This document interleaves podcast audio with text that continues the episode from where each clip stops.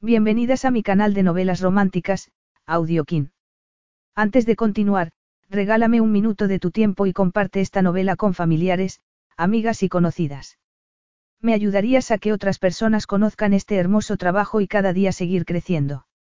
Estaré infinitamente agradecida por tu apoyo y deseando que una lluvia de bendiciones caigan sobre ti. Comencemos con la narración de la novela cuyo título es Más que una venganza. Argumento. Su venganza era estrictamente económica, hasta que descubrió que se había quedado embarazada de él. El plan de Antonio era muy sencillo, convencer a la inocente Amelia Di Salvo de que le vendiera las acciones de una empresa de su familia. Pero el plan del multimillonario español no incluía el deseo que surgió entre ellos. Ahora, Antonio solo tenía un objetivo, seducirla. Y varias semanas después, cuando se llevó la sorpresa de que se había quedado embarazada, hizo algo inimaginable y asombrosamente placentero, convertirla en su esposa. Prólogo. Madrid brillaba a sus pies como un mar de joyas, con sus luces nocturnas centelleando contra el azabache del cielo nocturno. Era una ciudad llena de historia, una ciudad rica en historias, pero, en ese momento, Antonio Herrera solo pensaba en la suya, una historia marcada por un conflicto familiar y un odio profundamente arraigado en su corazón. Algunos habrían dicho que su vida había sido fácil, pero eso estaba lejos de ser verdad. El odio a los disalvo corría por sus venas de sangre española, envenenando su mente. Nada impediría que librara esa batalla. No, nada impediría que la ganara. Las maquinaciones de los disalvo habían destruido a su padre. Habían desmontado todo su imperio, asentado en décadas y décadas de trabajo, y Antonio se había visto obligado a poner las cosas en su sitio. A los 18 años, se hizo cargo del negocio y luchó junto a su padre por detener la sangría financiera.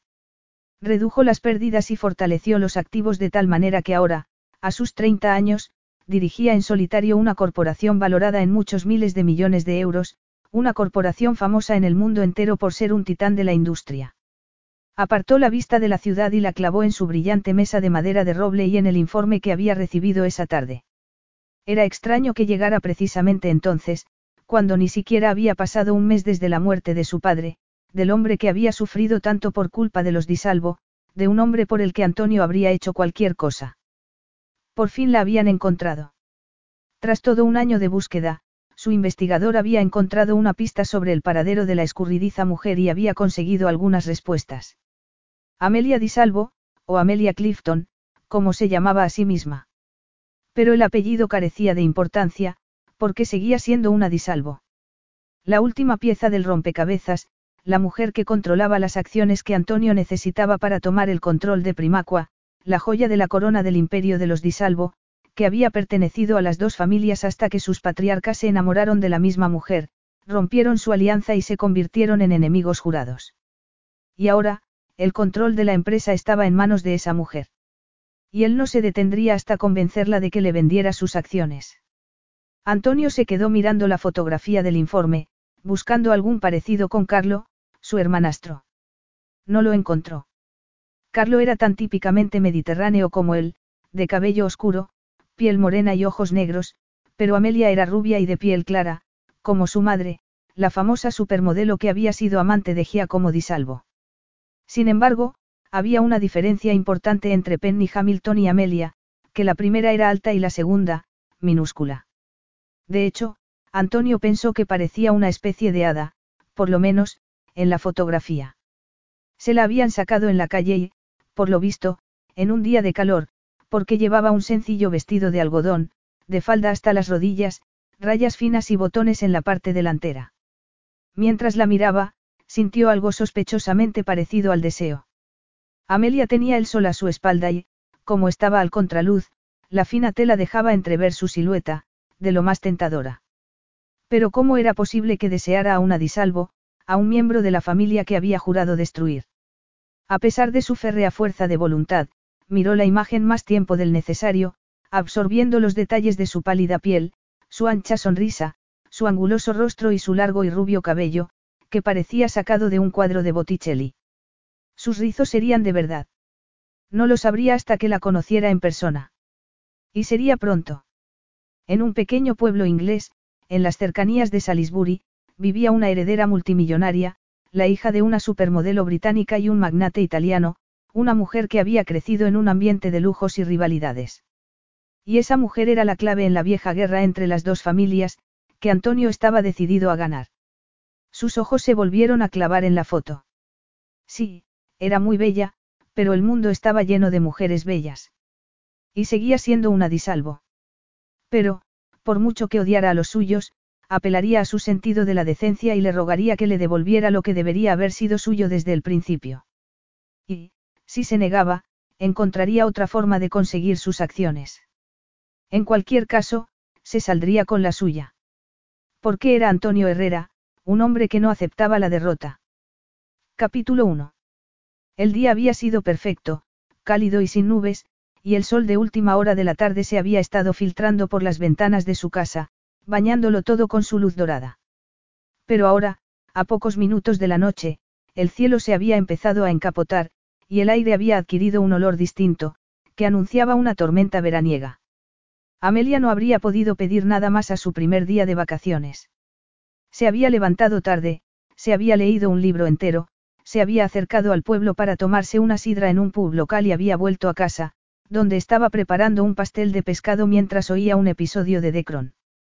Ya había visto la serie, pero le gustaba oír la televisión, sobre todo, tratándose de la reina inglesa. Se puso un poco de harina en los dedos y la añadió a la salsa que estaba removiendo, reduciéndola y mejorando su aroma poco a poco.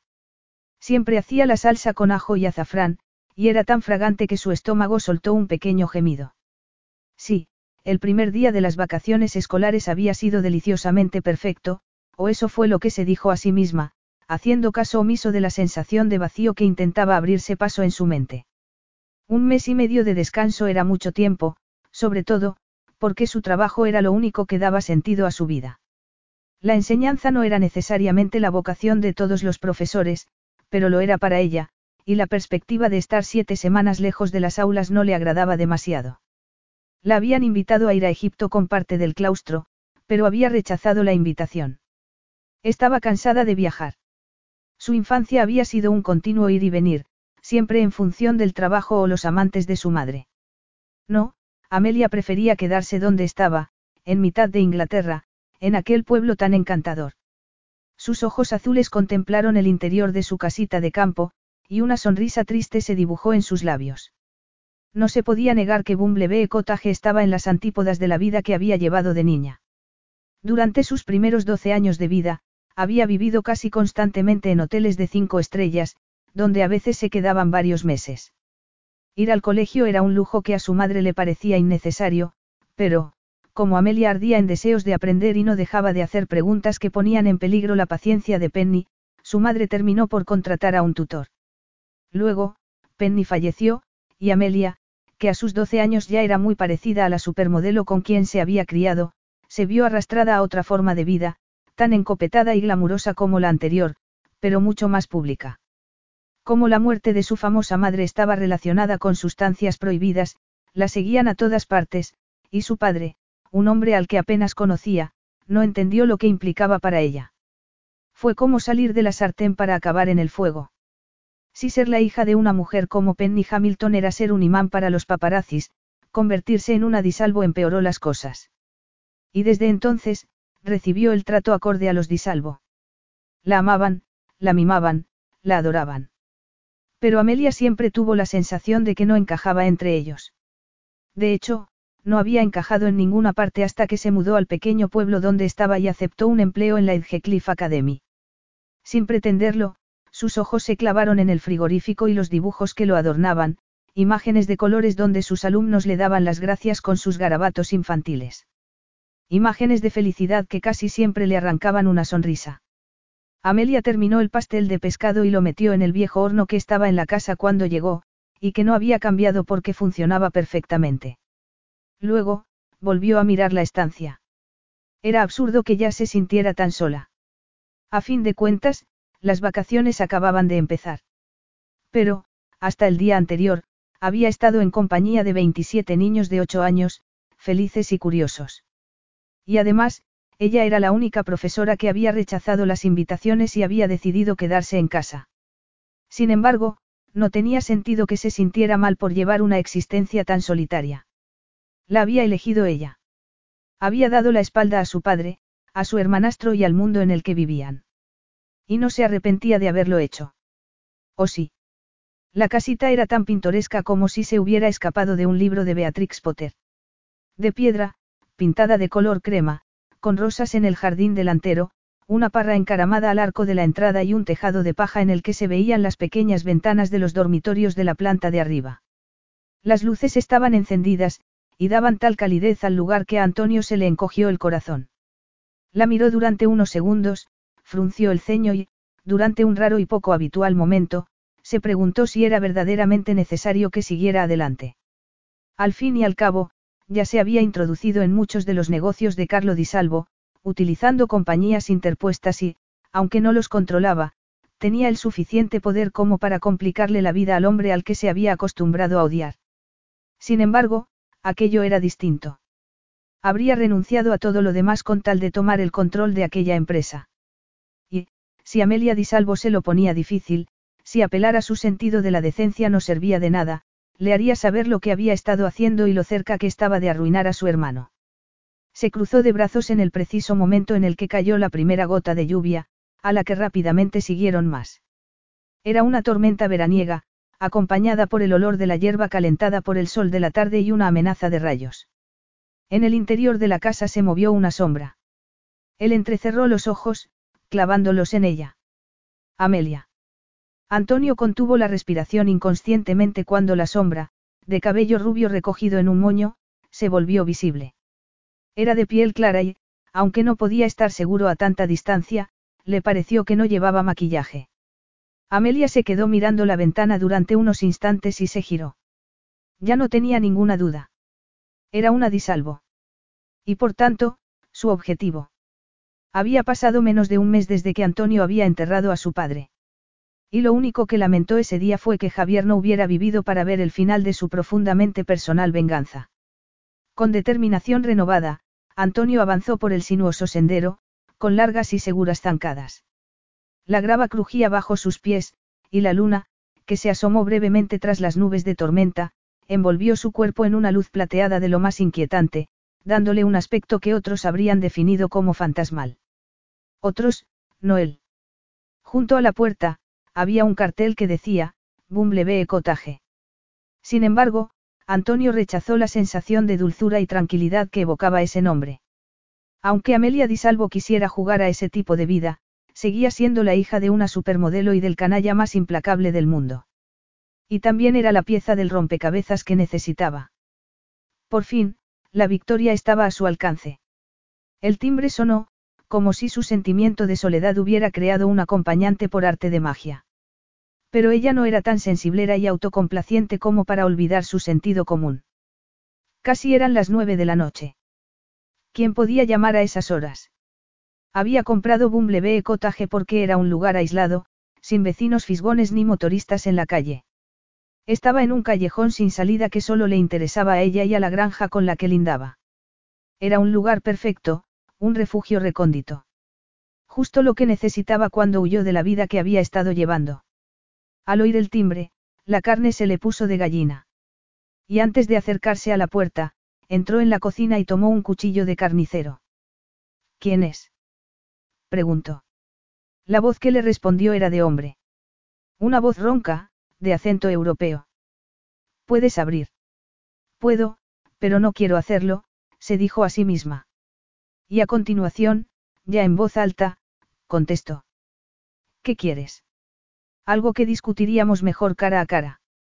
La lluvia amortiguó sus palabras de tal manera que Amelia no le oyó.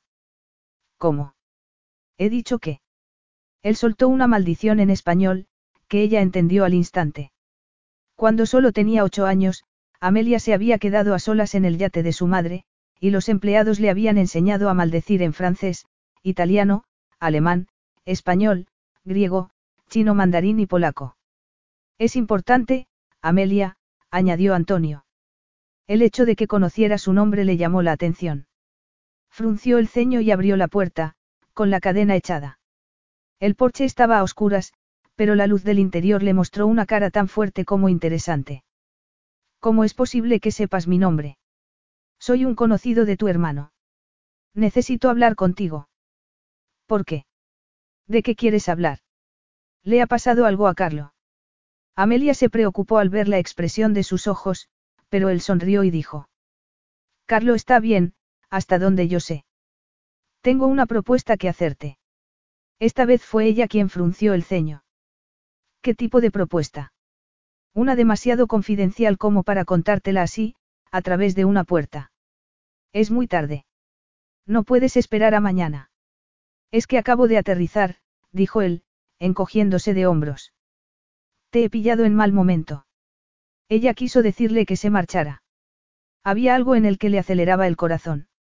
Miedo, quizá. No tardaré mucho, continuó Antonio, intentando tranquilizarla. Amelia se preguntó cuándo se había vuelto tan desconfiada. Sí, vivir con su padre y su hermanastro había sido todo un bautismo de fuego.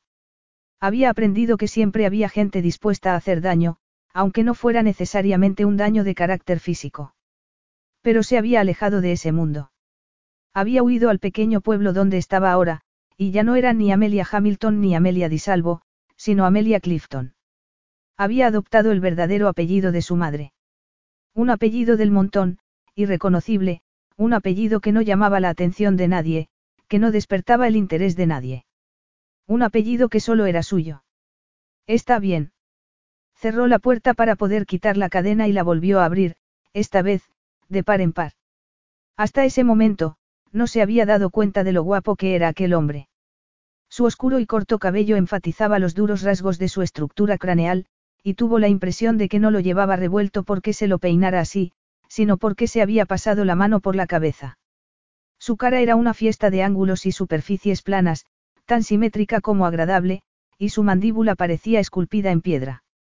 Amelia clavó la vista en su ancha boca y su recta y aristocrática nariz, interesada, pero fueron sus ojos los que la dejaron momentáneamente sin aliento.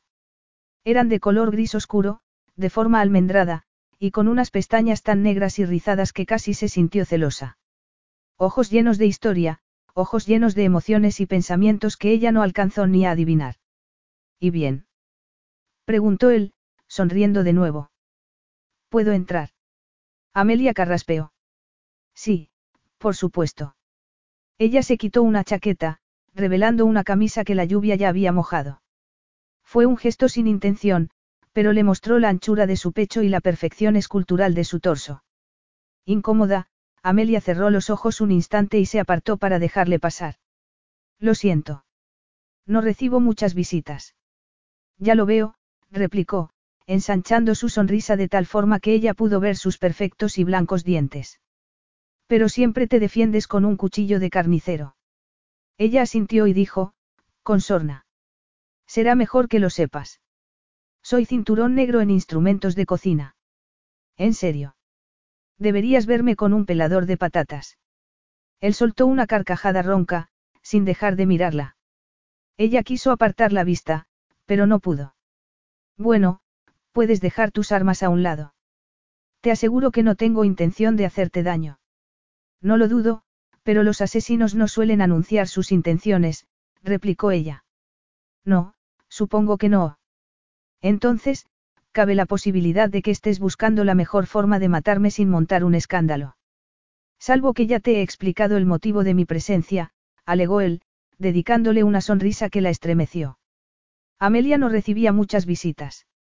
El día de su cumpleaños, varios profesores del colegio se pasaron por allí y, en cierta ocasión, había dado clases privadas a un alumno por hacer un favor a sus padres, pero, normalmente, estaba sola. Y, cuando él miró el interior de la casa con curiosidad, ella intentó contemplar su hogar desde el punto de vista de un extraño. La decoración pintoresca, la hogareña simplicidad de los muebles, la ausencia de fotografías, la abundancia de flores y novelas de bolsillo. Ah, sí, tu propuesta, dijo Amelia. Pasa al salón, por favor.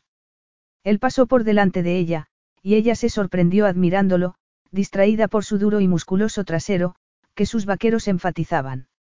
Distraída por el descubrimiento de que el simple hecho de mirar a aquel desconocido la pusiera de los nervios.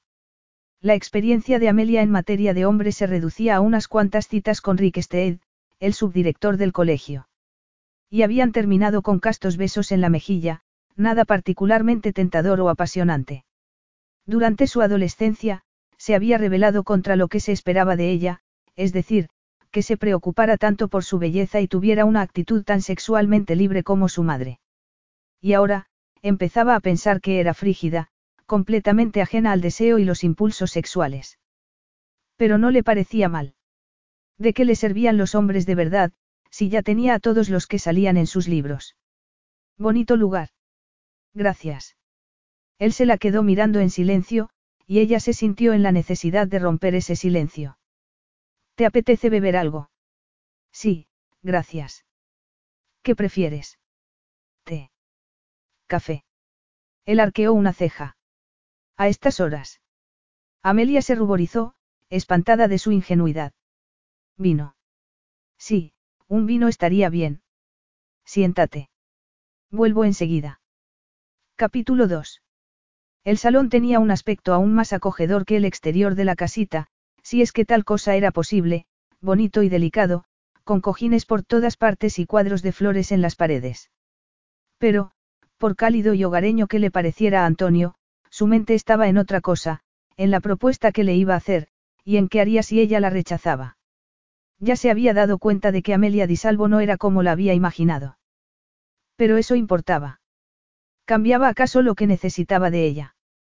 Gracias a su investigación, sabía que ni participaba en los negocios familiares ni asistía a reuniones. Estaba en la junta directiva, pero no contribuía de ningún modo. Era obvio que no le interesaba el día a día de las operaciones de Industrias Di Salvo. Sin embargo, eso no significaba que estuviera dispuesta a venderle sus acciones. Reconocería su apellido. Se acordaría de la rivalidad que había entre sus dos familias. Y, en tal caso, tendría él que pasar a su plan alternativo. Hasta un segundo antes de conocerla, la idea de confesarle sus maquinaciones no le había preocupado en absoluto, pero ahora, estando en el salón de Bumblebee Cottage, se sorprendió sin prisa alguna por revelar sus intenciones. Algo absurdo, teniendo en cuenta que su investigador la había estado buscando un año entero, y que él mismo se había bajado de un avión y se había ido a buscarla en cuanto supo que la había localizado. Habría sido mejor que pasara la noche en Londres y saliera a la mañana siguiente, de ese modo, habría llegado de día, y no se habría presentado en su puerta a última hora de una tarde lluviosa.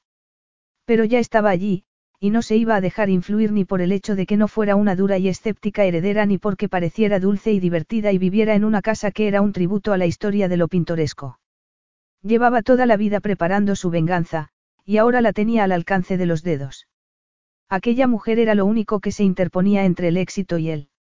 Sí, era distinta de lo que había imaginado, pero seguía siendo una disalvo, la clave de todo el asunto.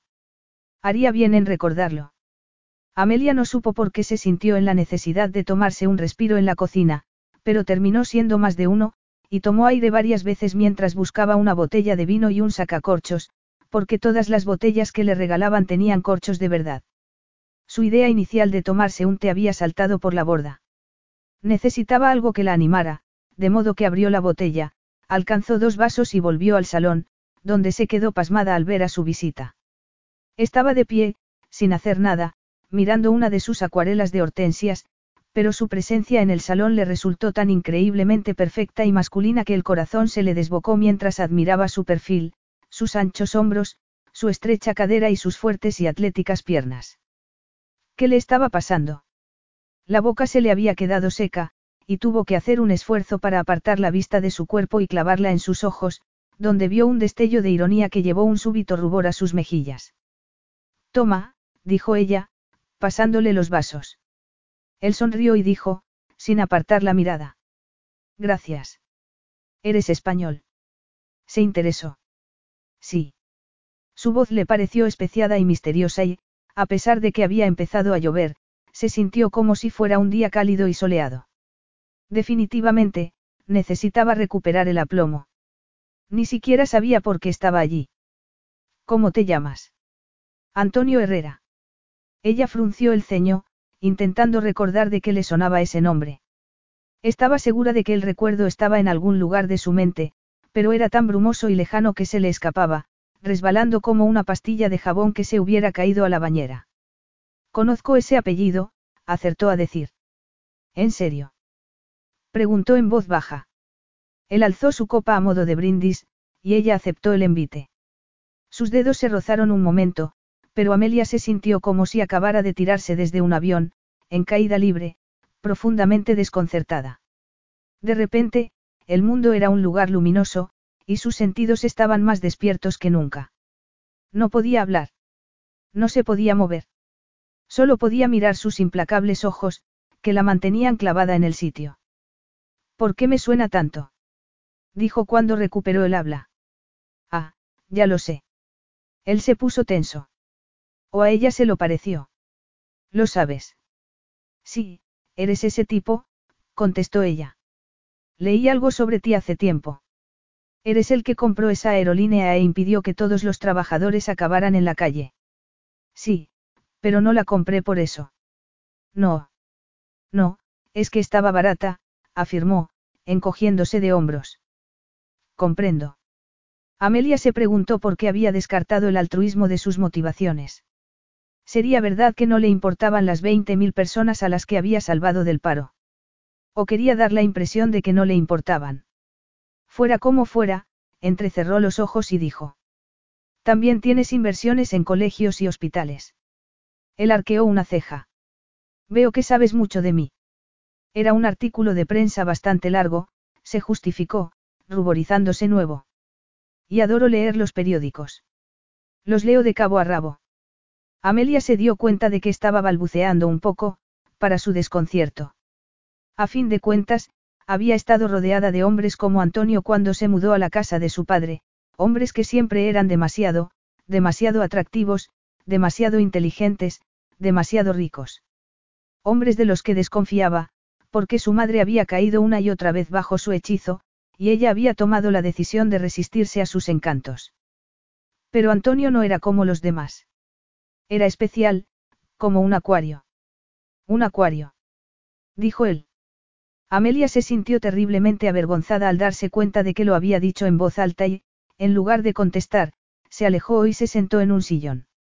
Pero lo lamentó enseguida, porque ahora estaba tan baja en relación con el que su altura le resultó apabullante. Siéntate, por favor, dijo, señalando el sofá. Te lo agradezco, replicó, pero si me pudieras explicar eso, aunque solo sea para saber si me estás comparando con un tiburón o con una foca. Antonio soltó una carcajada cuando se sentó. Sin embargo, no se acomodó en el sofá, sino en el sillón que estaba frente al suyo. No, no me refería a eso, dijo, probando su vino. Cuando vas a un acuario, sabes que verás un montón de peces, así que no te llaman la atención ni los pingüinos ni el más bello de los peces tropicales. Pero, si estás paseando por la orilla del Támesis y te topas con un pingüino, te quedas sin habla. Sí, yo también me quedaría atónito si me encontrara uno en el centro de Londres. Ella asintió, contenta de que no pidiera más explicaciones sobre su metáfora. Si hubiera conocido a Antonio en un lugar lleno de personas de su categoría, no la habría impresionado tanto, pero que se presentara en una casita de un pueblo pequeño y sonriera como si la encontrara fascinante, era increíble. ¿Cómo no se iba a sentir atraída por él? Llevas mucho tiempo aquí. Se interesó Antonio, llevando la conversación a terrenos más seguros. Ella asintió y echó un vistazo a su alrededor. Me mudé al pueblo cuando salí de la universidad. Tenía intención de quedarme un año o algo así, pero los dueños de esta casa la pusieron en venta, y fue amor a primera vista, contestó, mirando el lugar con verdadero orgullo. No me extraña, dijo él con sorna. Esta vez fue Amelia quien soltó una carcajada, porque Antonio le recordó a su hermano, Carlo. Para él, aquel lugar era poco más que una reliquia, y no entendía que no se hubiera comprado algo más grande y con más terreno. De hecho, había llegado a decir que la casita no era apropiada ni para un perro. Hablas igual que mi hermano, dijo con humor. ¿En qué sentido? En que a él tampoco le gusta Bumblebee Cottage. Le van más el lujo y el glamour. A ti, no. ¿Tú qué crees? Dijo, sonriendo. Antonio se echó un poco hacia adelante y, como tenía las piernas estiradas, rozó las suyas con el tobillo, probablemente, sin querer. Pero el efecto fue igual que si lo hubiera hecho a propósito. Pues yo creo que es una casa encantadora. Como su dueña. Ella tragó saliva, con ojos grandes como platos. Y no solo por lo que acababa de decir, sino porque la rozó de nuevo. Y esta vez, no era accidental. Amelia se dijo a sí misma que debía apartar las piernas. Hacer algo, lo que fuera, demostrarle que no iba a aceptar ese tipo de cosas. Pero estaba encantada con su contacto. Lo estaba de verdad. Gracias, replicó, incapaz de pensar. Su cuerpo se había cargado de energía, sus sentidos se habían vuelto locos, y se preguntó cómo era posible que aquel multimillonario se hubiera presentado en su puerta precisamente cuando se arriesgaba a caer en pensamientos depresivos sobre la soledad y el vacío de estar sola. Bueno, Antonio, dijo, con la garganta seca, ¿me puedes decir a qué se debe tu visita? Antonio había ido a Bumblebee Cottage con la certeza de que odiaría a Amelia. A fin de cuentas, era una disalvo, y estaba escrito que la debía odiar. Pero no la odiaba. Y no solo no la odiaba, sino que estaba disfrutando de su encuentro. De hecho, a él también le costaba pensar, y no podía hablar de negocios en esas circunstancias, con ella sonriendo, bromeando y clavando sus enormes ojos azules en su pecho, como si estuviera hambrienta y él fuera la única comida en muchos kilómetros a la redonda. ¿Qué diría cuando le confesara la verdad? ¿Qué diría cuando le contara lo que había ido a buscar? Lo comprendería. O le mandaría al infierno. Quizás se viera obligado a pasar a su plan B, y la sonrisa de Amelia desaparecería en cuanto se diera cuenta de que estaba a punto de derrotar a su hermano. Y de que estaba disfrutando con ello. ¿Cuánto tiempo había pasado desde la última vez que había estado con una mujer? Meses, muchos meses. La enfermedad de su padre se había presentado de repente, y entre eso, la empresa y el fallecimiento de Javier, no había tenido ocasión de disfrutar de la vida. Sería esa la razón de que se sintiera tan atraído por Amelia. De que fuera reticente a confesarle el motivo de su visita. No era lo que había planeado, pero estando allí, sentado frente a ella, se sorprendió deseando olvidar los negocios y su necesidad de venganza. Aunque fuera brevemente, por una noche. Un retraso temporal, mientras disfrutaba de su compañía. Era comprensible. No tenía nada de malo. Antonio. Él echó un trago de vino, pensativo. Luego, la miró y dijo muy despacio, intentando descubrir hasta qué punto estaba informada sobre las rencillas de sus dos familias. Nuestros abuelos fueron amigos. ¿Cuándo? Ella arrugó la nariz, y él se estremeció de deseo. Desde luego, le estaba complicando las cosas. Hace tiempo. Por eso has venido a verme. En parte. Amelia lo miró con humor. ¿Y por qué eres tan parco? Estamos jugando a las adivinanzas, quizá. No, pero podríamos, contestó. Deja que adivine por qué estás viviendo en un pueblo como este. Es que no te gusta. Es que está muy lejos de la vida que debiste de llevar en Roma. ¿Por qué dices eso? Porque eres una disalvo, replicó, esforzándose por no pronunciar el apellido con desprecio. Y esta casa, no lo es. Amelia volvió a reír. Sí, eso es cierto. Ella volvió a clavar la vista en sus ojos, y Antonio se dedicó a gozar del silencio posterior, consciente de que la estaba afectando tanto como a él. Tengo la sensación de que te conozco, dijo ella al cabo de unos segundos. Es absurdo, ¿verdad? Lo era. Todo aquello lo era. Amelia tenía algo que él necesitaba, algo que quería con todo su ser, pero, en ese momento, no podía pensar en otra cosa que no fueran sus labios, sus lascivos ojos y su acelerada respiración.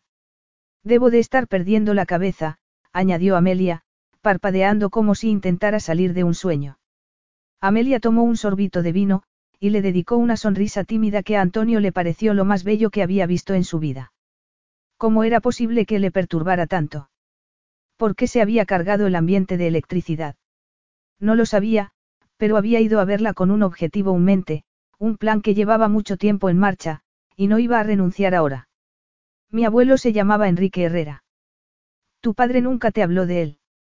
Ella parpadeó, aparentemente confundida. No. Antonio se quedó perplejo. Era increíble que Amelia no supiera nada de una disputa que había sido crucial en la vida de Carlo y en la suya. No se puede decir que tuviéramos una relación muy estrecha, continuó ella, encogiendo sus esbeltos hombros. El movimiento de Amelia desvió la mirada de Antonio hacia la suave curva de su pecho y el escaso escote de su sencilla camiseta. Y entonces, ella clavó la vista en sus ojos y él tuvo una erección. Antonio llevaba toda su vida adulta colocando las piezas en el lugar adecuado para destruir a Carlo Di Salvo, y aquella mujer era la clave de todo. Amelia era la única persona que le podía dar el control de la empresa que necesitaba. Solo tenía que ganársela o, llegado el caso, chantajearla pero la encontraba tan atractiva que no podía pensar con claridad. Una vez más, se recordó que llevaba meses sin acostarse con nadie. No había tenido tiempo. Los últimos meses de la vida de su padre, el luto posterior y la ejecución de su plan lo habían mantenido ocupado. Puede que mi hermano sepa más cosas de tu abuelo, dijo con suavidad, entreabriendo sus preciosos y generosos labios. ¿Has hablado con él sobre Enrique? Antonio pensó que había hablado dos veces, aunque sus conversaciones nunca terminaban bien. Se odiaban demasiado. Olvídalo. Carece de importancia, replicó él, frunciendo el ceño. Dudo que carezca de importancia, teniendo en cuenta que te has molestado en venir a mi casa para hablarme de él, afirmó ella, rozándole inadvertidamente las piernas bajo la mesita de café. ¿O has venido por otra cosa? Madre de Dios, se dijo Antonio, más consciente que nunca de su cuerpo. Había levantado una compañía desde la nada, había conseguido que Herrera Incorporated volviera a ser una de las principales empresas internacionales, y ahora se sentía amenazado por aquella mujer. Se levantó bruscamente, y notó que ella lo miraba de arriba abajo. Con hambre. Con necesidad. Con la misma curiosidad sensual que circulaba por sus propias venas. Había ido a la pequeña casita campestre por una sola razón y, de repente, esa razón estaba en guerra con sus necesidades físicas más inmediatas. Sin poder evitarlo, se preguntó qué se sentiría al poseerla. Al fin y al cabo, no podían ser más distintos, él era alto, moreno e implacable, ella, una rubia dulce, de piel pálida. ¿Qué se sentiría al reclamar su cuerpo? ¿Qué sentiría al volverla loca de deseo? Pero era una disalvo. No podía pensar en esos términos. Justo entonces, ella se levantó, le puso una mano en el hombro y dijo. Antonio. ¿Qué pasa? Antonio pensó que pasaba de todo. Estaba a punto de hundir a su familia, a punto de vengarse por lo que habían hecho a su padre. Y ahora, Amelia le hacía flaquear. ¿Qué ocurre? insistió ella, mirándolo con preocupación.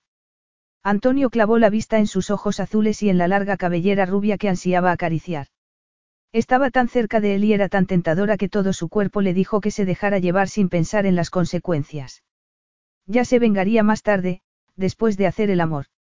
Con una mueca de fatalismo, Antonio tragó saliva, llevó una mano a su mejilla y se rindió por fin a esa locura.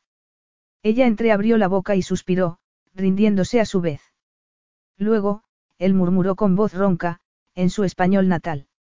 Amelia, eres la mujer más bella que he visto nunca. Capítulo 3. Sus palabras se quedaron flotando en el aire, hechizándola de tal manera que Amelia no pudo hacer otra cosa que mirar sus ojos y su precioso cuerpo. Estaba perdida en aquella sensación, perdida en él, sin saber siquiera lo que estaba pasando. Yo, acertó a decir, incapaz de formular una frase. Amelia alzó una mano lentamente, como si el irresistible magnetismo de aquel hombre la forzara a ello. Después, la apretó contra su pecho y se excitó al sentir el estremecimiento de Antonio. Sus ojos brillaban con tanto deseo como inseguridad, pero eso no impidió que le acariciara y posara la mano en su hombro. Él soltó algo parecido a un gemido e inclinó la cabeza, o tal vez fue ella quien se puso de puntillas para acercarse. En cualquier caso, sus labios y sus cuerpos entraron en contacto y se fundieron, y ella volvió a suspirar y abrió la boca, invitándolo a besarla con más intensidad. En respuesta, Antonio le puso una mano en la nuca y la cerró sobre ella para que no se pudiera mover, para que siguiera como estaba mientras él la exploraba hasta volverla loca. Antonio, susurró ella. Un beso, un sencillo beso y su mundo había saltado por los aires. Pero aquella situación no tenía nada de sencilla. Era demencial. Lo único que sabía de él era su nombre y que sus abuelos habían sido amigos. Y, sin embargo, estaba más que dispuesta a dejarse llevar. Ya no le importaba el motivo de su visita. Solo le importaba que Antonio estaba allí, y que la deseaba tanto como ella él. Deseo. Una sensación desconocida para ella, una sensación que no comprendía, un hecho innegable que ahora la dominaba. Justo entonces, un trueno estremeció la casita como si los cielos se hicieran eco de su pasión. Segundos después, un rayo iluminó el interior del edificio y cortó la electricidad, dejando la casa prácticamente a oscuras. Por suerte, Amelia tenía guirnaldas de luces por todas partes, que funcionaban a pilas y, aunque su destello era leve, bastaba para que se pudieran ver. Antonio no se inmutó con el apagón. Bien al contrario, sus manos asaltaron el cuerpo de Amelia, descendieron por sus costados, encontraron el dobladillo de la camiseta y tiraron de ella hacia arriba con suma lentitud, tan despacio que la piel se le puso de gallina y los pezones se endurecieron contra el algodón del sostén. Tras romper el contacto de sus labios, él se apartó lo justo para quitarle la camiseta por encima de la cabeza, y ella alzó los brazos hacia el cielo, febril. Sus miradas se encontraron en ese breve instante de separación y, cuando Antonio la volvió a besar, se habían transmitido algo potente con los ojos, una especie de comprensión mutua, de compromiso con lo que estaban haciendo, de bienvenida a lo que pudiera suceder. Él se quitó la camiseta al cabo de unos momentos, y ella acarició su pecho desnudo sin pensar, sin plantearse nada, como si sus dedos actuaran por su cuenta. Luego, descendió hasta sus vaqueros, le desabrochó el botón y le bajó la cremallera mientras la mantenía cautiva con sus besos. Solo supo que, de repente, estaba cerrando las manos sobre sus nalgas, sintiendo su calor de un modo tan intenso como elemental. Antonio soltó un gruñido de placer y la abrazó con fuerza, para que pudiera notar su erección. Atónita, ella tragó saliva y abrió los ojos un poco más, pero no tuvo ocasión de reaccionar, porque él la levantó como si no pesara nada, empujándola a cerrar las piernas sobre sus caderas y a sentir su erección contra su femenino sexo. Amelia gimió, consciente de lo que iba a pasar. Él susurró unas palabras en español y la devolvió al suelo momentáneamente, lo justo para echar mano al bolsillo de atrás de sus pantalones y abrir la cartera, buscando preservativos. Al ver que no sacaba uno, sino varios, Amelia se ruborizó y abrió la boca. Sabía que tenía que decir algo, que debía confesarle que era virgen. Pero, justo entonces, él le desabrochó los vaqueros y, tras bajárselos, se arrodilló delante de ella y le pasó la lengua por la cara interior de los muslos, dejándola muda.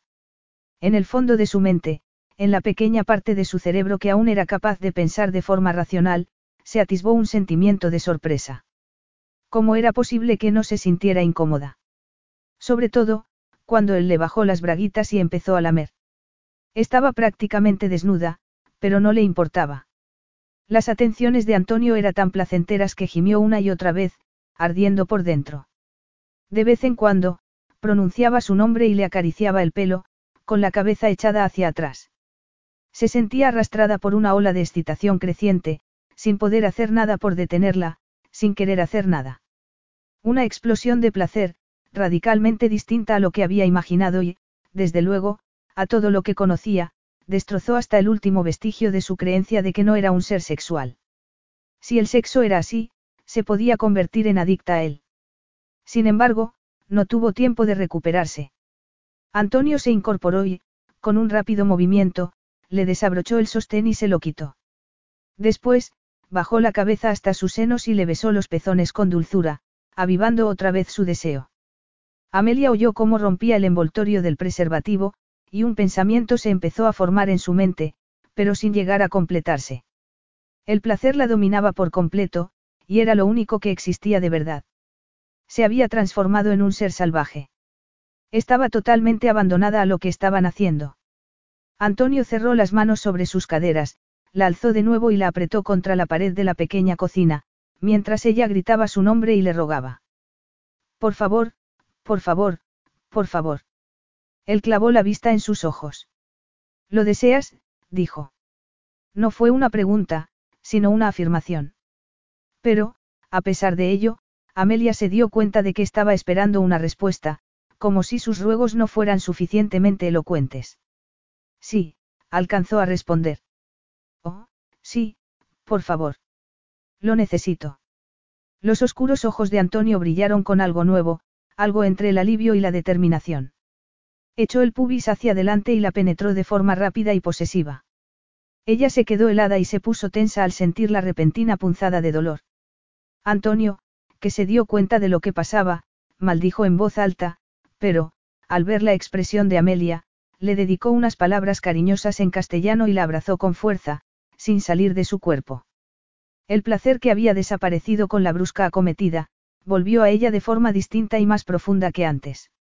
Estaba dentro de ella, y sus músculos internos jugueteaban con un deseo que exigía una respuesta. Por favor, dijo de nuevo. ¿Estás segura, querida? Ella asintió. Sí. Antonio la miró con un gesto que Amelia no supo interpretar y se empezó a mover de nuevo, con más dulzura, apretándola contra la pared hasta que la llevó a un segundo orgasmo. Entonces, salió de ella, la tomó en brazos y la llevó al piso de arriba. La luz era más tenue que en la planta baja, porque Amelia solo había puesto unas cuantas guirnaldas de luces en el rellano. La primera de las habitaciones era su estudio y la segunda, el dormitorio. Antonio se alegró al ver que la cama era suficientemente grande para los dos, y la posó en ella con suavidad. Amelia admiró su oscura silueta, y casi agradeció la ausencia de luz. Gracias a ello, Antonio no podía notar el caos de sus emociones, que se reflejaba en sus ojos. Deberías habérmelo dicho, declaró él, sin tono alguno de recriminación. Luego, se tumbó sobre ella, la penetró de nuevo y retomó las cosas donde las habían dejado, aumentando nuevamente la excitación de Amelia. No deberías haber perdido la virginidad con un desconocido. Ella no prestó atención a sus palabras. Estaba más allá de todo pensamiento lógico o racional, y se concentró en sus besos y acometidas con pasión. Momentos después, Antonio llegó a su clímax y la arrastró a un tercer orgasmo. Los dos se quedaron saciados, sin moverse. Amelia intentó averiguar lo que sentía, pero estaba tan oscuro que no distinguía bien sus rasgos. No tenía ni idea, dijo él. Lo sé. A medida que se apagaba el eco del placer, ella se empezó a sentir incómoda. No se arrepentía de lo que habían hecho, pero habría preferido tener más experiencia, para estar a su altura. Sí, Tendría que habértelo dicho, añadió. Desde luego. Si lo hubiera sabido, me habría asegurado de que fuera perfecto. Ella le acarició. Y lo ha sido, replicó. No imaginaba que el sexo pudiera ser tan. Antonio rió con suavidad y, al moverse, reavivó inadvertidamente el deseo de Amelia. Lo digo en serio, insistió ella. Nunca me había interesado. Me sorprendes. Amelia supo que su afirmación era sincera. Sabía quién era y cómo se llamaba. Sabía más de ella de lo que ella sabía de él, y estaba segura de que también estaba al tanto de la reputación de su madre. La gente espera que sea como ella, dijo, encogiéndose de hombros, y no lo soy. ¿Por qué no has querido serlo? Antonio se tumbó de lado y la abrazó. No, admitió ella. Nunca has salido con nadie. Por supuesto que sí, contestó, odiando ser tan inexperta, pero nunca en serio. En cambio, supongo que tu lista de novias será bastante larga. No tanto, dijo, sorprendiéndola. No suelo salir con nadie. Ah, comprendo, no has tenido novias, sino amantes. Él soltó una carcajada y dijo. Bueno, ya basta. Ella se mordió el labio. Pero seguro que ha pasado mucho tiempo desde que te acostaste con una mujer virgen. Nunca me he acostado con una mujer virgen, replicó Antonio. Ni la primera vez. ¿En serio? Preguntó, sorprendida.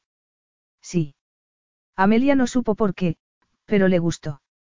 Habían compartido una experiencia nueva para los dos, y le importó más de lo que le debería haber importado. ¿Cómo te sientes? dijo él. Relajada y satisfecha. Antonio volvió a reír. Me alegro, replicó. Quédate aquí. Él se apartó de ella, se levantó y salió de la habitación. ¿Qué vas a hacer? Antonio no llegó a oír su pregunta, y Amelia bostezó, cerró los ojos y rememoró lo sucedido. ¿Quién había empezado aquella locura amorosa? Él. ¿O ella? No estaba segura, pero tuvo la impresión de que había sido inevitable, como si estuvieran predestinados a ello. Fuera como fuera, tuvo su respuesta unos momentos después, cuando oyó que Antonio abría los grifos de la bañera. Amelia sonrió y se limitó a escuchar el sonido del agua hasta que él regresó al dormitorio. ¿Estás dormida?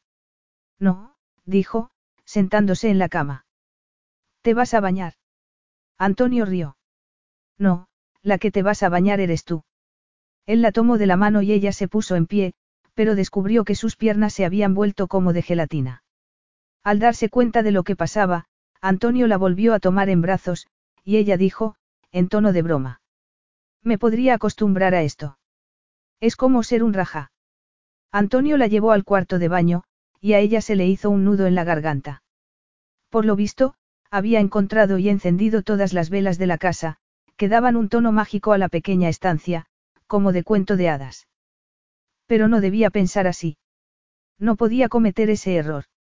Los cuentos de hadas eran cuentos. Nada más. ¿Cuántas veces había visto a su madre engañándose con la idea de que un hombre era su príncipe azul y de que vivirían felices para siempre? Muchas. Y cada vez que se engañaba, terminaba sola, deprimida y buscando consuelo en el alcohol o en las sustancias que estuviera tomando por entonces. Por suerte, ella no era Penny. Sabía que no había hadas ni príncipes azules. Pero el baño estaba precioso de todas formas. Y también era evidente que Antonio había encontrado sus sales de baño y los aceites aromáticos, porque el agua estaba llena de espuma y el ambiente olía a lavanda. Él se acercó a la bañera y la posó dentro. Amelia sonrió al sentir el agua caliente en sus piernas, y se metió en ella despacio, dejando que la envolviera. ¡Qué maravilla! acertó a decir. Disfrútala, replicó Antonio, que alcanzó una toalla y la dejó a su alcance. Te estaré esperando. No te quedes dormida. Amelia volvió a sonreír. No, no había ninguna posibilidad de que se quedara dormida. No tenía intención de dormir en toda la noche. Antonio se había convertido en su centro personal de placer y, como ya había descubierto lo que su cuerpo era capaz de sentir, quería aprender más. Lo quería todo. Y quería que él la enseñara. Antonio recogió la ropa que había dejado en la cocina y se vistió, lamentándolo de verdad. No quería poner fin a su experiencia amorosa. Quería llevarla a la cama de nuevo, seducirla otra vez y hacerle el amor hasta el amanecer, como habría hecho con otra amante. Sin embargo, era una situación complicada. Corría el peligro de olvidar el motivo de su presencia en la casa, lo que le había llevado a buscar su paradero incesantemente, durante todo un año. Necesitaba que firmara los documentos. Necesitaba que le vendiera sus acciones de la empresa.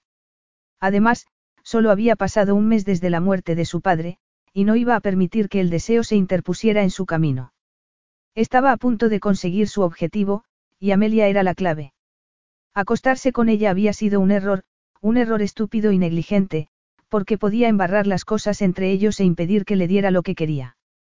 Preocupado, salió de la casa y caminó hacia su coche, cada vez más decidido a seguir adelante. Ya no llovía, pero el cielo seguía cubierto, y ocultaba de tal modo la luna y las estrellas que todo estaba sumido en la oscuridad. Los documentos seguían donde los había dejado, en el asiento delantero. Los alcanzó, se los metió bajo el brazo y regresó a la casita. Al no oír nada, sintió el deseo de subir al cuarto de baño, para ver si necesitaba algo. Sin embargo, un encuentro sexual no era en modo alguno una relación amorosa, y no estaba obligado a comportarse como un novio solícito. Era mejor que se concentrara en los negocios. Mejor para los dos. Por fin tenía su venganza al alcance de la mano. Y sería mucho más placentera de lo que había imaginado. Incluso más de lo que acababa de sentir en la cama de Amelia Di Salvo. Capítulo 4. Me ha parecido oír la puerta. Amelia apareció en el salón y, justo entonces, volvió la luz, que parpadeó un poco antes de estabilizarse. ¿Te has vestido? Continuó ella, cruzando la salita. Solo llevaba una bata de seda, que dejaba muy poco a la imaginación. Pero Antonio tampoco necesitaba imaginar mucho. Ahora conocía cada curva y línea de su cuerpo y, por supuesto, lamentó no poder hacer el amor de día, para verla mejor y maravillarse con el contraste entre sus oscuros pezones y su pálida piel. ¿Qué ocurre? ¿Te has quedado súbitamente mudo? Preguntó Amelia con humor. Sé que ha sido una experiencia muy placentera, pero no creo que haya llegado al extremo de dejarte sin habla. Antonio, que se había excitado de nuevo, se maldijo para sus adentros. Era tan encantadora que le estaba complicando las cosas. Mira, he venido a verte porque quiero hablar contigo de algo importante. Amelia frunció el ceño, confusa. Ah, sí, lo había olvidado. Es algo relacionado con nuestros abuelos, ¿verdad? Pero no podríamos dejarlo para más tarde. Preguntó, esperanzada. A Antonio le habría gustado mucho, pero no podía dejarse llevar por el deseo. No podía permitir que la pasión nublara otra vez su buen juicio. Me temo que no, respondió. ¿Por qué no te sientas? Estoy bien así. Él asintió y se frotó la nuca. No había pensado en lo que iba a decir. Al llegar a Bumblebee Cottage, esperaba que su encuentro con Amelia fuera como una reunión de negocios. Ella tenía algo que necesitaba, y él le podía dar algo a cambio. Para empezar, dinero y, si no le interesaba, la promesa de tomárselo con calma con su hermano en lugar de ponerlo a sus pies de forma cataclísmica. Chantaje, sí. Pero estaba dispuesto a seguir con ese plan, teniendo en cuenta lo que acababan de hacer. Antonio echó los hombros hacia atrás, tenso. Su relación sexual no tenía nada que ver con ese asunto, porque no cambiaba las cosas, Amelia tenía lo que él quería, y estaba decidido a hacer lo que fuera por conseguirlo. Además, su odio por los Disalvo era mucho más profundo que lo que había sentido con Amelia. Necesito que firmes esto. Sacó el contrato que llevaba encima y lo puso en la mesita de café, en la misma mesa junto a la que se habían sentado un par de horas antes. El ambiente se volvió a cargar de tensión, pero, esta vez, de un carácter muy distinto. Amelia lo miró con confusión, se acercó a la mesa y se inclinó para leer el documento. Estaba tan cerca de él que podía notar su aroma a vainilla y lavanda. Al cabo de unos instantes, ella alzó la cabeza y preguntó. ¿Quieres comprar mis acciones de Primaqua? ¿Por qué? Porque, sin ellas, no puedo ser el accionista mayoritario. Ella parpadeó, claramente confusa. Es uno de los negocios de mi familia. ¿Por qué quieres tener el control? Porque también fue de mi familia, respondió Antonio, con una tranquilidad que estaba lejos de sentir. Y no descansaré hasta que esté en mis manos. Amelia no entendía nada, nada de nada. Aquello no tenía ningún sentido. Antonio había ido a su casa a comprarle las acciones.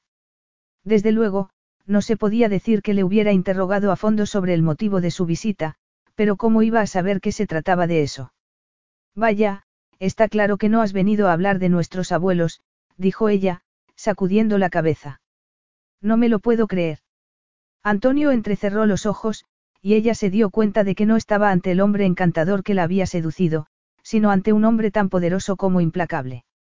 He comprado el 45% de las acciones de la empresa, le informó con frialdad. Ni tu padre ni tu hermano me venderán las suyas, pero eso carece de importancia. Solo necesito las que tú tienes. Quiero comprártelas. ¿Por qué? Preguntó, alejándose de la mesa. Amelia no podía estar más incómoda. Se había acostado con él, le había entregado su virginidad a un hombre que solo buscaba las acciones de una compañía familiar. E irónicamente, ella no las quería. ¿Cuántas veces había deseado que su padre no se las regalara al cumplir los 18?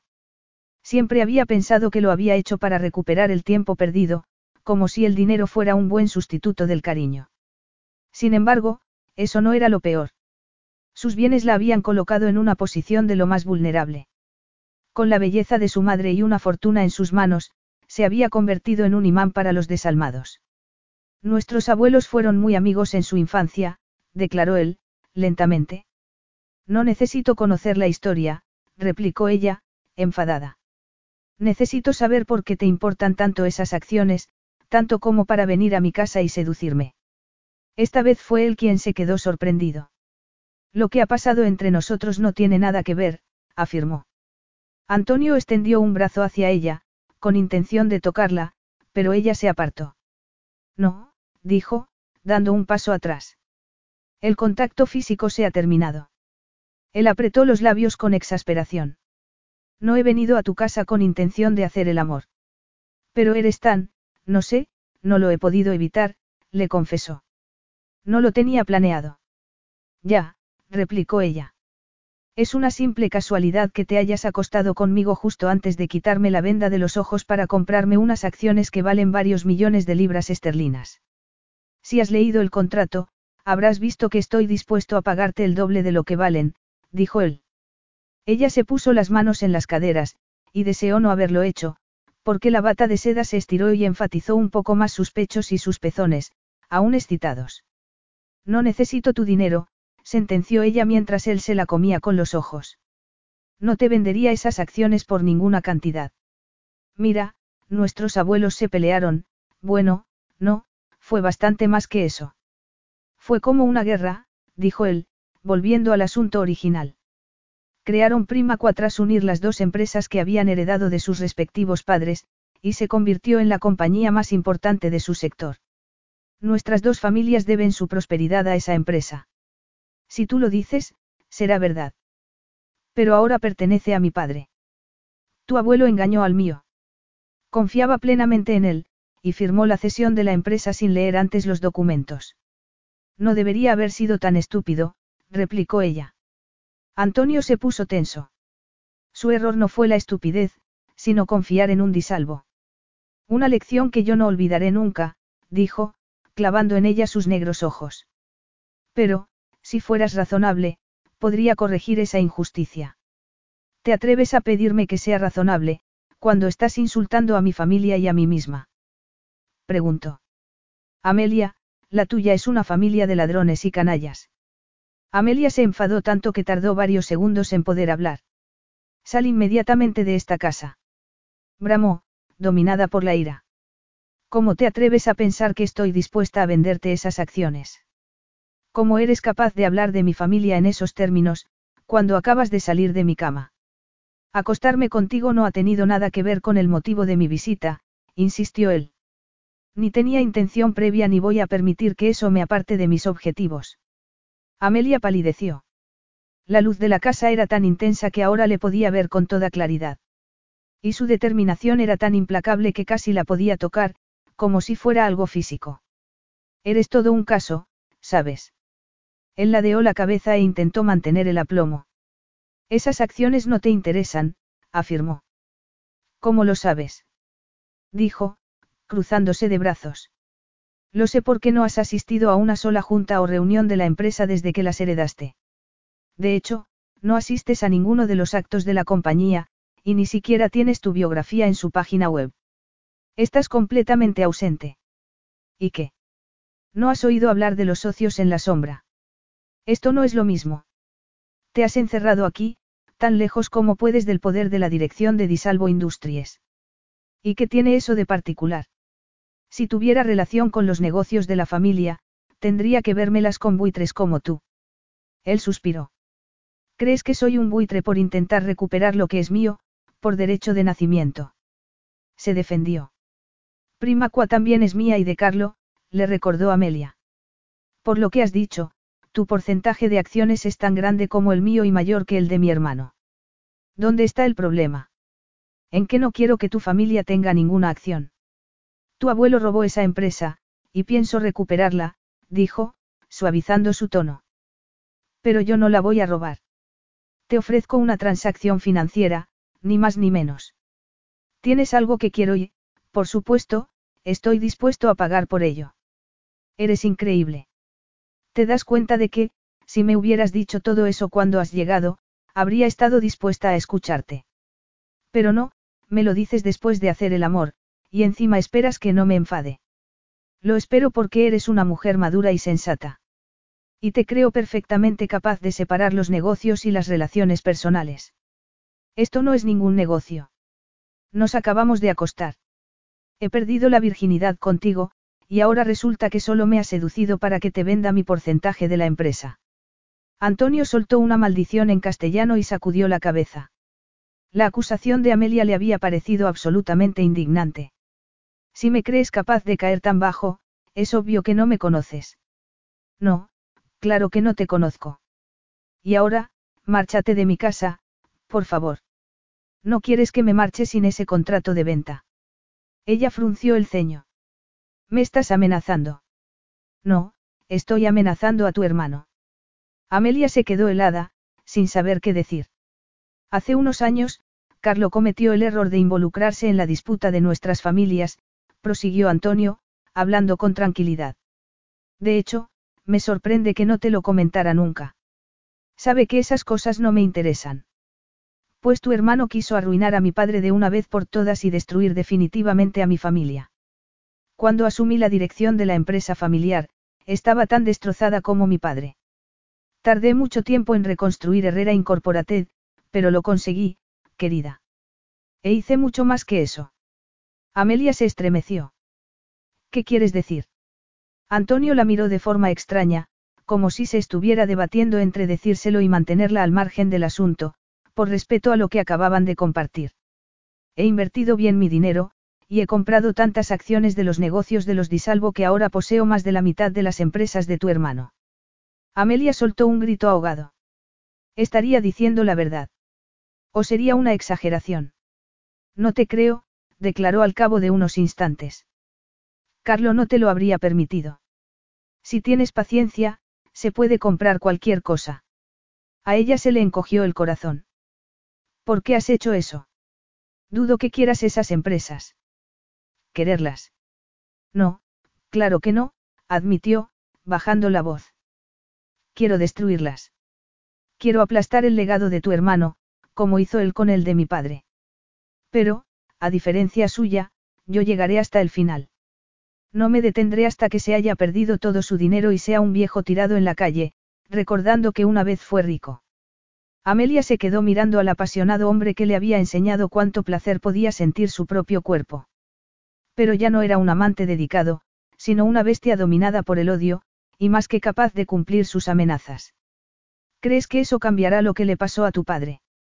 Él guardó silencio durante unos segundos y encogió sus anchos y poderosos hombros. Carlo jugó con fuego.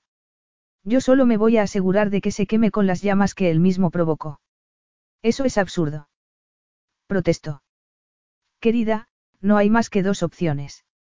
Si me vendes las acciones de Primaqua, dejaré en paz a Carlo.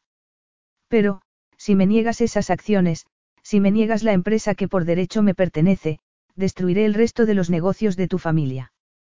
Puedo hacerlo, y lo haré. Hasta me divertiré mientras lo hago. Pero también destruirías un porcentaje enorme de tu propia fortuna. Tengo dinero de sobra, afirmó. No te creo, repitió ella. Pues créeme. Y toma una decisión. Una decisión. Mi decisión es que salgas de mi casa. Exclamó, abriendo la puerta de par en par. O te vas, o llamo a la policía. Antonio la miró durante unos momentos, sacudió la cabeza y dijo. No quiero pelearme contigo. Ni yo, replicó. Sal de mi casa. Ahora mismo. Amelia no creyó que se fuera a ir. Y una parte de ella tampoco quería que se marchara. Quería que se quedara, que discutieran y que, al final, le pidiera disculpas por lo que había hecho, retirara lo que había dicho sobre su familia y le dijera que no tenía intención de hundir a su hermano. Sin embargo, era una pequeña, casi minúscula parte. En ese momento, casi todo el ser de Amelia Di Salvo odiaba a Antonio Herrera con toda su alma. Esto no ha terminado, dijo él. Luego, la volvió a mirar y se fue. A Antonio no le extrañó que Carlo Di Salvo llamara por teléfono al día siguiente, pero le sorprendió el efecto de su llamada. Ahora, ni siquiera podía hablar con él sin pensar en su hermana y su precioso cuerpo. No podía cerrar los ojos sin ver su diminuta casita de campo y las guirnaldas de luces que decoraban casi todas las superficies. Eres un canalla, dijo Carlo al otro lado de la línea. Creías que no me iba a enterar. Antonio, que estaba en su ático de Londres, admiró las vistas de la ciudad. Vivía en Mayfair, con sus bellos edificios georgianos que se abrían hacia Hyde Park. No se puede decir que eso me importara mucho, replicó. Antonio no fue del todo sincero, porque había algo que le importaba. Amelia. Por ridículo que fuera, no se la podía sacar de la cabeza. Recordaba hasta el último momento de lo sucedido la noche anterior, y tenía la sensación de que, por primera vez en su vida, no había manejado las cosas de la mejor manera posible. Al fin y al cabo, no había conseguido su objetivo. Y encima, lo había complicado todo al acostarse con una disalvo. ¿Qué intenciones tienes? dijo Carlo, pasando a su italiano natal. Antonio, que hablaba su idioma, contestó. Destruirte. No, haré algo más que destruirte, te borraré de la faz de la tierra. Te quitaré todo lo que te importa y lo destrozaré por la simple satisfacción de verte sufrir. Mi vida será un testimonio de tu ruina. Carlo lo maldijo en voz alta. ¿Crees que te vas a salir con la tuya? Ya me he salido con la mía. Antonio sonrió, cortó la comunicación e intentó dejar de pensar en Amelia. Acostarse con ella no formaba parte de su plan original, pero eso carecía de importancia. Tal como le había dicho, el sexo y los negocios no tenían nada que ver. Buscó el número de su abogado personal y lo marcó. Soy Herrera, declaró, sin molestarse en saludar. Necesito verte. Es sobre el asunto de los disalvo. Después, Antonio se sentó en su sillón y se recostó, satisfecho. Estaba a punto de conseguir lo que quería, de ejecutar su venganza. Pero entonces, ¿por qué se acordaba una y otra vez de los grandes ojos azules de Amelia? Fuera cual fuera el motivo, solo eran eso, unos ojos que olvidaría pronto. Lo único que le importaba era corregir las injusticias del pasado. Lo demás era irrelevante. Y las corregiría. Por su padre. Capítulo 5. Amelia miró el nombre del cartel del vestíbulo, de letras doradas, Herrera Incorporated. Se le había hecho un nudo en la garganta, pero no era de miedo, sino de enfado, de furia y de incredulidad, porque no podía creer que, seis semanas después de haberse acostado con aquel lobo con piel de cordero, se viera obligada a volar a España y a esperar a Antonio en su oficina. Habría preferido estar en su casita de campo, con sus libros y una enorme tetera como única compañía.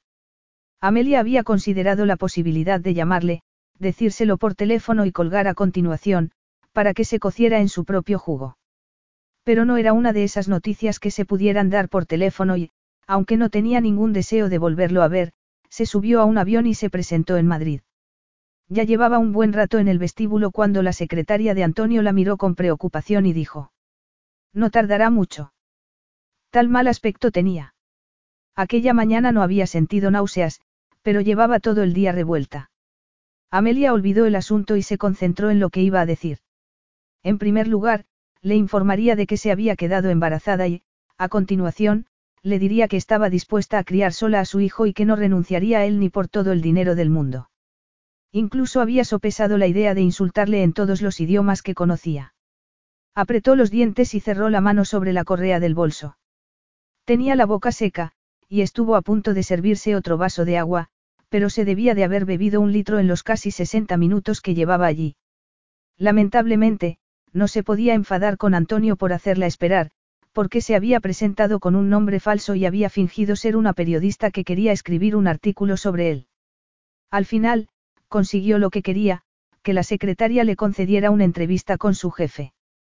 Sin embargo, la larga espera parecía indicar que Antonio no tenía buena opinión de los periodistas. Quince minutos después, se abrió la puerta del despacho. El hombre que salió al vestíbulo no era Antonio, sino uno rubio de ojos verdes y piel morena que, a juzgar por el traje que llevaba, habría preferido estar en la playa, surfeando.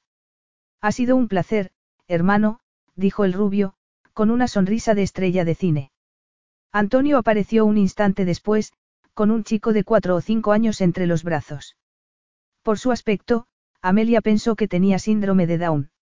Estaba encantado, y sonreía a Antonio de oreja a oreja. Amelia. Dijo él, viéndola por primera vez. El hombre rubio la miró, alcanzó al pequeño y dijo. No te molestaremos más.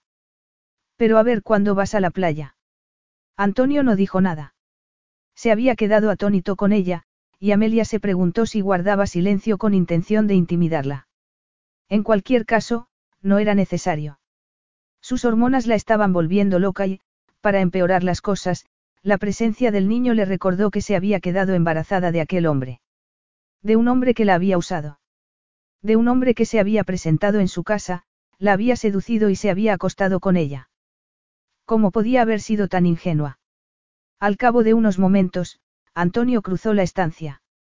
No sabía que estabas en Madrid, declaró. He venido a verte, replicó Amelia. Él arqueó una ceja. ¿En serio? Me gustaría hablar contigo en privado. Por supuesto.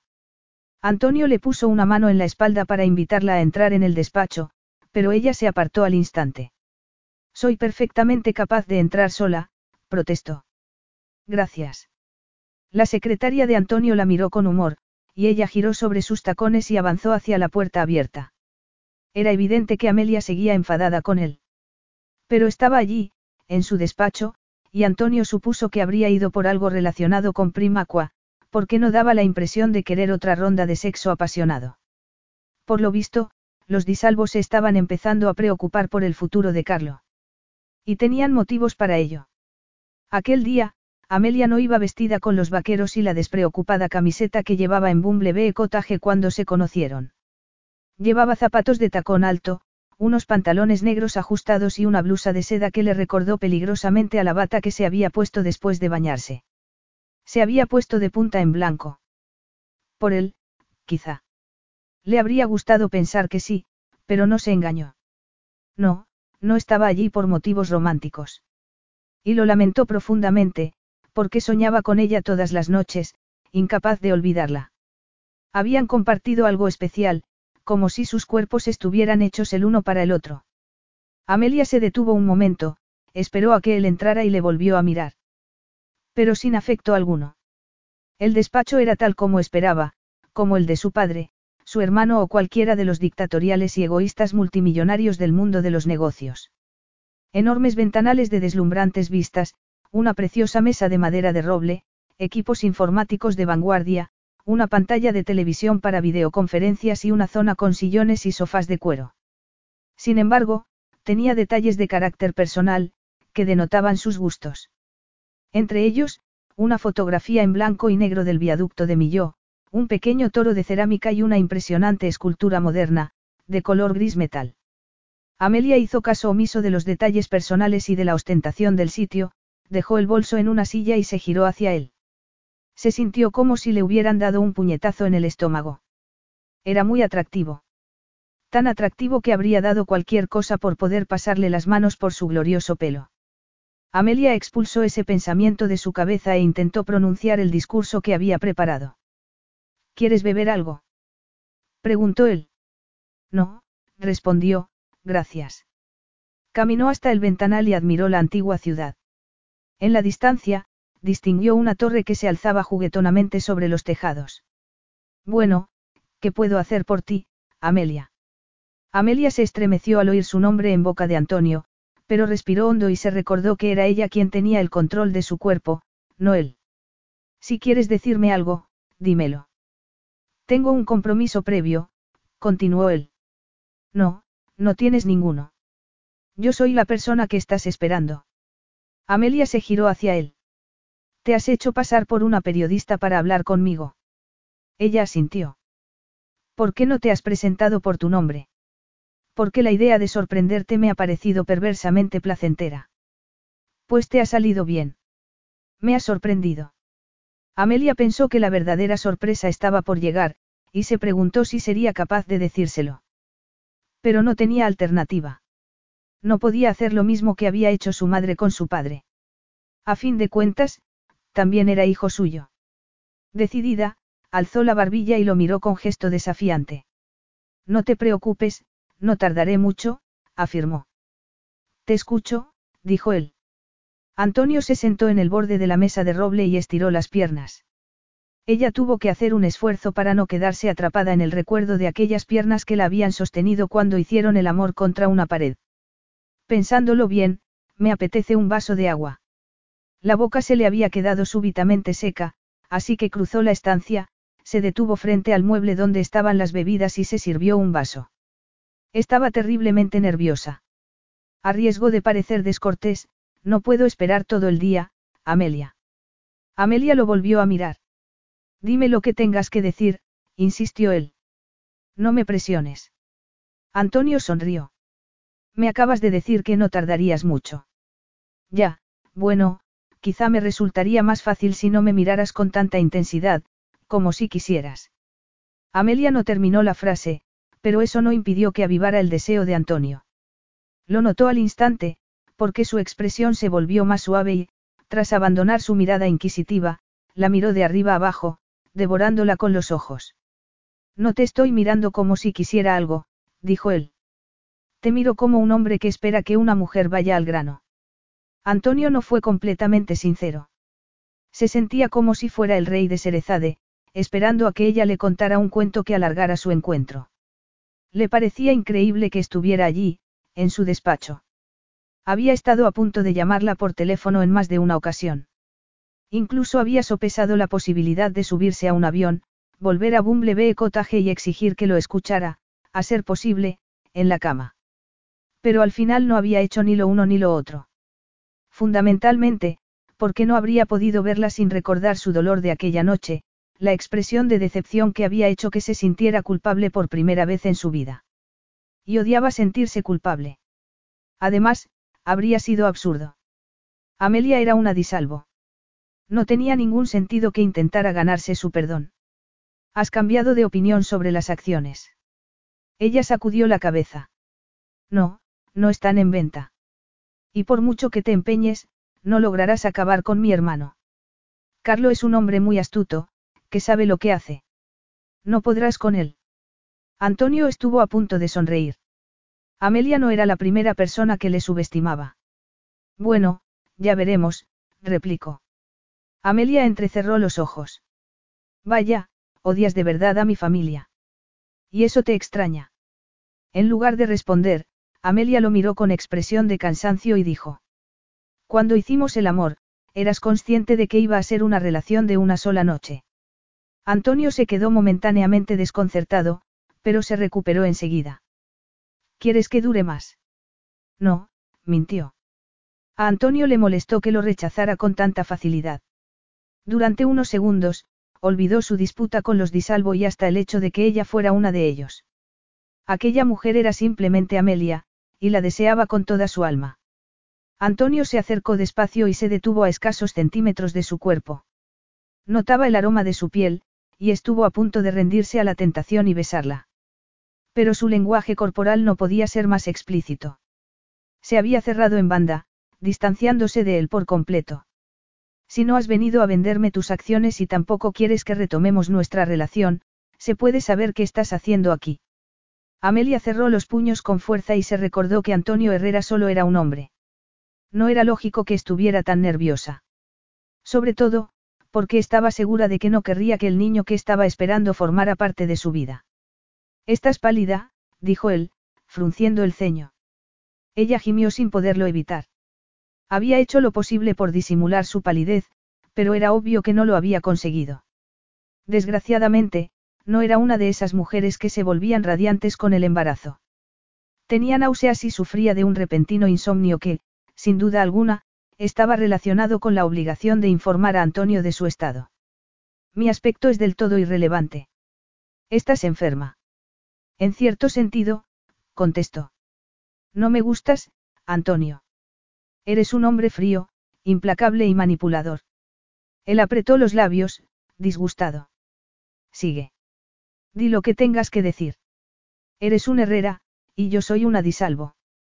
Pero esto no se parece nada a la situación de Romeo y Julieta. No tengo ningún interés en verme arrastrada a una disputa absurda que debió arreglarse hace dos generaciones. Es tu hermano quien intentó arruinar a mí. Ella alzó una mano para que guardara silencio, y lo guardó. Sí, mi hermano hizo algo, y tú se la devolviste. Qué pérdida de tiempo y energía. En lugar de concentrarte en tus propios negocios, te arrastras por el fango sin más objetivo que destruir a Carlo.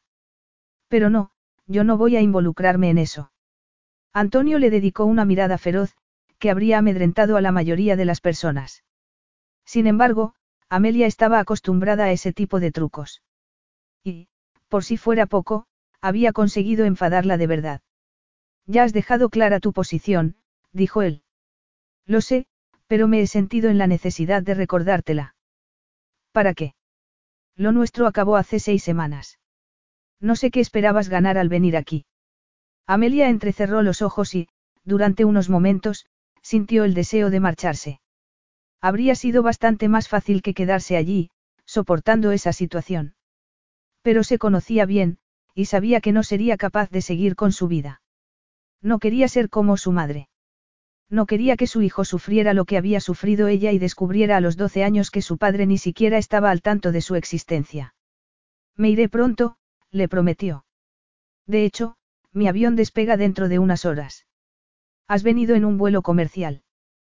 ¿Cómo querías que viniera, si no? Disalvo Industries tiene muchos aviones privados. Ella ladeó la cabeza. Antonio tenía razón. Efectivamente, podría haber volado a Madrid en uno de los aparatos de su familia. Pero ese no era su estilo. Menuda pesadilla medioambiental, declaró. Los aviones privados son un capricho de millonarios, un simple símbolo de poder. Y sin justificación alguna, porque suelen ir a sitios que cubren docenas de aviones comerciales todos los días. Ya, pero los vuelos comerciales te obligan a seguir horarios ajenos. Qué inconveniente, dijo ella, con sorna. Te aseguro que lo es. Tengo muchos compromisos laborales, y no puedo estar esperando en un aeropuerto. No puedo ser tan flexible. Esta vez fue ella quien sonrió.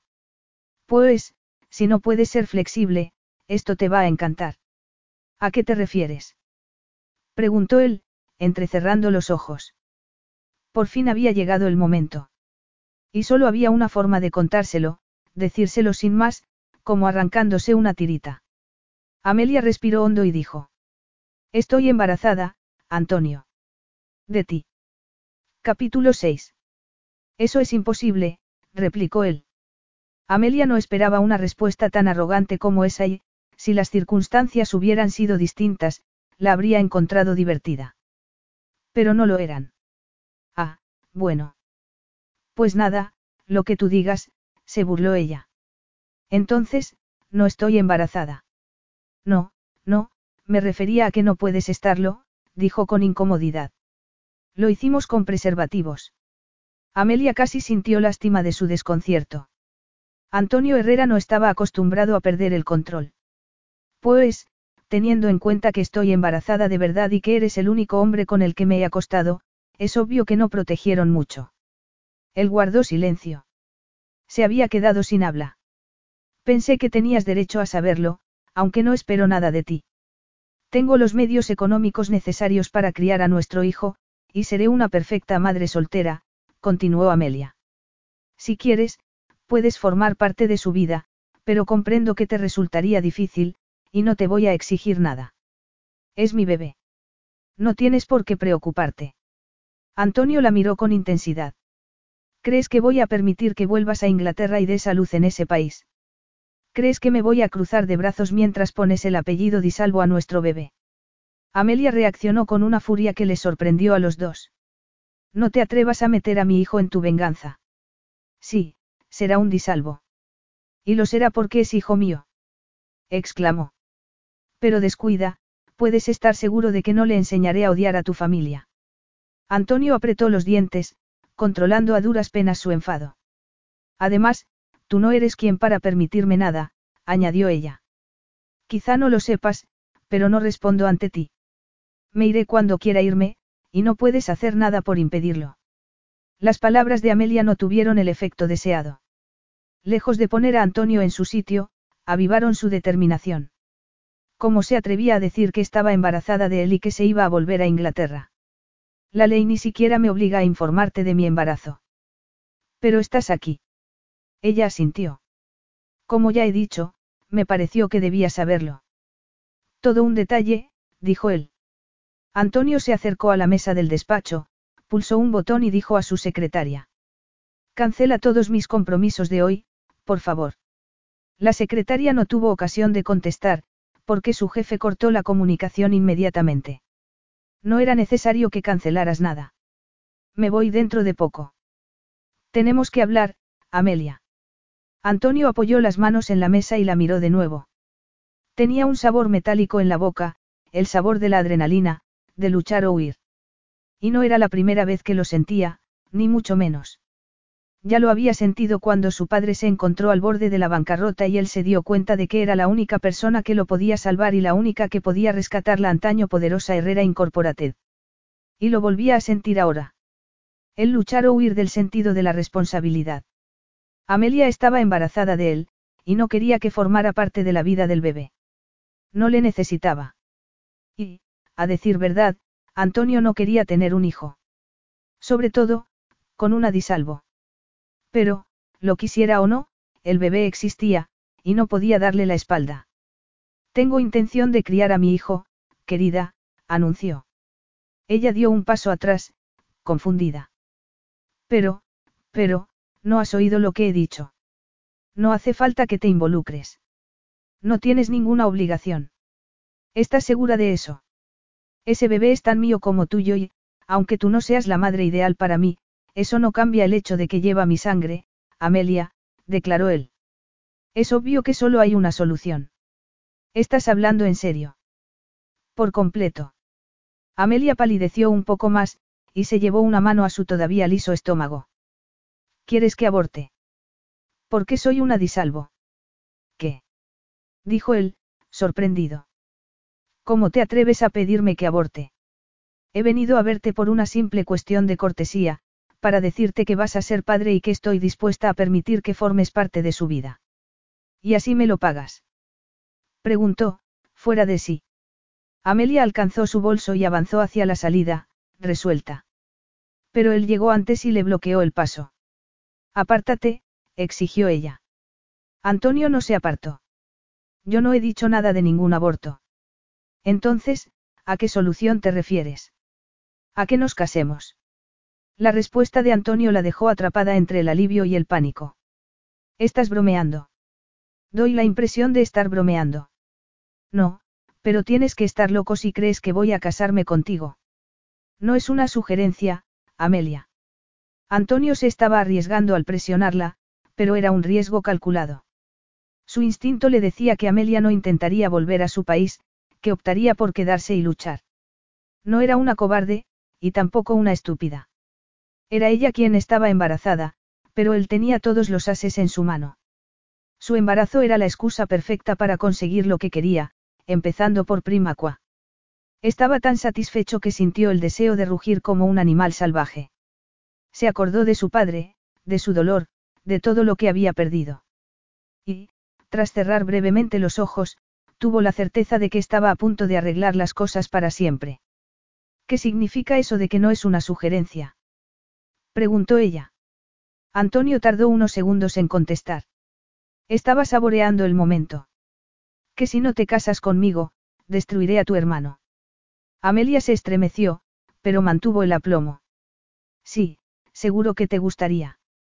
Pero olvidas que ha pasado bastante tiempo desde que hicimos el amor, y huelga decir que he hablado con Carlo. Sabe lo que quieres hacer, y no le preocupa en absoluto. No, claro que no. Amelia entrecerró los ojos. ¿Qué estás tramando? Acércate y lo verás.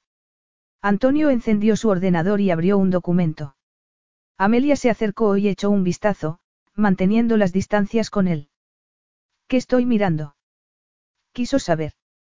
Lo que he hecho con las empresas de tu familia a lo largo de los años. Amelia volvió a mirar, y supo que Antonio estaba hablando en serio. Las acciones de varias empresas habían bajado peligrosamente de valor. Dejarás sacarlo en paz si me caso contigo. Antonio sacudió la cabeza.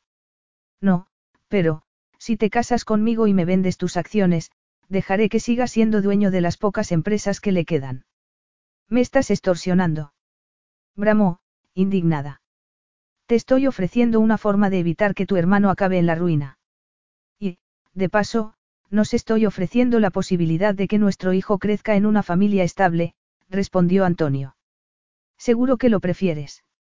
Lo que yo prefiero es otra cosa, no volverte a ver en toda mi vida. Él arqueó una ceja. Ya, bueno, atengámonos a los deseos realizables. Antonio apagó el ordenado, y ella le dio la espalda. Nunca te venderé esas acciones. En ese caso, destruiré a tu hermano de otro modo. Y te aseguro que no hago las cosas a medias. En poco más de un mes, he conseguido que sus empresas pierdan 500 millones de dólares. ¿Qué crees que habré conseguido a finales de año si sigo así? Ella soltó un gemido ahogado. No serás capaz, dijo. ¿Tú crees? ¿Por qué haces esto? No entiendo nada. Porque le odio y porque merece todo lo malo que le pase. Amelia cerró los ojos un momento, y él siguió hablando. Siete días después de cumplir los 18, volví a casa y me encontré a mi padre llorando. Lo había perdido todo, por culpa de tu padre y de tu hermano. Iban a liquidar sus bienes, y tuve la sensación de que prefería suicidarse antes de cargar con la vergüenza de una bancarrota. Amelia lo miró con tristeza. Lo siento. Lo siento mucho. Me hice cargo de la empresa ese mismo día. La reconstruí poco a poco, y no fue ni fácil ni rápido. Me despertaba todos los días en un mar de dudas e incertidumbre, pero la vida de mi padre estaba en juego, y supe que no tenía más remedio que conseguirlo. Fue entonces cuando me juré que tu hermano pagaría por lo que había hecho. No sabes cuánto le odio. Sí, ya lo veo. Pero lo que le pasó a tu padre no te da derecho a destrozar la vida de mi hermano, alegó ella. Me da todo el derecho del mundo. Se ganó un enemigo hace mucho tiempo, y eso no va a cambiar. ¿Y quieres que me case contigo? Después de lo que estás diciendo sobre Carlo. Sí, respondió al instante. Ella entrecerró los ojos. No te has interesado por mi estado, Antonio. No has preguntado ni por la salud del bebé, dijo. Eres un hombre egoísta y despiadado, que solo quiere vengarse de mi familia y que ni siquiera me ve como un ser de carne y hueso, como la mujer que soy. Que no te veo como una mujer. Preguntó él con vehemencia. ¿Crees que no te deseo? Incluso ahora, en mitad de todo esto. Amelia apartó la vista. No estaba hablando de deseo, declaró en voz baja. No estás dispuesto a aceptar que soy una persona con sus propios objetivos y necesidades, alguien que merece dirigir su propio destino y toma sus propias decisiones. Por supuesto que puedes decidir, Amelia. Pero solo hay una solución que sea buena para todos, observó él. Vaya, otro ultimátum. Él suspiró y se alejó un poco de ella, para poder pensar con claridad. Está bien, veámoslo desde otro punto de vista, dijo. Soy consciente de que las circunstancias que rodearon nuestro encuentro no fueron las más adecuadas, pero eso no significa que yo sea una mala persona. Ah, no. Estás decidido a destruir a mi familia. No, estoy decidido a ser el padre del niño que llevas dentro. ¿Por qué no podemos crear una familia nueva? Tú eres una disalvo y yo soy un herrera, pero también somos los padres de esa criatura. Quiero que vivamos juntos y que le demos todo lo que pueda necesitar, dime que tú no deseas lo mismo, Amelia. Dime que no quieres que crezca con un padre y una madre que la quiera. Las palabras de Antonio le parecieron extremadamente peligrosas, y se lo parecieron porque tenía razón. Toda su infancia pasó ante sus ojos, la ausencia de amor, de afecto, de un hogar estable, de algo parecido a una estructura familiar. Su madre la tenía por una mascota o una inconveniencia y, al final, cuando cumplió 11 años, como un accesorio que llevara a las fiestas, por muy inapropiadas que fueran para una niña de su edad.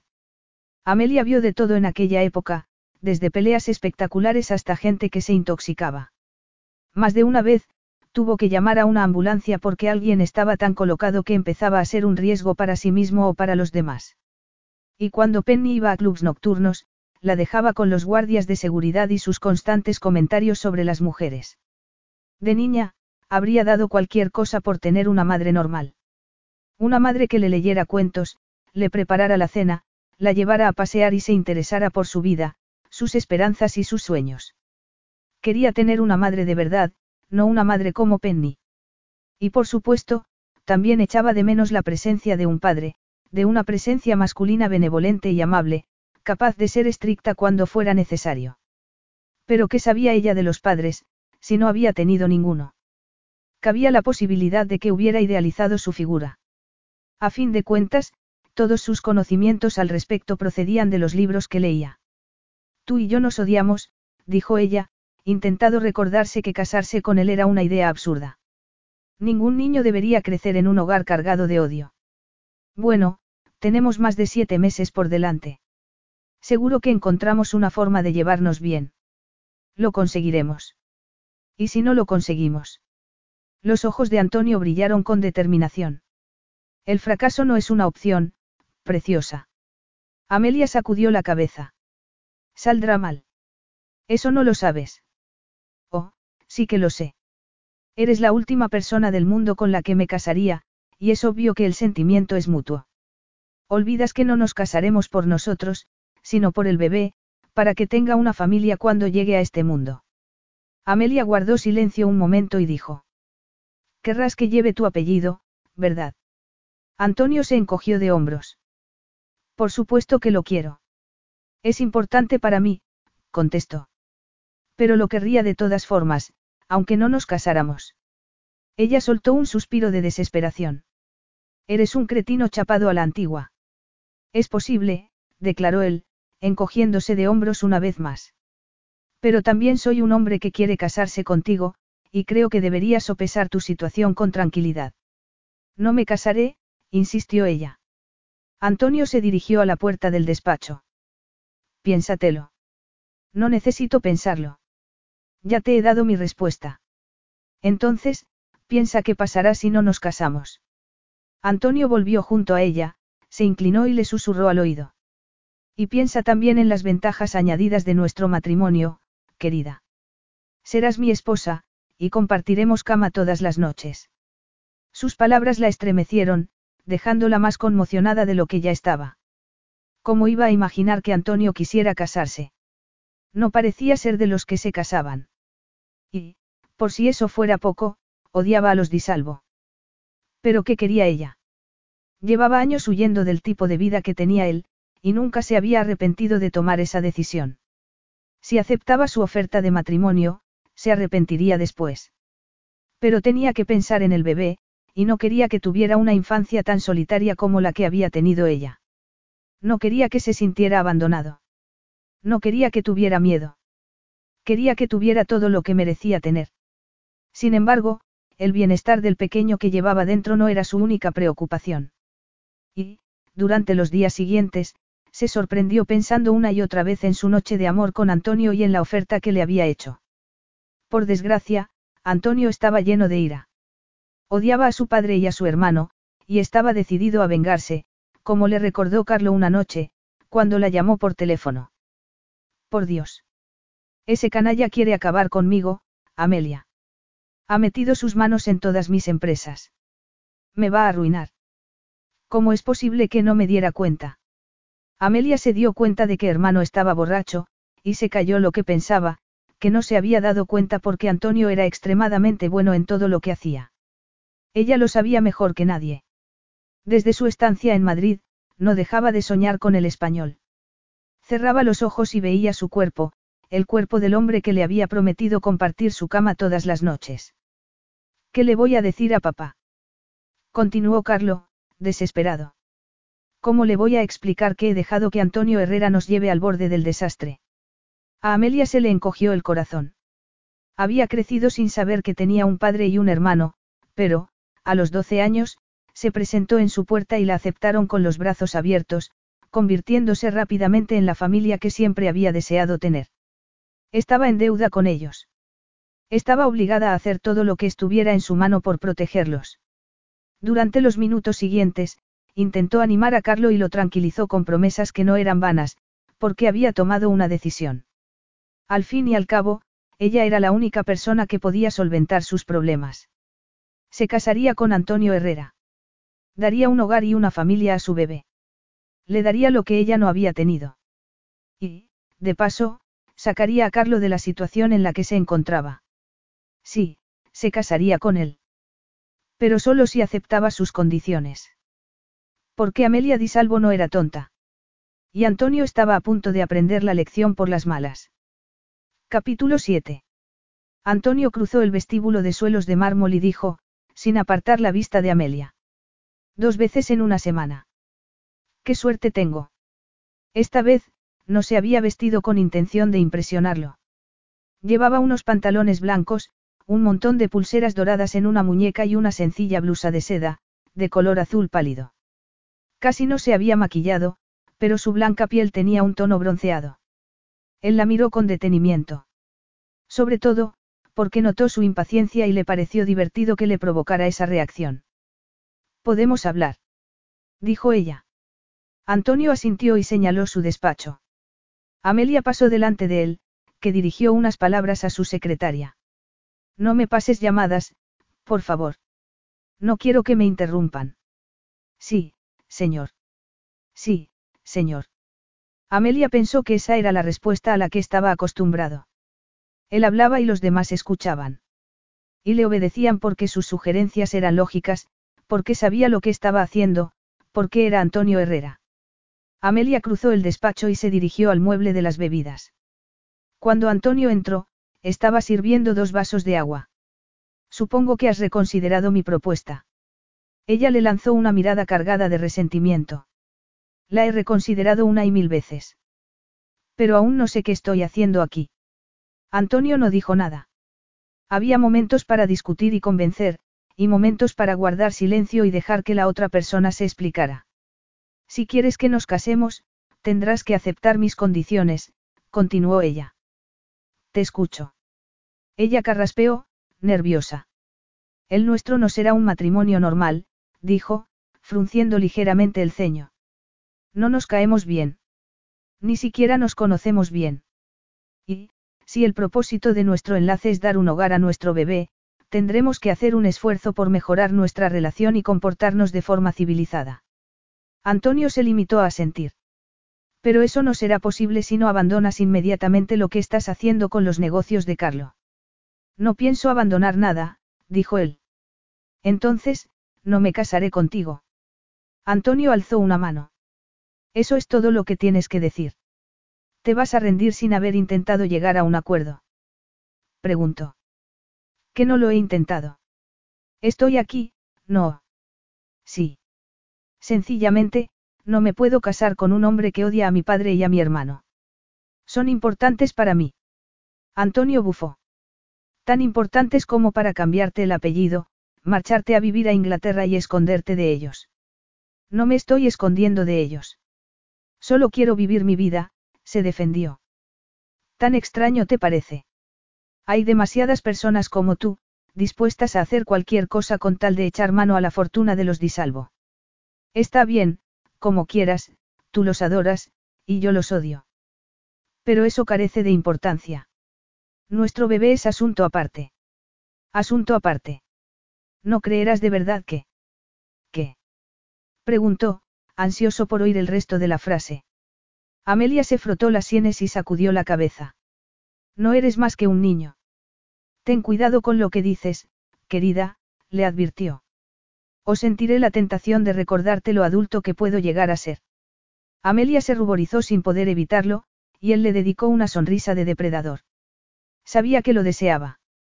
Hasta el ambiente se había cargado de tensión. No quiero que el bebé crezca en un casa llena de odio. Pues no nos odiemos. Sabes perfectamente lo que quiero decir. Mi padre y mi hermano formarán parte de la vida de nuestro hijo, lo cual significa que tenemos que encontrar una solución. ¿Qué pasará cuando celebremos su primer cumpleaños, por ejemplo? Tomaremos tarta mientras Carlo y tú os matáis con la mirada. Él se encogió de hombros. Daremos dos fiestas. Separadas. Ella arqueó una ceja. Harás como si mi familia no existiera. Yo no he dicho eso. Claro que sí. Y estás decidido a destruirlos. Lo que yo haga con mis negocios no tiene nada que ver con nuestro bebé. No sufrirá las consecuencias. Insinúas que no le enseñarás a odiar a los disalvo, como hicieron contigo. A mí no me enseñaron a odiar a tu familia, protestó. Fue cosa de tu hermano y de tu padre, por intentar destruir al mío. Es responsabilidad suya. Está bien, ellos empezaron la pelea. Pero eso no significa que tú no puedas comportarte con elegancia y olvidar el asunto. Antonio entrecerró los ojos. Ya es tarde para eso.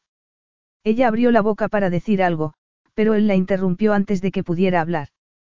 Cásate conmigo, Amelia. Quieres que el bebé tenga una familia estable, y sabes que es lo correcto. Amelia tragó saliva y se acercó al ventanal. Madrid brillaba en la distancia, y ella sintió un enorme peso sobre los hombros mientras la admiraba. Conociste a tu padre en la adolescencia, ¿verdad? Dijo él. Sí. Y no te habría gustado que hubiera estado contigo desde el principio. Esta vez fue ella quien se encogió de hombros. Desear lo imposible es absurdo, alegó. Sí, puede que lo sea. Pero yo conocí a mi padre, ¿sabes?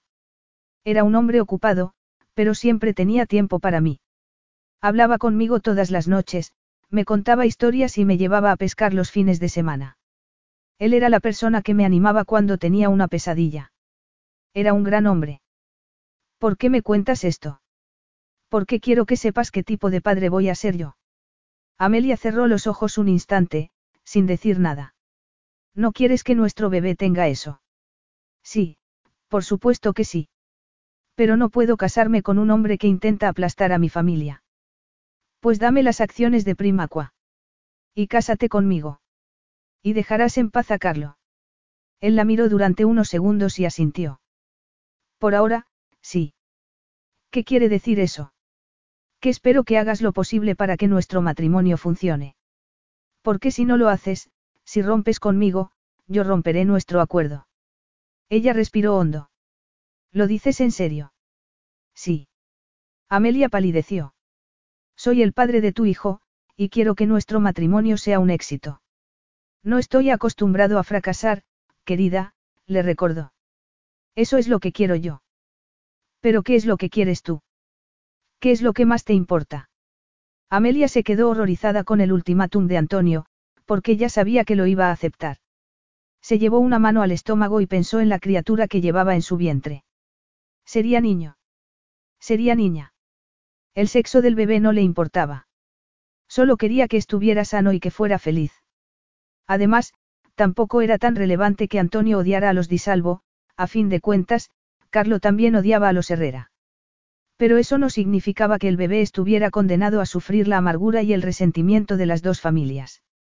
Hasta podía ser la solución, porque el propio Antonio se daría cuenta de que esa ridícula y antigua disputa era mala para todos, empezando por su propio hijo. Hasta entonces, no había hecho ni dicho nada que indicara un posible cambio de actitud, pero era posible que, con el tiempo, se diera cuenta de que su odio era absurdo. Particularmente, porque el objeto de dicho odio eran los familiares del bebé. Prométeme que serás, razonable, dijo ella. Él arqueó las cejas. Siempre soy razonable. Amelia soltó un bufido de incredulidad. Estoy hablando en serio, Antonio. ¿Y yo? Ella sacudió la cabeza. Esto es ridículo. No hay nada razonable en tu forma de comportarte conmigo. Nada. Eres el hombre más insoportable y... Difícil, sí, ya lo has insinuado antes, la interrumpió. Mira, no voy a aceptar un matrimonio que me haga sentirme desgraciada. Y no has hecho nada que demuestre que puedo vivir contigo, declaró ella. Quieres que nos casemos y que me quede a tu lado, pero no me das nada a cambio. Te he dicho que no actuaré contra el resto de las empresas de tu hermano. Y créeme, no es una concesión fácil para mí.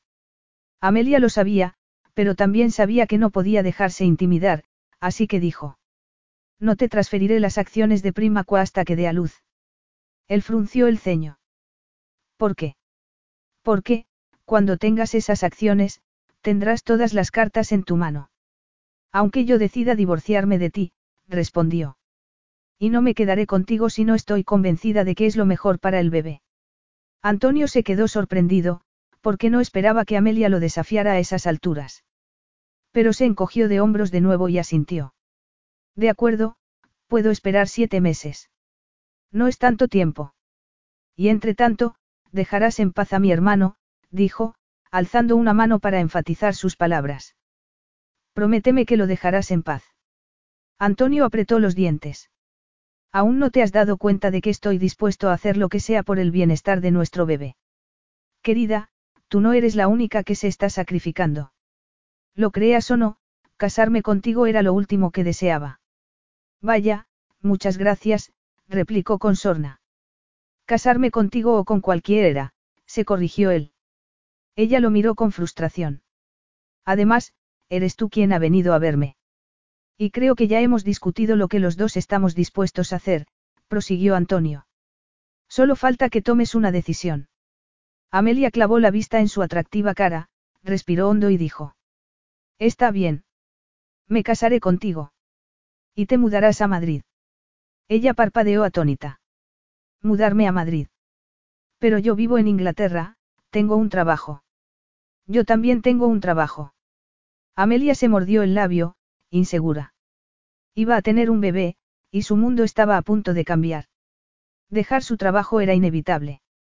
¿Qué importaba dejarlo entonces o seis meses más tarde? Además, tenía que pensar en sus alumnos, y no quería que cambiaran de profesor en mitad del curso. Era mejor que empezaran con uno nuevo. Sin embargo, la idea de mudarse a Madrid le incomodaba. Había hecho todo lo posible por alejarse del mundo de las personas como Antonio, y no quería volver a sufrir lo que había sufrido en Italia, desde los hombres que la veían como un juguete de la alta sociedad hasta las chicas que se hacían amigas suyas para acceder a su hermano. No, no quería volver a pasar por eso. Adoraba a su familia, pero nunca habían entendido que ni le gustaba su forma de vida ni estaba hecha para ella. Y Antonio debió de notar su incomodidad, porque dijo en tono súbitamente cariñoso. Madrid te gustará, preciosa. No se trata de Madrid. Entonces, ¿cuál es el problema? Amelia no quiso decirle la verdad. Confesar sus vulnerabilidades a Antonio era regalarle un arma que podría usar contra ella. Es que me estás pidiendo demasiado. Sobre todo, porque tú no estás dispuesto a mudarte a Gran Bretaña. No puedo hacer mi trabajo en mitad de ninguna parte, alegó. ¿Y qué pasa con el mío? Tendrías que dejarlo en algún momento. ¿Por qué te opones a dejarlo ahora? Porque me gusta, respondió, pasándose una mano por el pelo. Pero me lo pensaré. Los ojos de Antonio brillaron. Bueno, pues ya está decidido. Ella parpadeó, confusa. ¿Qué está decidido? Que nos vamos a casar. De repente, Antonio alcanzó su mano y le puso una cajita forrada de terciopelo en la palma. Amelia la abrió automáticamente, y soltó un suspiro de admiración al ver lo que contenía, un anillo de platino con una enorme turquesa rodeada de pequeños diamantes. Es maravilloso, acertó a decir. Era de mi abuela. Sus ojos eran como los tuyos. Amelia frunció el ceño al oírlo, porque la mención de su abuela le recordó la disputa entre sus dos familias. Desde luego, no se podía decir que la propuesta de matrimonio de Antonio fuera precisamente romántica, pero habría preferido que no estuviera manchada con el odio entre los Disalvo y los Herrera. Gracias. Antonio asintió. He preparado los documentos, y un juez de paz me ha concedido una dispensa especial. Si quieres, nos podemos casar dentro de una semana. Supongo que será tiempo suficiente para que arregles las cosas en Inglaterra. Haces que suene muy fácil, pero tengo que dejar un trabajo y cerrar mi casa. Sí, sé que es más complicado de lo que parece, pero quiero que nos casemos tan pronto como sea posible. Sin embargo, si tu colegio necesita que avises con más tiempo, podríamos volver a tu país después de la boda y quedarnos en tu casa una temporada. Sí, bueno, ya que te muestras tan entusiasta, dijo con sorna.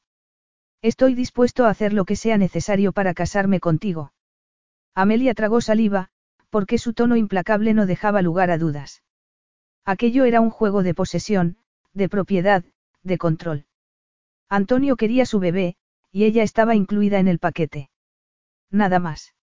Dime una cosa, tienes un montón de anillos de compromiso en tu mesa, para dárselos a las mujeres que pasen por aquí. Él sonrió. No, lo saqué de la caja fuerte familiar cuando te marchaste de Madrid. ¿Por qué? Porque sabía que volverías. ¿Y si te hubieras equivocado? Antonio la tomó de la mano y acarició el anillo. Habría ido a Inglaterra y te habría ayudado a entrar en razón, replicó. Amelia se estremeció al oír sus suaves palabras. Estaba haciendo lo correcto. O había cometido un grave error al prestarse a ese matrimonio. No estaba segura. Pero el tiempo lo diría. Antonio miró la mesa de su despacho. Todo estaba delante de él, sus agresivas inversiones en Disalvo Industries, su lenta y meticulosa estrategia de devaluarlas y arruinarlas sin más deseo que su destrucción. A fin de cuentas, esas empresas solo le interesaban por un motivo, el de hacer daño a Carlo y a Giacomo. La familia de su prometida. Amelia le había dicho que no se podía casar con un hombre que quería destruir a los suyos. Pero se iba a casar con él, y él se iba a casar con ella. Llevaba muchos años planeando la destrucción de los Disalvo, cuya guinda era el control de Primaqua. Y ahora, estaba a punto de contraer matrimonio con Amelia. Pero cabía la posibilidad de que la boda y el hijo que estaban esperando fueran su mejor arma. Carlo le odiaba, y el sentimiento era recíproco. ¿Qué pensaría el hermano de Amelia cuando supiera que iba a tener un niño con ella? Sin duda, que lo había planeado todo, desde la seducción hasta el embarazo. Y, aunque eso no lo mataría, minaría un poco más su resistencia.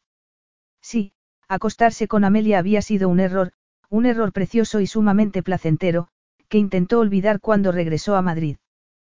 Pero las cosas habían cambiado. Ya no era un problema de atracción sexual. En cuanto Amelia soltó la bomba de su embarazo, se sintió dominado por el primario instinto de proteger a ese niño y hacer lo que fuera necesario, incluso casarse con una disalvo. Y eso no tenía nada que ver con los negocios. No tenía nada que ver con lo que Amelia y él compartían. Eso era un asunto personal. Capítulo 8. Yo os declaro marido y mujer. Las palabras del juez de paz resonaron en la mente de Amelia como si fueran una maldición. Pero se lo había buscado ella misma. No era un cordero que llevaran al matadero, sino una mujer que había tomado la decisión de hablar con Antonio, contarle lo del embarazo y, en última instancia, casarse con él. Lanzó una mirada a su flamante marido y se preguntó hasta qué punto se comprometería con su matrimonio. Había conducido el coche por las calles de Madrid con su tranquilidad de costumbre, bajo el dorado y cálido sol de la tarde, acercándolos cada vez más al momento de pronunciar sus votos y marcharse a su hogar. Desgraciadamente, no sabía qué tipo de hogar iba a ser. Un lujoso ático. Una mansión. Un yate. Solo sabía que se había jurado no volver al tipo de vida que llevaban Carlo y su padre y que, a pesar de ello, había vuelto. Estaba tan lejos de ser una simple profesora de primaria como podía estar.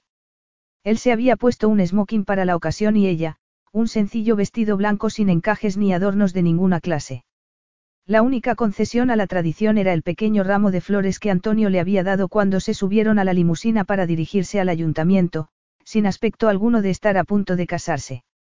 ¿Te arrepientes de haberte casado conmigo? La repentina pregunta de Antonio la desconcertó. Llevaban media hora en silencio, desde que habían salido de la ceremonia. Espero que no, porque ya es demasiado tarde para cambiar de opinión, continuó él. No, no me arrepiento en absoluto. Esa es la razón de que no dejes de apretar los dedos. Amelia no se había dado cuenta.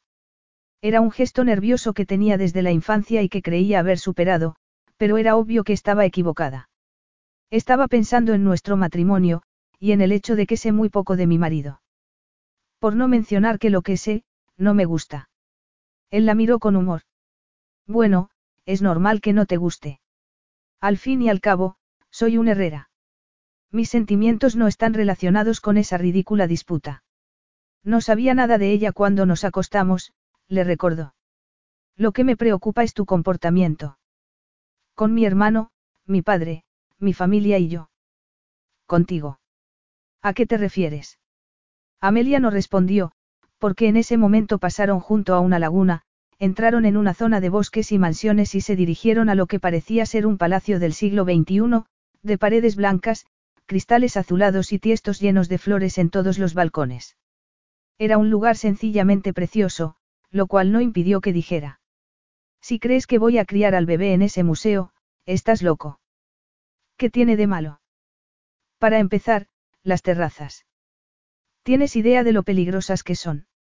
Como si no se pudiera hacer nada para impedir que los niños jueguen en las terrazas. No sé, algo parecido a una barrera, algo grande y liso. ¿Cómo se llama eso? Ah, sí, una puerta, se burló. Ella frunció el ceño. El sarcasmo no te sienta bien. Antonio soltó una carcajada. Ni la mezquindad te sienta bien a ti, replicó. La casa es perfecta, y lo sabes de sobra. Deja de quejarte y baja a echar un vistazo. Antonio se bajó del coche y abrió la portezuela a Amelia, en un gesto de cortesía que le pareció todo un símbolo de la clase de matrimonio que iban a tener, civilizado, educado, sin pasión alguna. Pero podía funcionar, no. La propiedad está vallada, así que no tenemos que preocuparnos de que nuestros hijos se caigan a la laguna. ¿Hijos? preguntó ella, llevándose una mano al estómago. Solo vamos a tener uno, si no recuerdo mal. Él se encogió de hombros. De momento. Es que quieres tener más. Antonio señaló la casa. Bueno, tenemos muchas habitaciones que llenar. Magnífico motivo para tener más descendencia, ironizó. Quieres que el bebé tenga de todo, ¿verdad? Empezando por unos hermanos. Ella sacudió la cabeza, intentando convencerse de que no tenía ninguna intención de volver a hacer el amor con él. Pero el simple hecho de planteárselo hizo que se excitara y que sus pezones se endurecieran bajo el vestido de algodón. No. Bueno, ya lo veremos. Antonio le puso una mano en la espalda y la acompañó a la entrada. La puerta se abre con un código de seguridad. Raúl programará el tuyo. Raúl. Mi jefe de seguridad. Tienes un jefe de seguridad.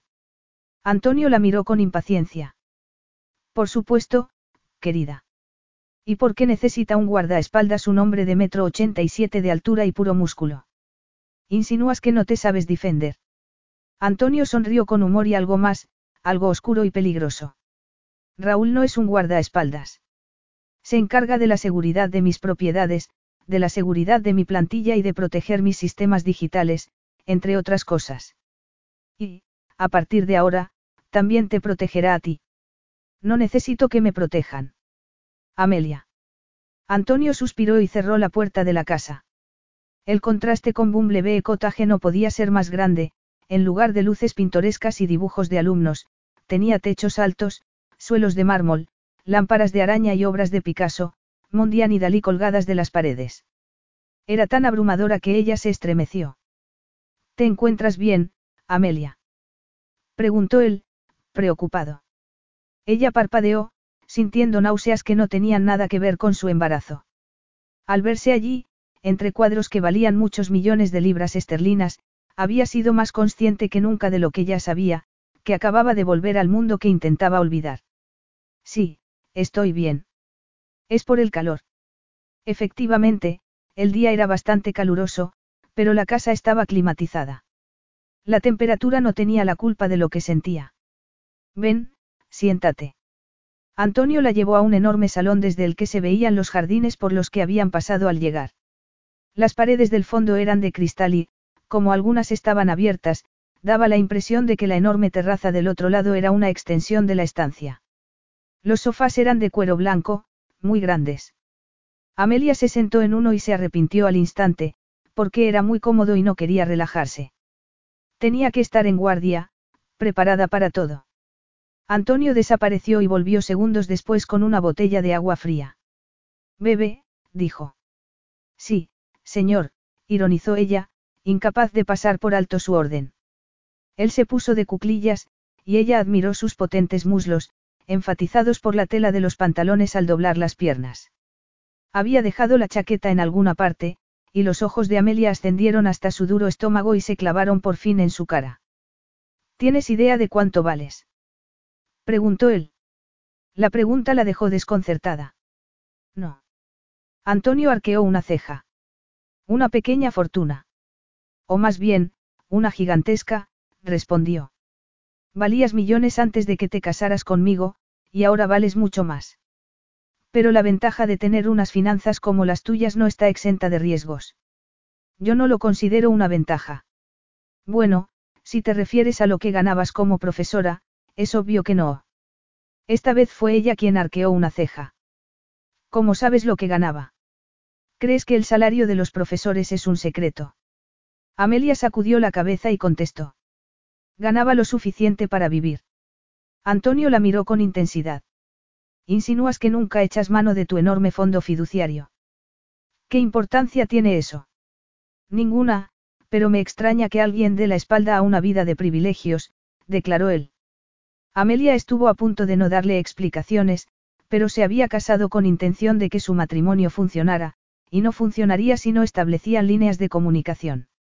Además, sus sentimientos no eran ningún secreto. No quiero que el dinero me defina. Descubrí que la gente te trata de forma distinta cuando sabe que eres rica, y no me gusta.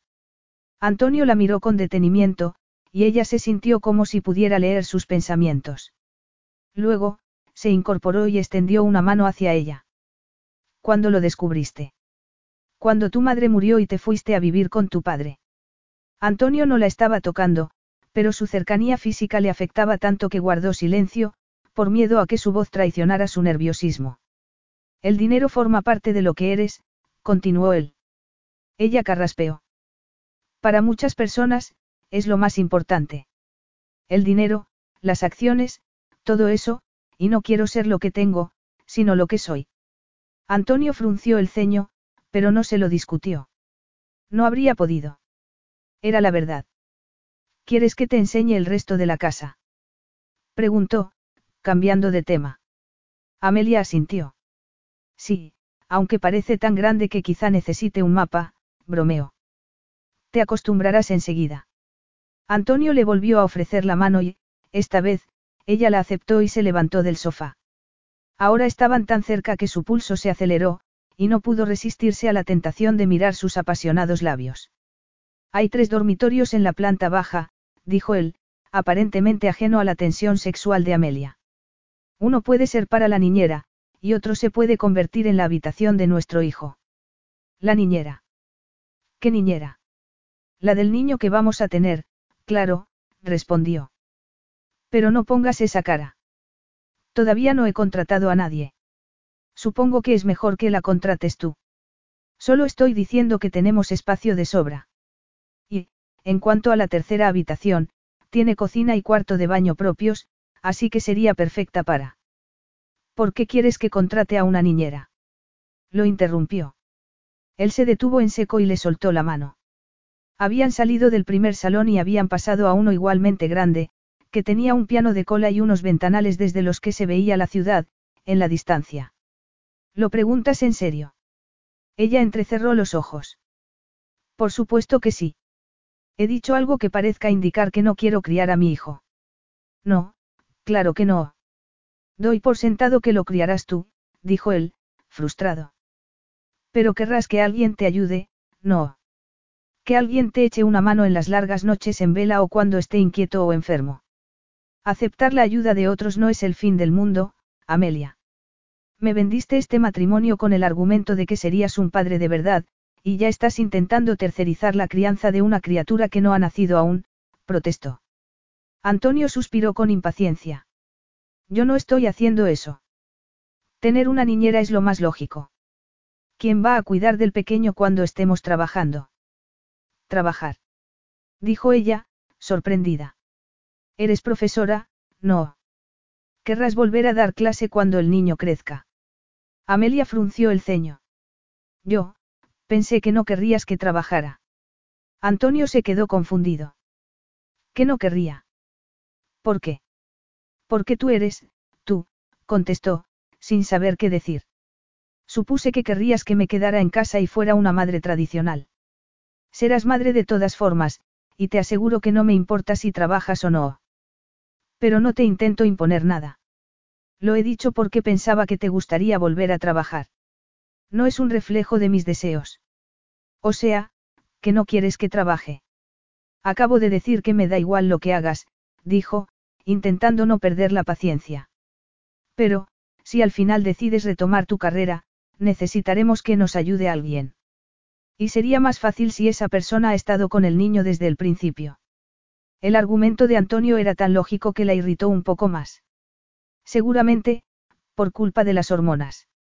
¿Y dónde voy a trabajar? No hablo castellano. Solo sé unas cuantas maldiciones. Antonio soltó una carcajada, y la tensión del ambiente se disipó. Hay un colegio internacional a pocos kilómetros de aquí, y las clases se dan en inglés. ¿Pretendes que dé clase a hijos de potentados y multimillonarios? No, solo a niños. Salvo que odies tanto a los ricos que no te des cuenta de que los niños no son responsables de lo que hagan sus padres. Una vez más, Antonio la había derrotado con la fuerza de sus argumentos. Está bien, me lo pensaré. No hay prisa. Tenemos tiempo de sobra. Un momento después, él abrió la puerta de un dormitorio donde solo había una cama y una cómoda pequeña. La habitación del bebé, dijo. La decoraremos en consecuencia cuando sepamos si es niño o niña. No quiero saberlo. No hasta que nazca. ¿Por qué? Ella se encogió de hombros. Porque quiero que sea una sorpresa. Bueno, yo diría que el bebé es una sorpresa en sí mismo, ¿no te parece? Esa no es la cuestión. Claro que lo es, replicó él. Mira, podemos pintar la habitación de amarillo, de verde o de negro, si quieres. Eso me importa tanto como el hecho de que trabajes o no. Sencillamente, me da igual. Te estoy enseñando la casa y estoy opinando al respecto para demostrarte que me tomo nuestro matrimonio muy en serio, que quiero que funcione, como tú me pediste. Pero pareces decidida a discutírmelo todo. ¿Por qué? Ella no pudo hablar. Su corazón se había acelerado y, a pesar del aire acondicionado de la casa, estaba muerta de calor. Antonio avanzó hacia Amelia y se detuvo tan cerca que su fuerte cuerpo casi la tocaba. Ella alzó la vista y clavó sus pálidos ojos azules en sus tormentosos ojos negros. Estás nerviosa, afirmó. No lo estoy, mintió. Lo estás, insistió. Y lo estás porque eres mi esposa y yo tu marido y no sabes qué significa eso. Nos hemos casado por el bebé, pero no hemos hablado de esto. ¿De esto? ¿A qué te refieres? A que aún sentimos lo que nos empujó a hacer el amor apasionadamente. ¿A qué sigue aquí, entre nosotros. Ella respiró hondo y alzó la barbilla en un gesto de desafío que fracasó al instante, porque no dejó de mirar sus apetecibles labios. Antonio, no soy tan estúpida como para cometer el mismo error dos veces. Él la miró con escepticismo. ¿En serio? ¿En serio? El sexo no formará parte de este matrimonio. Antonio le dedicó una sonrisa tan lenta como peligrosa, teniendo en cuenta que su corazón seguía desbocado y que sus piernas parecían incapaces de sostenerla. Eres consciente de que podría demostrarte lo contrario con suma facilidad. Amelia tragó saliva. La boca se le había quedado seca.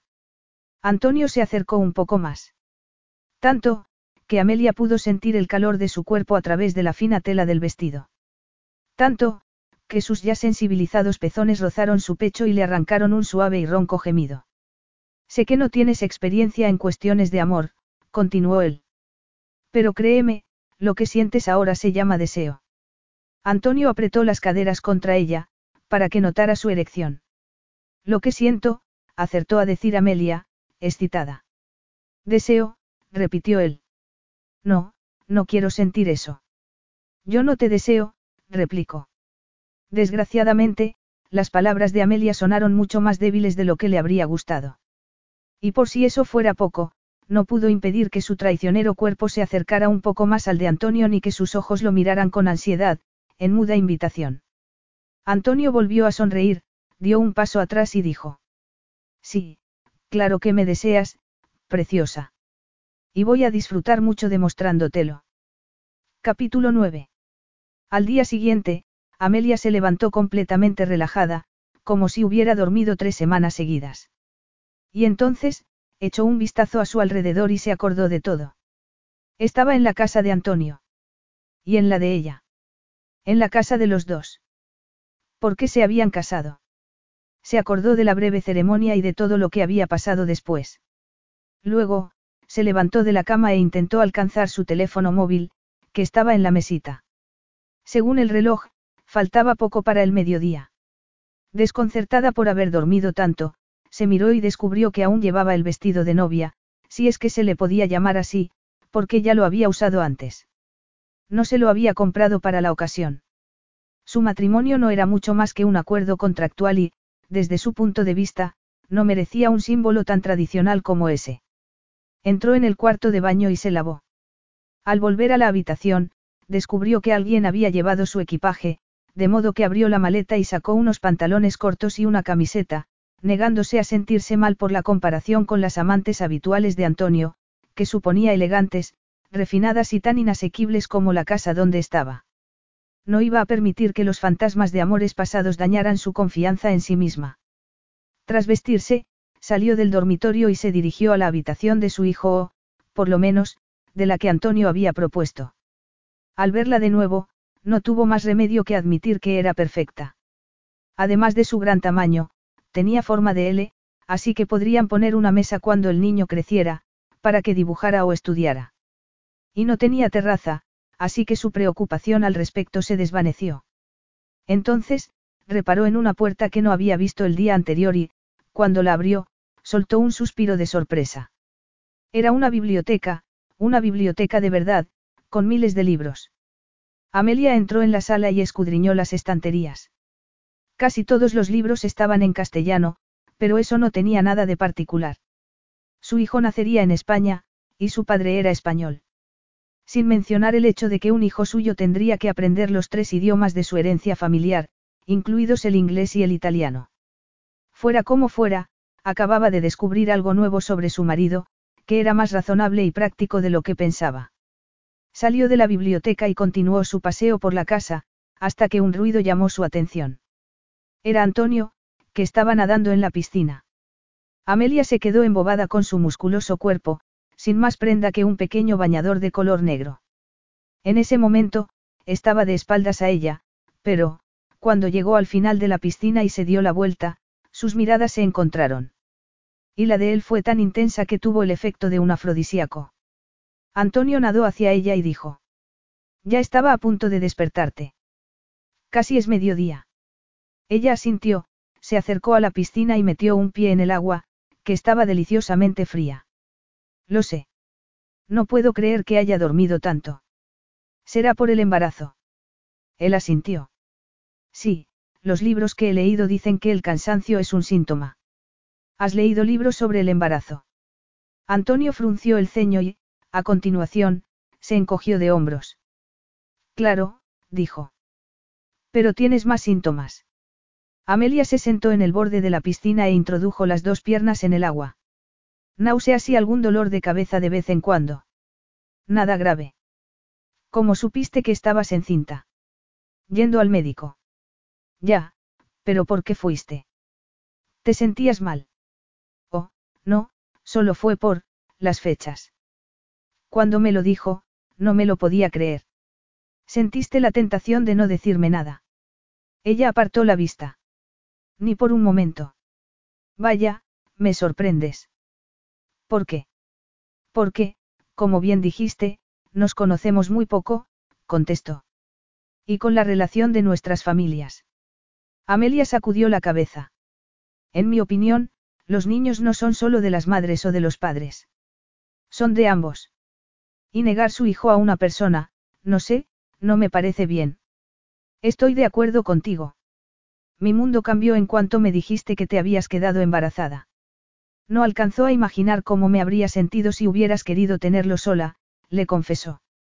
Ella tragó saliva, recordando su propia infancia.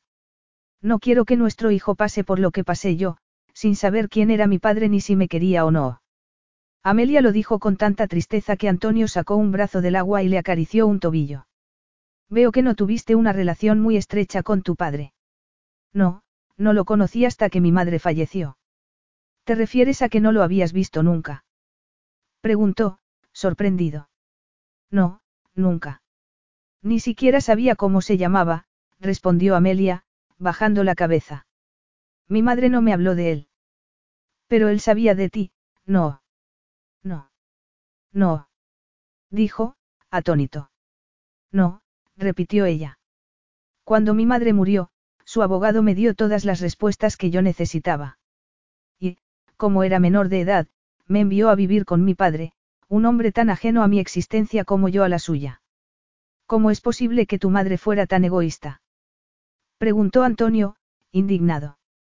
Ella era así, la quinta esencia del egoísmo. Seguro que pensó que no se moriría nunca, que sería eternamente joven, aunque también es posible que tuviera intención de decírmelo cuando yo creciera. En cualquier caso, tuvo la madurez necesaria para redactar un testamento donde mencionaba el nombre de mi padre. Pero no sé por qué decidió criarme sola, sin ayuda de nadie. Por su forma de vida, era lo último que podía desear. Antonio la miró con detenimiento. Y tu padre te acogió sin más. Acogerme. Suena como si yo fuera una mascota, bromeó.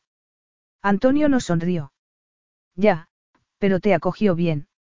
Más o menos. Hizo una prueba de ADN para asegurarse, aunque no se lo reprochó. La relación que tuvo con mi madre fue breve, y no volvió a saber nada de ella.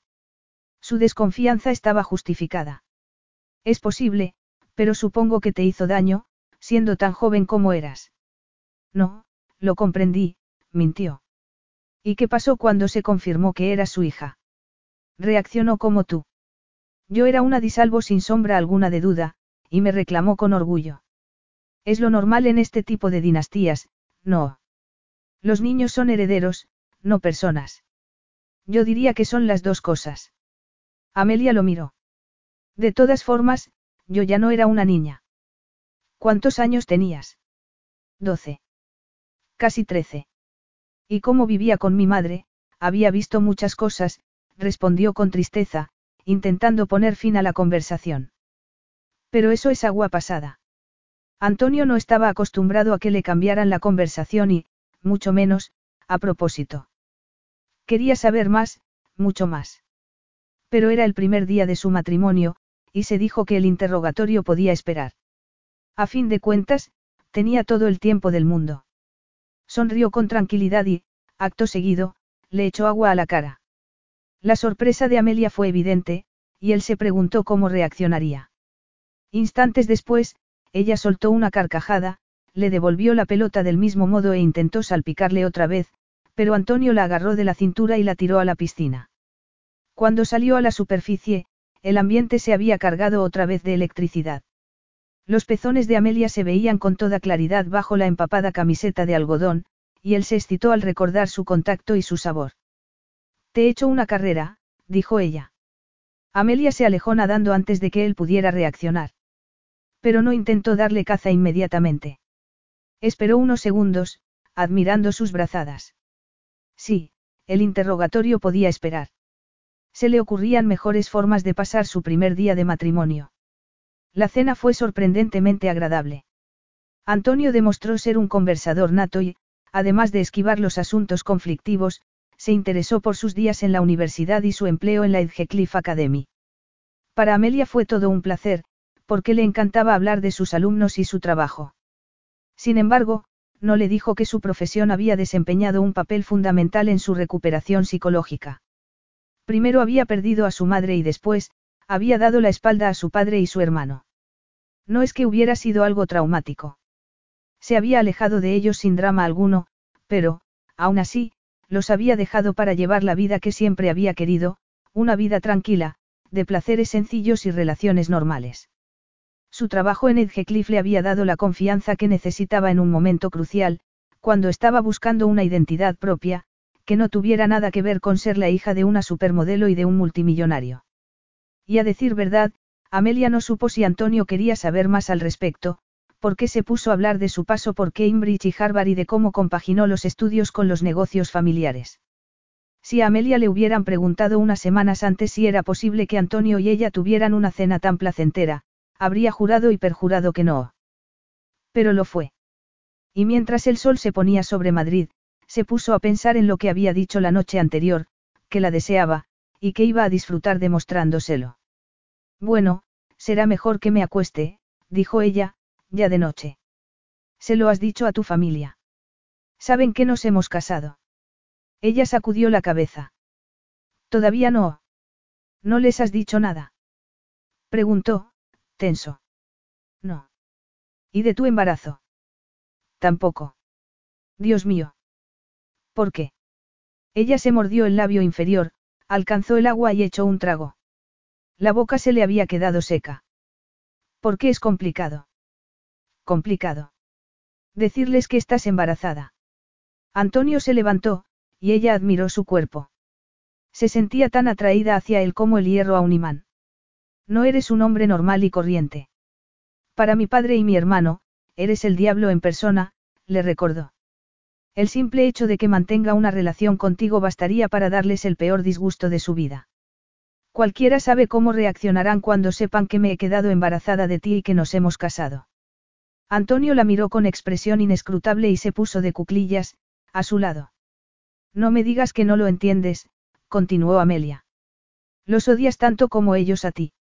Y no quiero que nuestro hijo se convierta en un peón de vuestra disputa.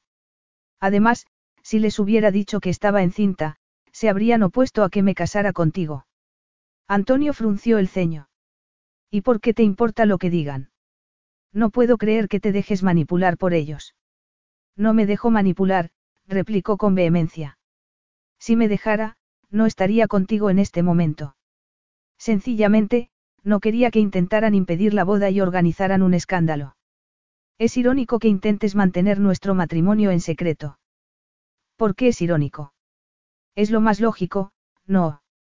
No. Mira, reconozco que tendrán que saberlo en algún momento, pero, aún no sé cuándo, dijo con vaguedad. La idea de decírselo la aterrorizaba. Por lo visto, todo lo que rodeaba a su embarazo era un problema, las circunstancias, el padre del bebé y, por supuesto, el odio entre las dos familias. Pero, a pesar de ello, había una emoción que superaba a todas las demás, la felicidad. Y no quería que se la estropearan. Desde luego, era consciente de que Giacomo y Carlos se pondrían furiosos, pero no quería decírselo de inmediato. Ya tenía bastantes cosas a las que adaptarse, desde su boda con Antonio hasta el simple hecho de conocerlo mejor, pasando por su nueva vida en Madrid y por las complicaciones físicas de su estado. Además, su familia querría respuestas, y sería mejor que estuviera preparada para dárselas.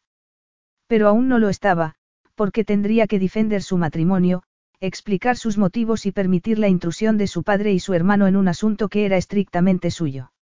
Entonces, ¿no quieres que vengan? Venir. Preguntó ella, alarmada. ¿Para qué? He organizado una pequeña fiesta para la semana que viene. Solo he invitado a algunos amigos y unos cuantos conocidos del mundo de los negocios, pero he pensado que sería mejor que los conocieras y que ellos te conozcan a ti. Y me preguntaba si querrías que asistiera tu familia, claro, pero me siento aliviado de que no quieras. A Amelia se le encogió el corazón. Una fiesta. Bueno, más bien un cóctel, con comida, champán y un poco de música. Un acto para alrededor de 50 personas, o algo así. Solo durará unas horas, pero contribuirá a cimentar nuestro matrimonio. ¿En qué sentido? Preguntó Amelia, presa del pánico. Pensé que ya estaba bastante cimentado con el documento que firmamos. Ya sabes, la ceremonia que celebramos delante de un juez de paz. En un sentido social, contestó él. Social. ¿Es que eso te importa? En lugar de contestar inmediatamente, Antonio alcanzó los platos y los llevó a la cocina. Ella lo siguió. Lo que me importa eres tú, dijo, sorprendiéndola. Vas a vivir en Madrid, y no quiero que te sientas sola mientras yo trabajo, porque trabajo mucho. La fiesta será una oportunidad de entablar relaciones nuevas, vendrán varias amigas mías, y sé que te gustarán. Ella respiró hondo, indignada. Estás intentando imponerme amistades. Te crees Dios, ¿verdad? No, pero tú tienes la habilidad de convertir cualquier gesto en una especie de insulto, replicó él, cruzando los brazos sobre el pecho. ¿Cómo pensabas que iba a ser nuestro matrimonio? Creías que no tendríamos ningún tipo de vida social. Bueno, di por sentado que tú estarías ocupado con tus negocios y que yo sería libre de hacer lo que quisiera. Los ojos de Antonio brillaron. Pues creíste mal. Eres mi esposa, y espero que tengas la cortesía de intentar comportarte como tal. Al menos, en lo tocante a los demás. Ella se quedó boquiabierta al oír lo de su esposa, porque tenía un fondo indiscutiblemente posesivo. Un fondo que le causaba pánico y placer al mismo tiempo. Pero el nuestro no es un matrimonio de verdad, dijo, con un hilo de voz. ¿Quieres apostar algo? La desafió. Yo. ¿Qué? Preguntó, inclinándose sobre ella. Yo. Sí, querida. Él bajó la cabeza un poco más, le rozó la boca con los labios y añadió. Dime otra vez que nuestro matrimonio no es de verdad. Antonio la besó tan apasionadamente que ella soltó un gemido ronco y se aferró a los laterales de su camisa. Luego, la alzó en vilo como si no pesara nada, la sentó en una mesa y la siguió besando como si fuera el único hombre de la tierra. Y en ese momento, lo era. Por lo menos, para ella. Pero ya no era la primera vez que Amelia caía en las garras del placer, y no estaba dispuesta a someterse de nuevo. Su esposo sabía utilizar su sensualidad como si fuera un arma, así que se apartó de él con un grito desesperado cuando él llevó las manos al dobladillo de su camiseta con intención de quitársela y hacer el amor. ¿Cómo te atreves? bramó. Él entrecerró los ojos. ¿Atreverme a qué? A besarte, ¿qué es lo que estás deseando desde que empezamos a cenar? A besarte como un marido a su esposa. Amelia sabía que tenía razón. De hecho, lo deseaba tanto como él. Pero, a pesar de ello, mintió. No es cierto. No lo estaba deseando. Antonio sacudió la cabeza. ¿Por qué estás enfadada conmigo? ¿Por qué he cometido el pecado de querer que tengas amigos en Madrid? De que tengas a alguien con quien puedas charlar cuando yo no esté. No sé, madres con quien puedas charlar de bebés, biberones y esas cosas. Eso es cosa mía. Replicó. Soy perfectamente capaz de hacer amistades. Ah, comprendo. Sencillamente, no quieres ser amiga de mis amigas. Yo no he dicho eso. Ya. Amelia se mordió el labio inferior, intentando encontrar las palabras adecuadas para explicarse. Todo ha sido tan rápido, necesito unos días de tranquilidad para recuperar el aliento antes de pasar a otras cosas. Solo es una fiesta, Amelia. Comida, música, baile y amigos. Te divertirás. Amelia se estremeció al pensar en las fiestas en las que había estado. Primero, con su madre y luego, como heredera de los Disalvo. No puedo, Antonio. A ti te parecerá una tontería, pero a mí, no. Es demasiado, demasiado pronto. No quiero fiestas. Por favor. Él entrecerró los ojos, y ella recordó que estaba con un hombre implacable, acostumbrado a ganar batallas en el mundo de los negocios y a salirse siempre con la suya. Cuando aceptaste casarte conmigo, me pediste que fuera razonable. Y no hay nada irracional en lo que te estoy pidiendo. Claro que lo hay. ¿Y qué es, Amelia? ¿Crees que puedes mantener nuestro matrimonio en secreto? Eternamente. Preguntó. Yo, dijo, sacudiendo la cabeza. Sí. Esto no es negociable. Antonio suspiró, cansado. Me estás pidiendo que cancele la fiesta. Amelia se preguntó qué le podía decir para que la entendiera. Su madre la había arrastrado una y otra vez a todo tipo de fiestas, pero, al menos, eran de grupos eclécticos, relacionados con el mundo del arte. En cambio, las fiestas de los disalvos siempre eran de ricos. Todo era de diseño, desde los coches hasta la ropa, pasando por las sustancias prohibidas. Y no se sentía con fuerzas para volver a ese mundo. Sí, contestó. Está bien. Entonces, la cancelaré, dijo, mirándola con desaprobación. Y ahora, si no te importa, tengo trabajo que hacer. Capítulo 10. Antonio miró el documento y lo volvió a leer por enésima vez. Era un simple estudio de viabilidad, algo a lo que estaba perfectamente acostumbrado, pero aquella noche no se podía concentrar. Sus ojos se clavaron en el reloj de la pared. Ya era de madrugada, y no dejaba de dar vueltas a la discusión que habían mantenido.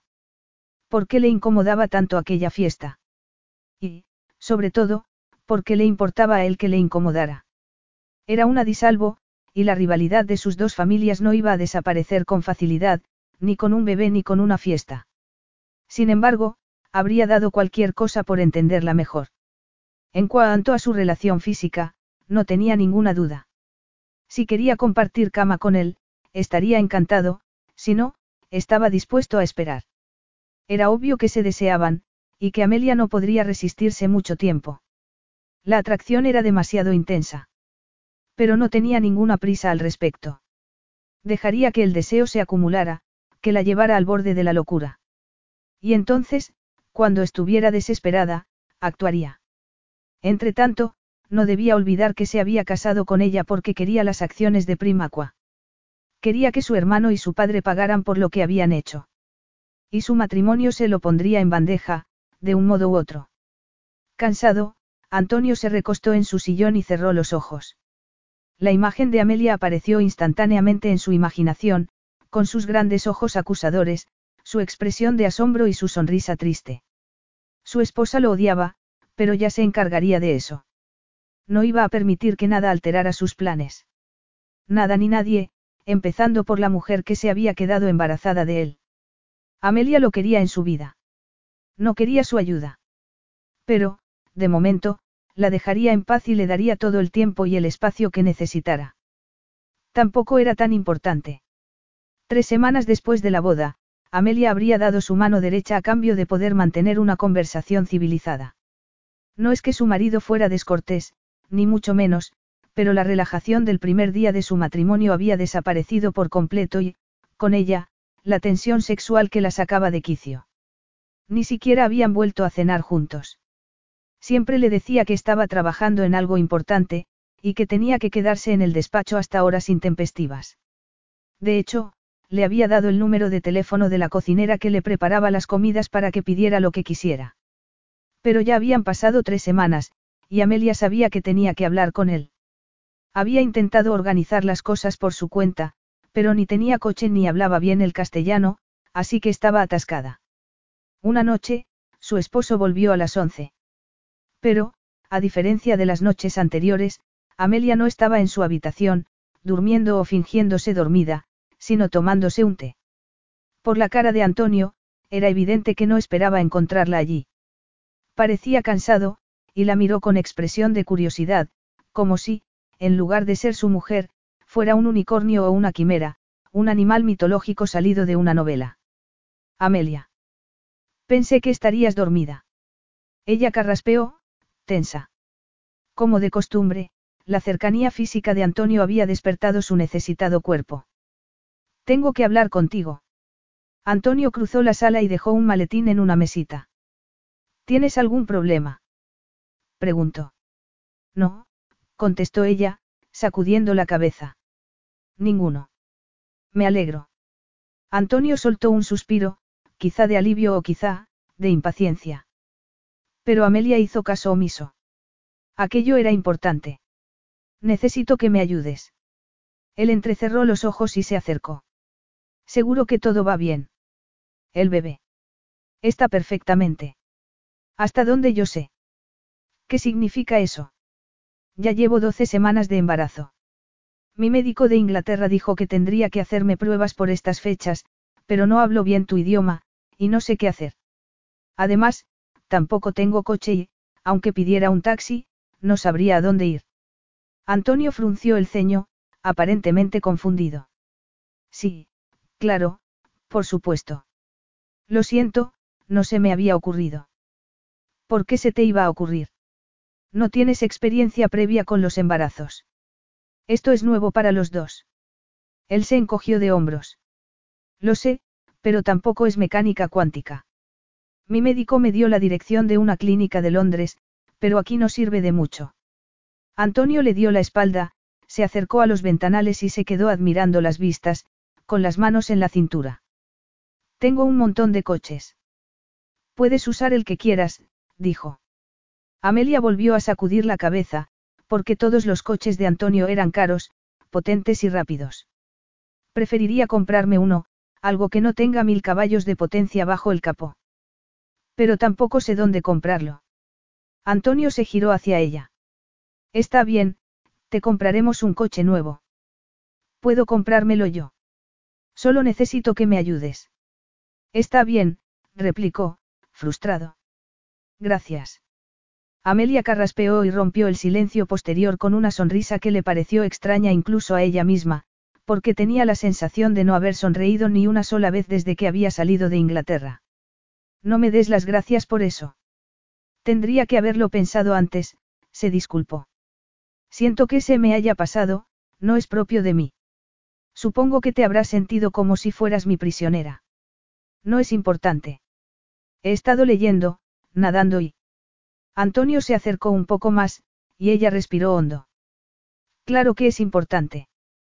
Te ruego que aceptes mis disculpas. Está bien, las acepto. Pero, volviendo a lo del médico, he estado buscando por internet y creo que he encontrado una buena clínica. Amelia le ofreció su teléfono móvil para que la mirara, pero él no apartó la vista de ella. El ambiente, que ya estaba cargado de tensión, se cargó un poco más. Los ojos de Antonio la atraían como un imán. No entiendo las opiniones de los pacientes, acertó a decir. Antonio alcanzó el móvil, pero tampoco lo miró esta vez. ¿Cómo te encuentras? preguntó. Ella parpadeó. ¿Qué cómo me encuentro? dijo, desconcertada. Sí. Bien. Antonio alzó un brazo y le puso una mano en el estómago. Seguro. Por algún motivo, los ojos de Amelia se llenaron de lágrimas. Intentó refrenarlas, pero una escapó a su control y descendió por su mejilla. Amelia se maldijo para sus adentros. Pero cómo no se iba a emocionar. Había estado completamente sola. Y, de repente, Antonio se interesaba por ella y la tocaba para sentir la vida que crecía en su interior. Sí, claro. Él asintió lentamente y apartó la mano, rompiendo el hechizo. Luego, bajó la cabeza, miró la página de internet que Amelia le había indicado y asintió. Parece una clínica buena. Haré las gestiones mañana por la mañana, y me encargaré de que te den cita. Gracias.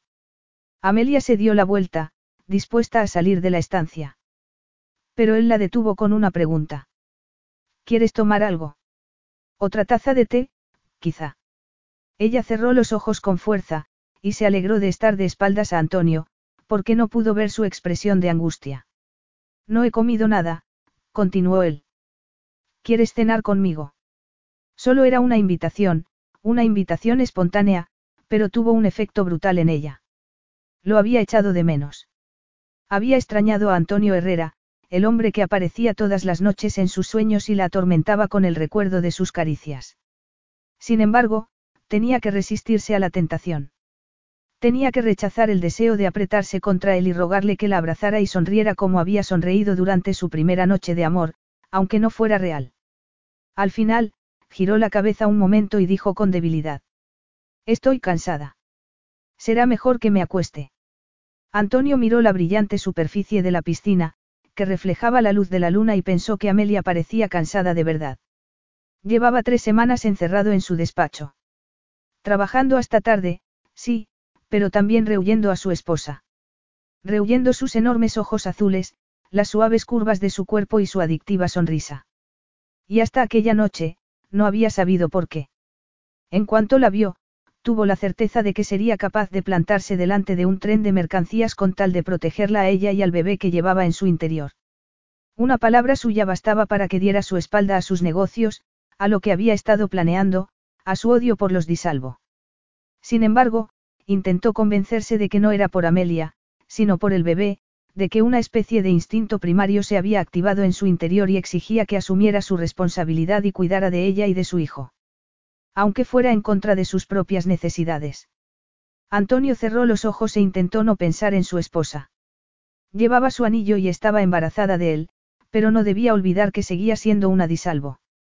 La imagen de su padre sustituyó a la de Amelia en su imaginación, avivando recuerdos que solía mantener enterrados, desde el dolor de su padre hasta la frustración que sintió cuando se enfrentó a Carlo por primera vez, le recriminó lo que había hecho y solo consiguió que se riera en su cara. Carlos se había buscado un enemigo aquel día, y Antonio supo que nunca lo podría olvidar. Quizá fuera cierto que el perdón era un don divino, pero no estaba entre sus virtudes. El helicóptero era realmente necesario. En serio. Amelia se lo preguntó un segundo después de que el jefe del departamento de obstetricia saliera de la consulta del Hospital Internacional de Madrid. La habitación se había quedado a oscuras, porque un frente nuboso acababa de bloquear la luz del sol. Pero las luces de los dispositivos médicos emitían un suave destello que daba un aspecto siniestro a la estancia. Por supuesto, respondió él, mirándola con ironía. Quería saber cuánto tiempo tardaríamos en llegar en caso de urgencia. Ella arqueó una ceja. Un coche habría sido suficiente. Nunca se sabe, declaró él, más serio. Justo entonces, el doctor López volvió a la consulta. Era un hombre de sesenta y pocos años, de cabello gris y rostro arrugado, cuya evidente experiencia había conseguido que Amelia se sintiera segura. Señor y señora Herrera, dijo con una sonrisa. Tengo que ponerle este gel para hacerle la ecografía. Notará frío al principio. El médico les enseñó el frasquito que llevaba en la mano, y Amelia asintió y se tumbó en la camilla. A continuación, el doctor López le levantó la camiseta y le bajó levemente la falda, dejando expuesto su ya redondeado estómago. El gel que le puso estaba efectivamente frío, pero no le resultó desagradable, porque el día era tan cálido como húmedo. Cuando terminó de extenderlo, volvió a sonreír y se pasó al otro lado de la camilla. Bueno, vamos a echar un vistazo. Antonio se dio cuenta de que su esposa estaba nerviosa, así que la tomó de la mano y se la apretó con suavidad. ¿Estás bien? preguntó él. Sí, respondió ella. El médico, que ya le estaba pasando el transductor por el estómago, dijo. Vaya, parece que el bebé está jugando al escondite. Esperen un momento. Amelia contuvo la respiración, emocionada. No ha tenido ninguna molestia. Continuó el doctor. Amelia tragó saliva. No, solo náuseas de vez en cuando. Excelente. Amelia se relajó un poco, pero Antonio siguió tan tenso como al principio. Ah, por fin. Miren, dijo el doctor López, señalando la pantalla. Está tumbado de espaldas. Guau, dijo Amelia, cuyos ojos se habían humedecido. Es nuestro bebé. Antonio le apretó la mano un poco más. Sí, y parece contento. Amelia estaba verdaderamente asombrada. Su hijo era una cosita minúscula, poco más que una mancha en la pantalla, pero eso no impidió que sintiera una oleada de amor y vulnerabilidad. Momentos más tarde, el médico apartó la pantalla y dio una toalla a Amelia, para que se limpiara. Tendrá que volver dentro de un mes, dijo el especialista. Aquí tienen mi tarjeta, con mi número de teléfono. El doctor López dio la tarjeta a Antonio, quien se limitó a sentir sin gratitud alguna, como si el hecho de que el jefe del departamento diera su número privado a un paciente no fuera completamente excepcional. A fin de cuentas, estaba acostumbrado a ese tipo de tratamiento. Todas las puertas se abrían a su paso. Conseguía lo que quería y cuando quería. Si tienen alguna preocupación, llámenme, continuó. De lo contrario, nos veremos el mes que viene. El doctor alcanzó unos pequeños papeles rectangulares y se los dio a Amelia. Eran las primeras imágenes de su bebé. Emocionada, Amelia se mordió el labio, miró a Antonio y le dedicó una enorme sonrisa de felicidad. Había tenido todo tipo de dudas sobre su matrimonio, pero ya no tenía ninguna. Ni dudas ni reservas de ninguna clase. ¿Te lo puedes creer? Él sacudió la cabeza. No, aún no soy capaz.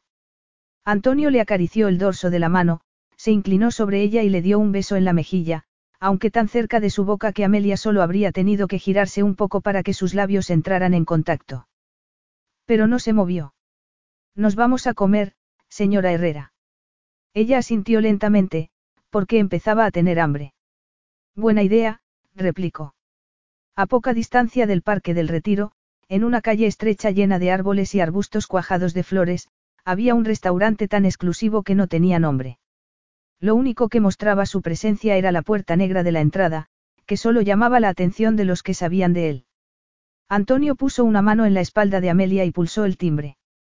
Al cabo de unos segundos, apareció un camarero de vaqueros azules y camisa blanca que llevaba un delantal atado a la cintura.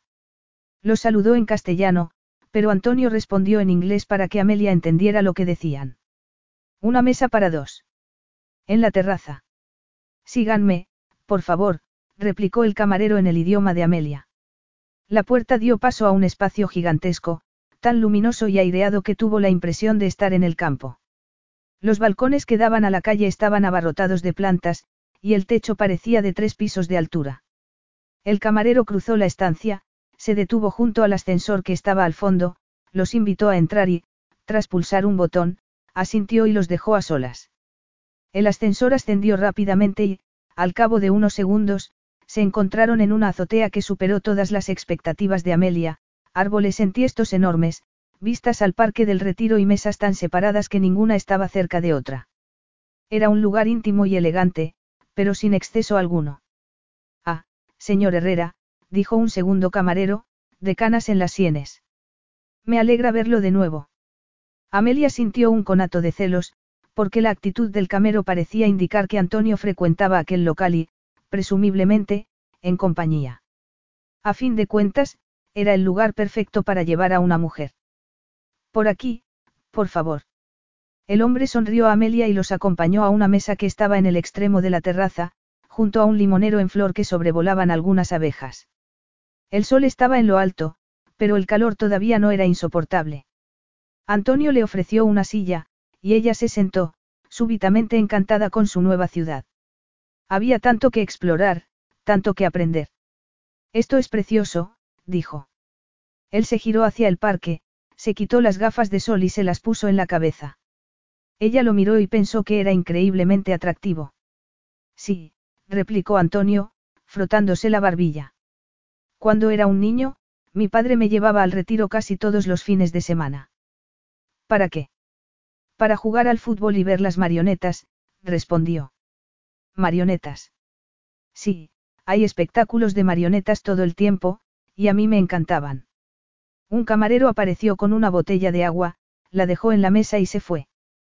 ¿Te sorprende que me gustaran? Prosiguió él.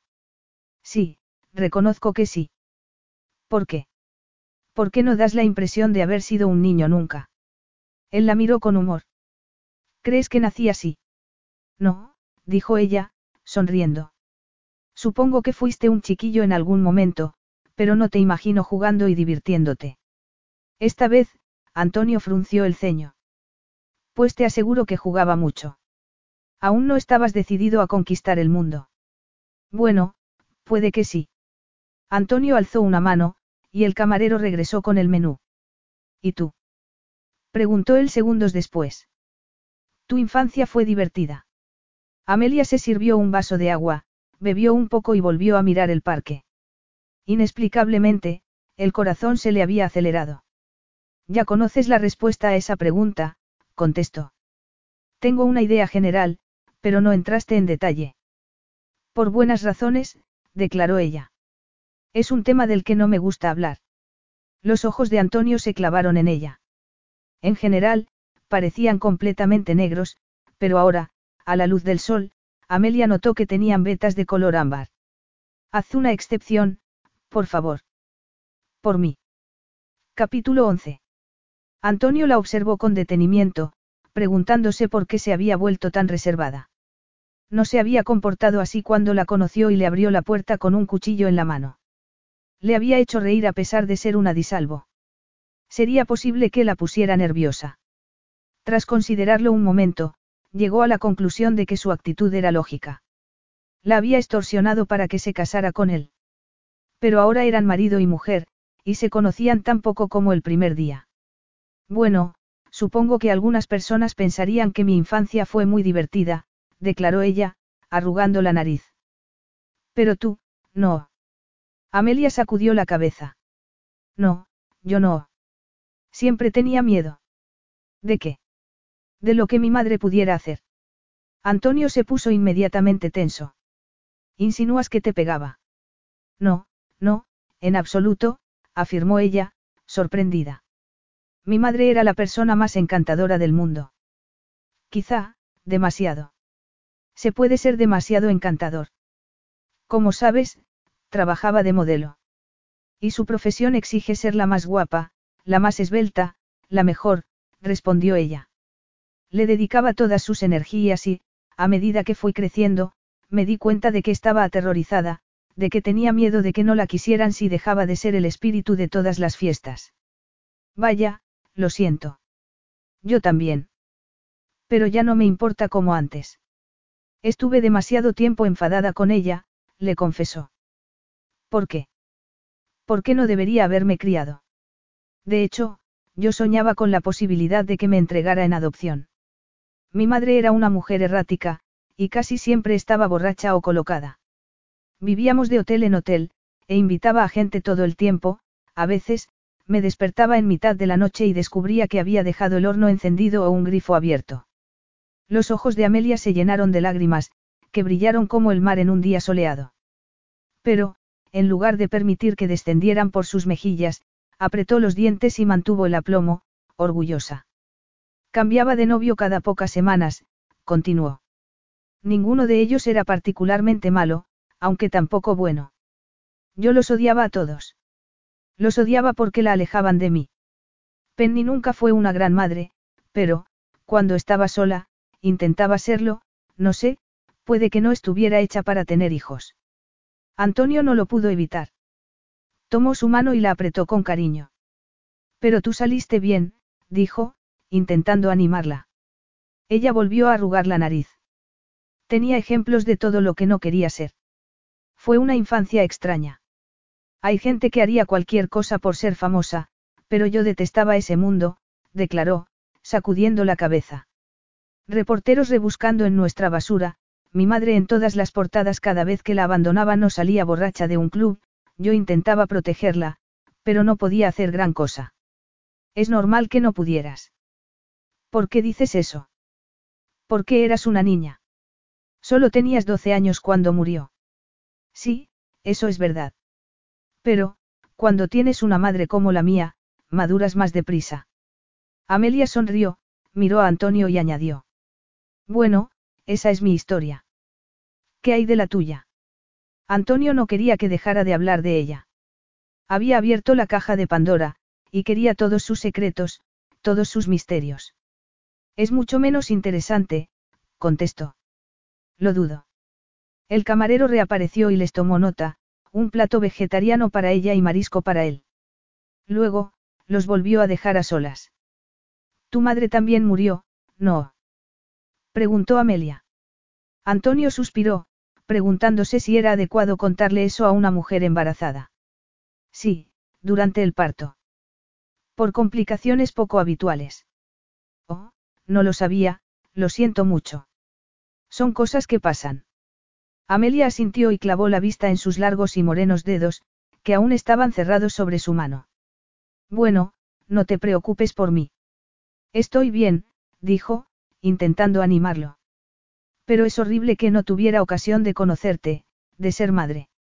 Estaría entusiasmada con la idea. Él arqueó una ceja. ¿Tú lo estás? ¿Lo preguntas en serio? Antonio sonrió. Claro que sí. Por supuesto que estoy entusiasmada. Tú no. Antonio no supo qué decir. La pregunta era de lo más pertinente, pero no había tenido ocasión de analizar sus propios sentimientos. Solo sabía que iba a ser padre, y que quería que su hijo fuera un herrera y creciera en España. ¿Yo? Sí. Preguntó ella, sonriendo de nuevo. Siento curiosidad. Curiosidad. ¿Por qué? Me gustaría saber si saldrá a ti o saldrá a mí. Si va a ser niño, niña, alta, bajo, si tendrá los ojos tan azules como el Egeo o tan oscuros como los míos. Amelia suspiró. ¿Y no te parece excitante? No sabemos nada de nada, pero va a ser nuestro de todas formas. Lo demás no importa. Sea lo que sea, será parte de ti y parte de mí, dijo con vehemencia. Estoy deseando que llegue. La alegría de Amelia era contagiosa, y Antonio se sorprendió asintiendo. Pero el camarero le sirvió la comida instantes después, lo cual provocó que ella apartara la mano. Y él lo lamentó profundamente. Habían mantenido las distancias durante muchas semanas, y no quería volver a esa situación. Poco después, Amelia llevó la conversación a terrenos más tranquilos y más cercanos al presente. Es obvio que te llevabas muy bien con tu padre, dijo en voz baja. El parque, las marionetas, el fútbol. Sí, teníamos una relación muy estrecha. Yo le idolatraba. Antonio se dio cuenta de que los ojos de Amelia estaban cargados de preguntas que no quería formular. Pero se estaban sincerando entre ellos, y no quería que se volviera a encerrar en sí misma. Tengo la impresión de que quieres preguntarme algo, dijo. Ella lo miró con sorpresa y asintió. ¿Tu padre? Sí, murió, respondió, frunciendo el ceño. Me cuesta hablar de eso. Creo que es la primera vez que hablo de él en pasado. Era un hombre increíblemente energético, más grande que la vida. A veces, olvido que ya no está. Lo siento. Supongo que le echas mucho de menos. Antonio se recostó en la silla y contempló un momento el paisaje. Mi padre lo pasó muy mal cuando tu hermano se empeñó en destruir Herrera Incorporated. Llevaba toda una vida trabajando por la empresa. Había conseguido que fuera más grande y mejor que en tiempos de su padre y, cuando supo que todo eso estaba en peligro. Antonio no terminó la frase. Se acordó de que estaba hablando con una disalvo, y de los motivos que tenía para mantener las distancias con ella. Imagino que debió de ser difícil para ti, comentó Amelia. Desde luego. El mercado estaba mal y la confianza, por los suelos. Los inversores le abandonaron en bloque, y le dejaron prácticamente en quiebra. Pero reflotaste la empresa. Él se limitó a sentir. Te costaría mucho trabajo. Sí, pero esas cosas se me dan muy bien. Ella sonrió. Ya lo veo. Tenía que demostrarle que Herrera Incorporated volvía a ser una empresa de primera. Es algo más que un negocio, preciosa. Es un legado. Y nadie quiere dejar un legado peor que cuando lo recibió, declaró Antonio. Pero mi padre era un caballero. Creía en el honor y en la decencia. Venía de un mundo donde un apretón de manos valía tanto como tu palabra, y más que cualquier contrato. Fue presa fácil para tu hermano. No pudiste hacer nada por impedirlo. Me temo que no. Mi padre no comprendió lo que estaba pasando hasta que fue demasiado tarde. El plan de Carlo fue tan implacable como meticuloso. En cuestión de 15 días, consiguió que perdiera casi todo. Lo lamento de verdad, Antonio, dijo ella, mirándolo con afecto. Ojalá que, no hubiera pasado. Antonio se encogió de hombros y tomó un poco de vino. Bueno, forma parte de nuestra historia. Pero no de nuestro futuro, ¿verdad? Él no dijo nada. ¿Cuándo falleció? Hace poco. ¿Cuándo? Hace cuatro meses. Amelia volvió a fruncir el ceño. Cuatro meses. Entonces, fue poco antes de que nos conociéramos. Un mes antes. ¿Por qué no me lo habías dicho? ¿Por qué te lo iba a decir? Preguntó, mirándola como si careciera de importancia. ¿Por qué hablamos de muchas cosas, y por qué no es una información que tu esposa no deba saber? respondió. Además, yo quiero saber ese tipo de cosas. Quién sabe, incluso podría ayudarte de algún modo, hablar es importante, Antonio. La amabilidad de Amelia le sorprendió y emocionó, pero también le incomodó, porque sospechaba que no merecía que fuera amable con él. Bueno, puede que dejara de pensar tanto en mi padre cuando te conocí, dijo él, intentando aligerar el ambiente. Ella se ruborizó y bajó la vista. Lo dudo. ¿Por qué dices eso? ¿Por qué viniste a mi casa precisamente por tu padre? ¿Por qué si no? Había fallecido el mes anterior, y querías ejecutar tu venganza. No fue exactamente así. Mi detective tardó bastante en localizarte. Tu detective. Contrataste a uno. Antonio se encogió de hombros. Supuse que estarías en Italia, pero no estabas. Y tampoco estabas en Londres, respondió. ¿Quién habría imaginado que eras profesora en un pueblo y que te habías cambiado el apellido? Como si quisieras desaparecer de la faz de la tierra. Sí, se podría decir así, replicó Amelia. Adoro a mi familia, pero nunca he encajado en su forma de vida. Siempre he querido ser normal, tener un trabajo corriente y hacer cosas corrientes. Por eso me fui a un pueblo minúsculo. Por eso me hice profesora. A Antonio se le encogió el corazón, porque las palabras de Amelia hicieron que sintiera culpable. La había sacado de su mundo y la había arrastrado a uno que no quería. Habría sido más feliz si la hubiera dejado en paz.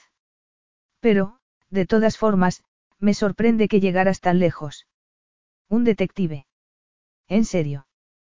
Preguntó ella con humor. ¿Por qué te sorprende tanto? No lo sé, la verdad. A fin de cuentas, querías mis acciones de primacua, y es obvio que harías lo posible por conseguirlas. Incluso contratar a un detective, claro. No permites que nada se interponga en tu camino. Antonio se sintió en la necesidad de explicarse una vez más. Te aseguro que no fui a tu casa con intención de seducirte. Lo que pasó entre nosotros fue mucho más fácil.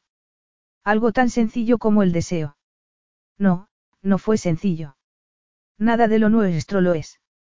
Él pensó que tenía razón, pero lo negó de todas formas. No estaba pensando en nuestras familias cuando me acosté contigo, Amelia. Amelia se volvió a ruborizar, y él la deseó más que nunca. Ardía en deseos de besarla, de conseguir que gimiera de placer, de seducirla lentamente, de demostrarle lo que pasaba cuando dos personas estaban en completa sincronía. Solo habían tenido una noche de amor, y había sido demasiado corta. De haber sabido que no la iban a repetir, habría exprimido cada segundo, cada caricia, cada movimiento. Me alegro, dijo ella. Antonio se inclinó hacia adelante, alcanzó su mano y, tras llevársela a los labios, la besó sin dejar de mirarla a los ojos. Ella cerró los suyos inmediatamente, pero no antes de que Antonio viera un destello de deseo en su profundidad azul. No antes de que entreabriera un poco los labios y respirara hondo. El ambiente se había cargado de sensualidad. Y esta vez, él no iba a hacer caso omiso. Sería Antonio consciente del efecto que tenía en ella. Amelia intentó concentrarse en el libro que estaba leyendo, pero no podía. Antonio estaba en la terraza de al lado, haciendo flexiones. Y la visión de su ancho y moreno pecho, de sus potentes piernas y de su negro y mojado cabello la tenía completamente hechizada. Sin embargo, hizo un esfuerzo e intentó leer el párrafo una vez más. Quizá era culpa suya, por haber elegido a Ana Karenina. Ya lo había leído antes, y le había encantado. Pero, por apasionante que fuera la obra de Tolstoy, estaba bastante más interesada en su marido. Su última conversación le había dejado huella. Su insistencia en que no se había acostado con ella por las acciones de la empresa, sino por simple y puro deseo, necesidad, pasión. Hasta ese momento, no había sido consciente de cuánto necesitaba oír esas palabras. Y ahora, se sentía más fuerte que nunca, porque legitimaban lo que sentía, porque demostraba que su deseo era real, aunque el resto no lo fuera. No la había seducido para conseguir esas acciones. Sencillamente, había sido incapaz de resistirse a ella. Por enésima vez en pocos minutos, sus ojos se volvieron a clavar en el espectáculo de la terraza.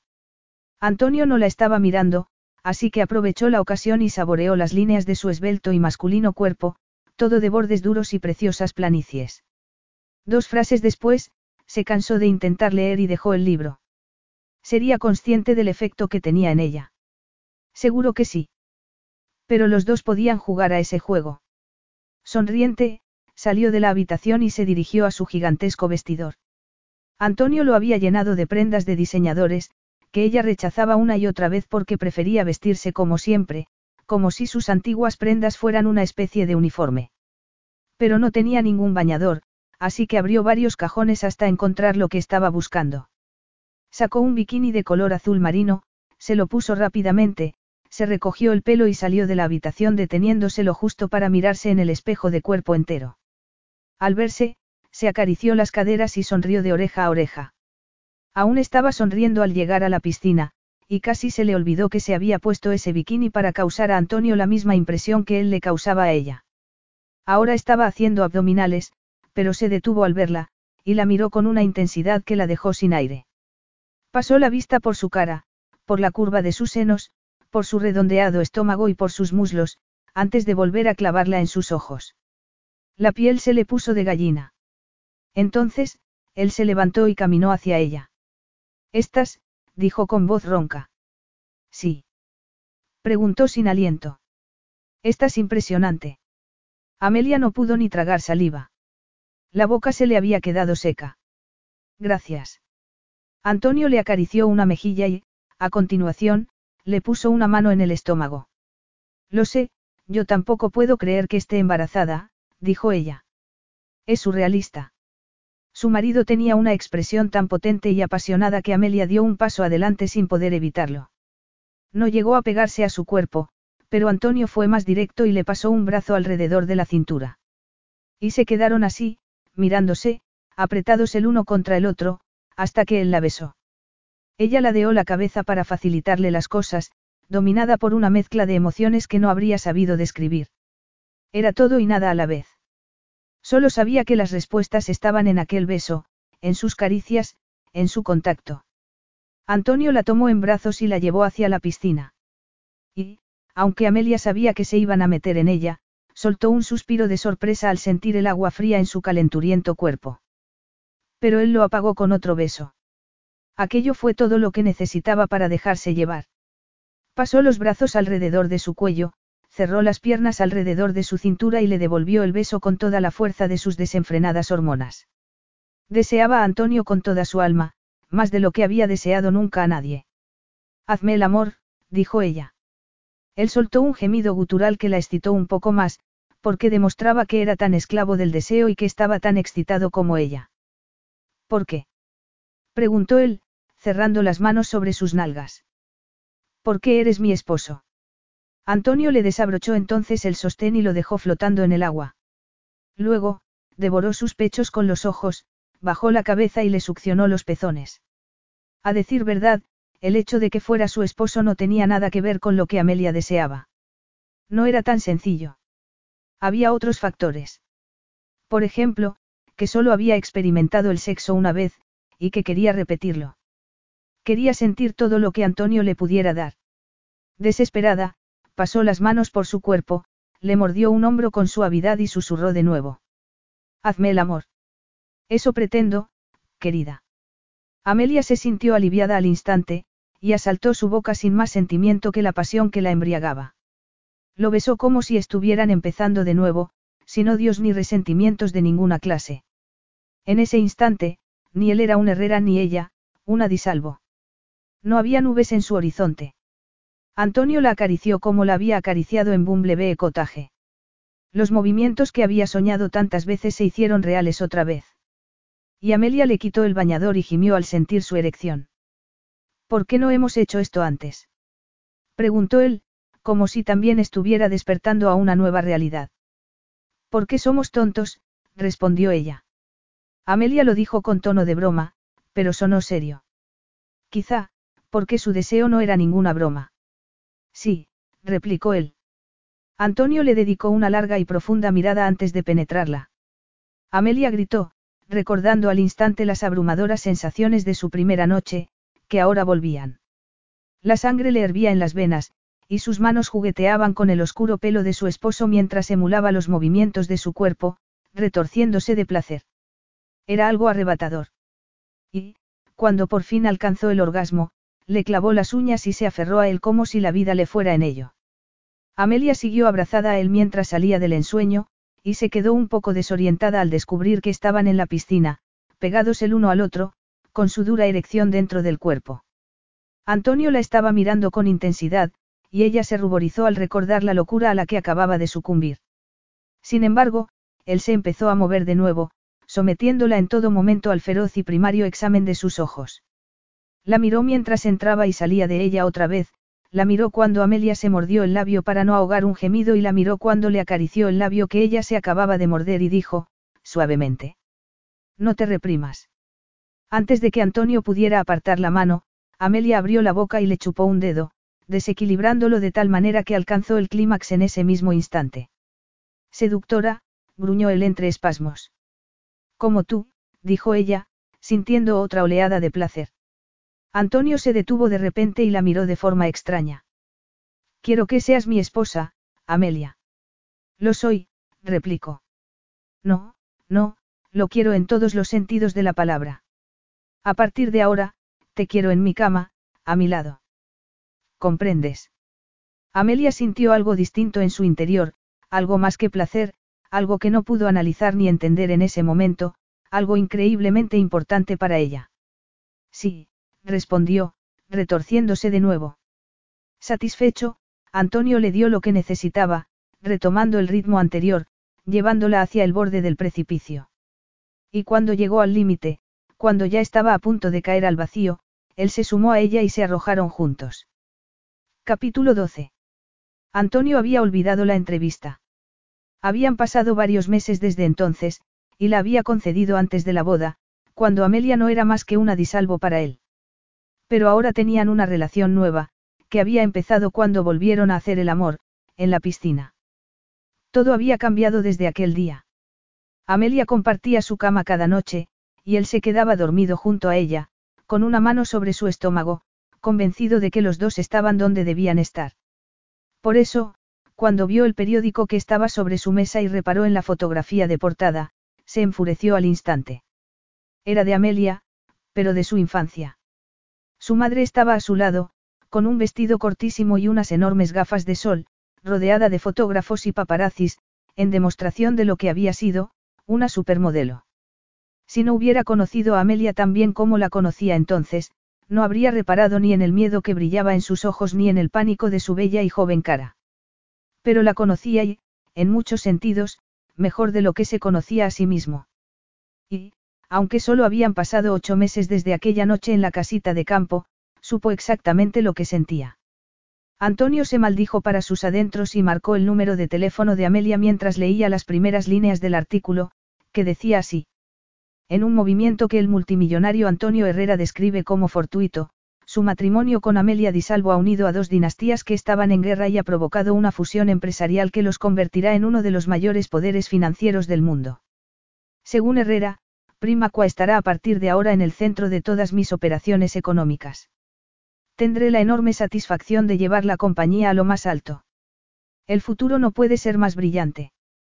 El reportero no había citado mal sus palabras. Era cierto que había dicho eso y otras cosas, congratulándose de conseguir el control de Primacua. En aquel momento, solo pensó en la reacción de Carlo cuando leyera el periódico. Y sintió un enorme placer al imaginar el disgusto de su enemigo jurado. Pero no había pensado en Amelia. No cuando concedió la entrevista. Entonces no la conocía bien. No sabía que quería mantener su matrimonio en secreto para acostumbrarse a la idea. No sabía que resultaría ser tan dulce como en Bumblebee Cottage. No sabía que terminaría dependiendo de ella, que ella se convertiría en la respuesta a todas sus necesidades. Sus ojos pasaron a la página siguiente, donde habían publicado una segunda foto, esta vez, de él y una de sus antiguas amantes, una mujer cuyo nombre tardó en recordar. Y, por si eso fuera poco, también habían publicado una lista de sus pasadas aventuras amorosas. El corazón se le encogió en el pecho. Contesta, rogó en voz alta. Amelia no contestó, así que cortó la comunicación y llamó de nuevo. Cada párrafo del artículo era peor que el anterior, pero ¿qué podía hacer? Se había olvidado de la entrevista. Y era lógico que la olvidara, porque no significaba nada para él. Pero las cosas habían cambiado radicalmente desde entonces, y cruzó los dedos para que Amelia no hubiera visto el periódico. Al final, alcanzó la chaqueta y salió del despacho, dando un portazo. Señor. Tiene una cita a las diez. Cancélala, ordenó a su secretaria. Cancela todos mis compromisos. Casi no se reconoció cuando se vio en el espejo del ascensor. Estaba blanco como la nieve. Acababa de descubrir que se sentía al estar completamente aterrorizado. Amelia movió su té con la cucharilla, sonriendo. Últimamente, soñaba despierta casi todo el tiempo. Y sonreía muchísimo. Se llevó una mano a su hinchado estómago, tan grande que no se podía sentar bien frente a las mesas y volvió a mirar el reloj. Se acababa de echar una siesta, porque sus noches estaban tan llenas de pasión que casi no descansaba. Por supuesto, se acordó de la noche anterior, cuando él llevó la boca a su sexo y la volvió loca con su lengua. Antonio sabía exactamente cómo tocarla, cómo besarla, cómo abrazarla, cómo darle más placer del que habría creído posible. Se levantó muy despacio, se estiró, alcanzó el té y se lo llevó a su habitación. Al llegar, vio que su teléfono móvil parpadeaba, y descubrió que tenía un montón de llamadas telefónicas, todas, de Antonio y Carlo. El corazón se le aceleró al instante. Llevaba varios meses sin hablar con su hermano, aunque se habían cruzado varios mensajes. Hablar con él le daba apuro. Sabía que le estaba mintiendo, y aún no había sido capaz de afrontar lo que pasaría cuando su padre y él se enteraran de que se había casado con Antonio y estaba embarazada de él. Necesitaba tiempo. Quería proteger el matrimonio que estaban construyendo, un matrimonio que no habría sido más perfecto si se hubieran casado por amor, porque ahora estaba enamorada de Antonio, y sospechaba que el sentimiento era recíproco. O eso esperaba. Accedió al contestador del teléfono. Había tres mensajes de Carlo, pero ninguno de Antonio. Y se dispuso a escucharlos con el corazón en un puño, sin saber que aquello iba a ser peor de lo que había imaginado. Amelia, ¿qué está pasando? Estás embarazada. Dime que ese canalla no es el padre. Te juro que lo mataré. Amelia se estremeció al oír la voz de Carlo. ¿Cómo era posible que se hubiera enterado? Ella no le había dicho nada, y Antonio sabía que quería mantenerlo en secreto. El segundo mensaje era más duro que el primero. Llámame, santo cielo. Te has casado con él. Te engullirá y te escupirá a continuación. ¿Cómo has podido ser tan estúpida? Es un malnacido, el diablo en persona, un ser lleno de odio y sed de venganza. A pesar de lo que estaba oyendo, Amelia siguió escuchando las grabaciones del contestador, que terminaban con otra diatriba de Carlo, donde la acusaba de haberse dejado utilizar por Antonio para hacerle daño a él. Estremecida, dejó el móvil en la cama y, justo entonces, su hermano la llamó. Dígame. ¿Dónde te habías metido, Millie. Estaba lejos del teléfono, contestó, sentándose. ¿Y bien? Es cierto. Yo. ¿Te has casado con él? Yo. Sato cielo. ¿Sabes quién es ese hombre?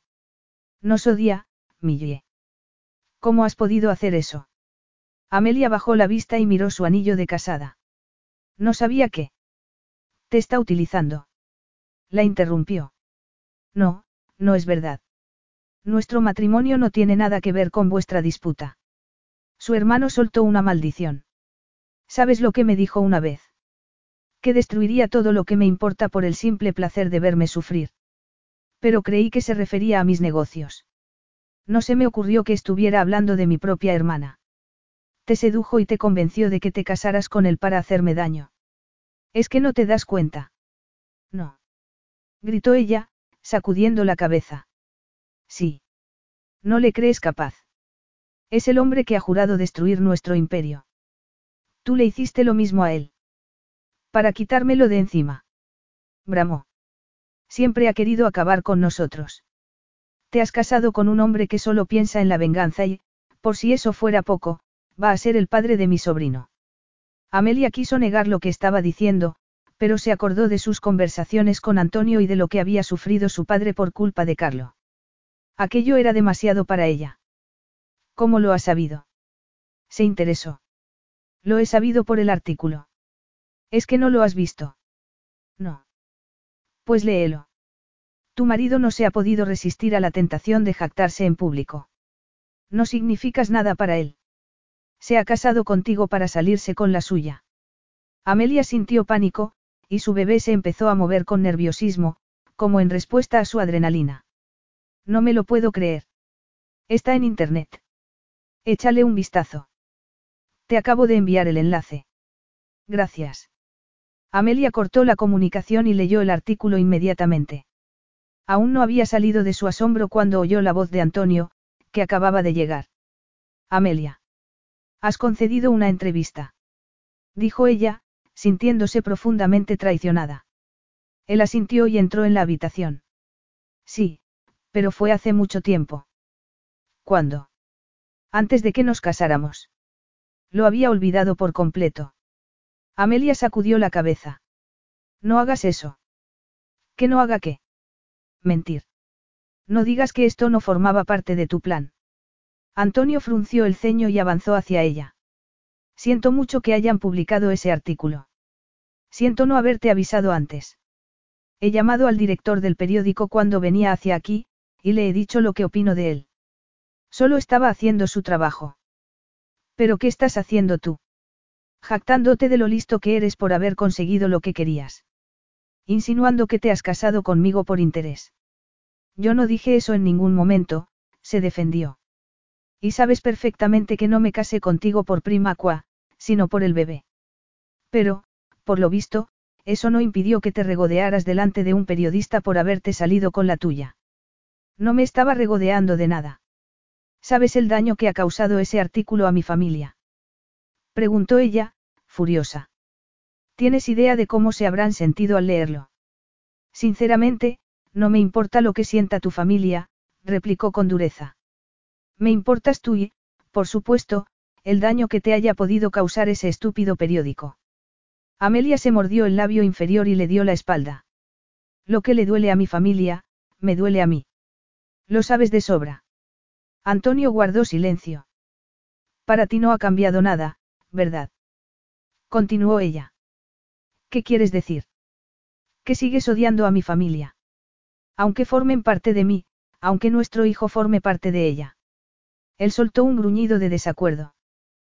Todo ha cambiado, Amelia. Nos hemos casado, dijo. Es cierto que, cuando concedí esa entrevista, solo te veía como un instrumento para alcanzar un objetivo, pero las cosas ya no son así.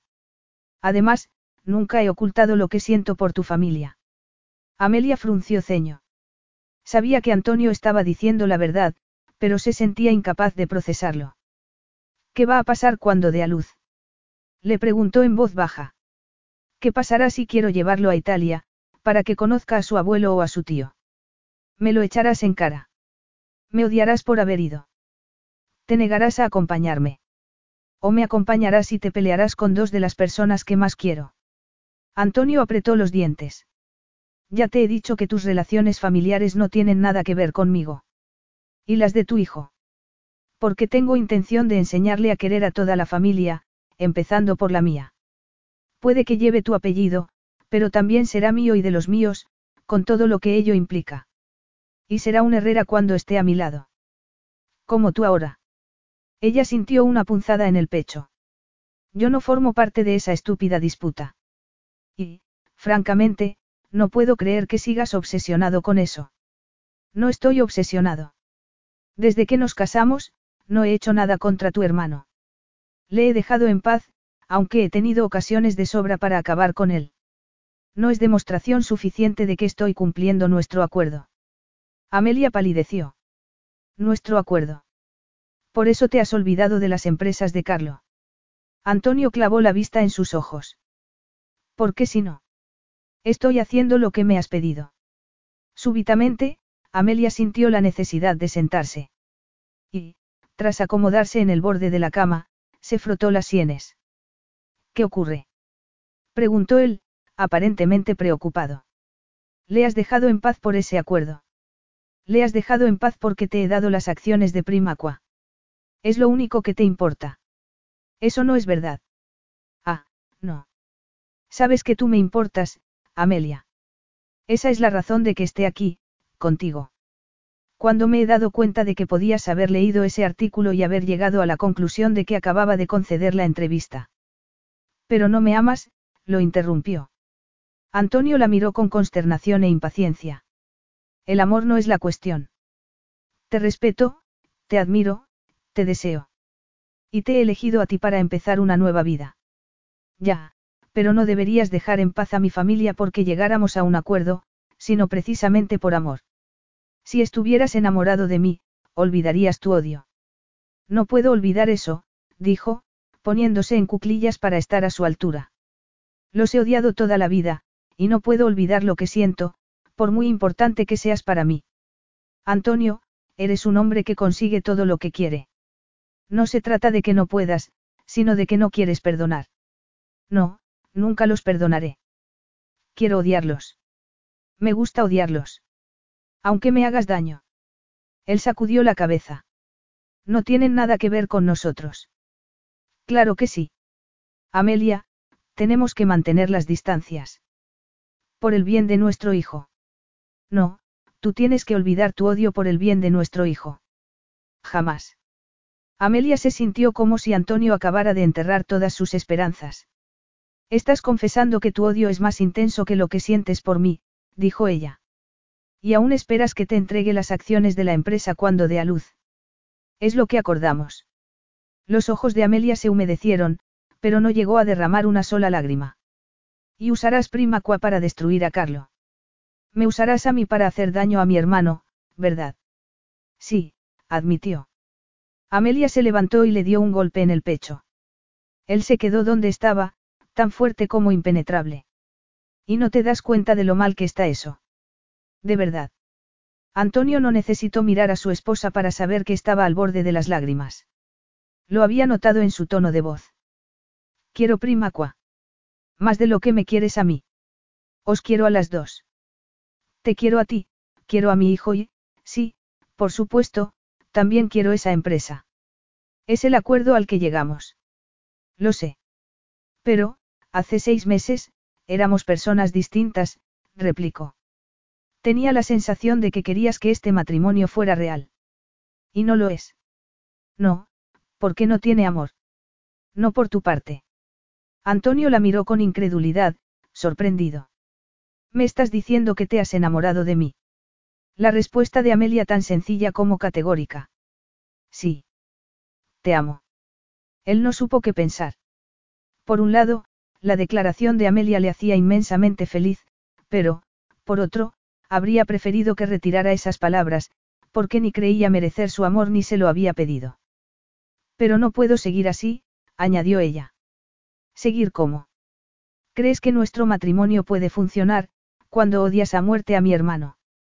Cuando estás decidido a vengarte, a destruirlo, a saciar tu ira. No puedo permitir que envenenes a nuestro hijo con esos sentimientos. Antonio tuvo la impresión de que su mundo se estaba derrumbando. Su vida solo tenía unos cuantos cimientos, y su enemistad con los Disalvo era uno de ellos. No podía perdonar ni a Carlo ni a Giacomo. Merecían todo lo malo que les pasara. Pero ¿qué hacer con Amelia? ¿Qué hacer con su dolor? Si hubiera podido, habría levantado un muro de cientos de metros de altura para impedir que saliera de aquella casa. Un muro para atraparla allí. Ahora bien, no había hecho exactamente eso al condenarla a ese matrimonio. Los motivos por los que me casé contigo no han cambiado, declaró él. Queremos las mismas cosas para nuestro hijo, y... No, eso no es cierto, respondió ella, mirándolo con frialdad. Yo quiero que mis hijos tengan lo que yo no tuve. No quiero que crezcan sin amor, a expensas de la incertidumbre y la inseguridad. Y, desde luego, no me agrada la idea de que crezcan en mitad de un campo de batalla. Tú y yo no estamos en ninguna batalla. Las cosas nos van bien. Ella respiró hondo. Porque la vida no nos ha sometido todavía a ninguna prueba, porque vivimos como en una isla, alejados de la realidad de nuestra situación. Y no podemos criar a nuestro hijo en una burbuja. No le podemos negar su herencia, su familia, alegó ella. Sé que a ti no te quedan familiares, pero yo tengo a Carlo y a Giacomo. Tener a esos dos es peor que no tener nada. Eso no es cierto. Nunca lo aceptaré. Ya lo has aceptado. Te casaste conmigo, y sabías lo que yo quería. Además, Carlo lo iba a descubrir en algún momento, así que no tiene tanta importancia. No es el fin del mundo. Amelia bufó. Carlo está destrozado. Cree que me estás usando para vengarte, que nuestro matrimonio es un simple instrumento de tu plan. ¿Y sabes qué es lo peor de todo? Que tiene razón. Madre de Dios. No creerás de verdad que solo estoy contigo por vengarme. No, eso no es todo, pero forma parte de ello. Y no debería ser así. Antonio se resistió a la tentación de decirle que su matrimonio era hijo directo de su deseo de venganza. Lo nuestro es inmune a esa situación, afirmó. ¿En serio? Preguntó ella con escepticismo. Entonces, me puedo alejar de ti sin sufrir represalias. Me puedo ir sin que intentes destruir a Carlo. Antonio sacudió la cabeza. No, lo único que impide que le destruya eres tú. No, no soy yo. Es el hecho de que me preste a esta farsa. Pero si acabas de afirmar que estás enamorada de mí, dijo él, angustiado. ¿Cómo puedes decir que nuestro matrimonio es una farsa? Puedo decirlo porque mi amor no significa nada si no es recíproco. Los ojos de Antonio brillaron, pero no fue capaz de decirle lo que sentía, lo que ella necesitaba oír. No te das cuenta de que tu deseo de venganza te está destruyendo. Eres como Ab, obsesionado con su ballena blanca. Estoy haciendo lo que debo hacer. Ella gruñó como un gato en un callejón. No seas ridículo. ¿Qué intentas hacer? Vengar a tu padre. Lo siento mucho, pero está muerto. Y no querría que le usaras como excusa para destruir tu vida. No creo que quisiera que destruyeras tu matrimonio en su nombre. Él echó los hombros hacia atrás y la miró con rabia. Amelia era su esposa, pero había ido demasiado lejos. No sabes nada de él. Sé que era un hombre que te llevaba al parque los fines de semana y que dejaba su trabajo para leerte libros o jugar contigo. Sé que era un hombre que te amaba, que quería que fueras feliz. Y deberías intentarlo, Antonio. Se lo debes. Antonio guardó silencio durante unos segundos y, a continuación, dijo. Estoy haciendo esto por mi padre.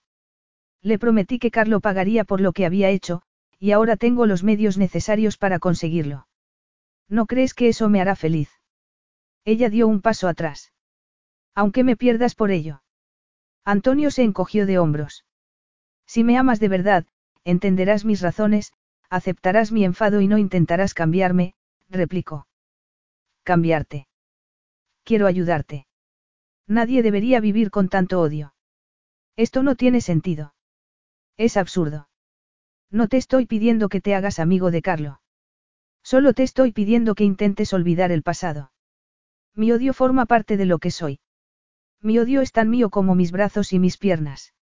Y mi amor por Carlo también forma parte de mí.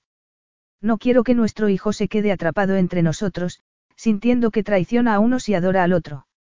Ya te he dicho que no voy a permitir que eso suceda. ¿Y cómo lo vas a impedir? ¿Y qué pasa conmigo, por cierto?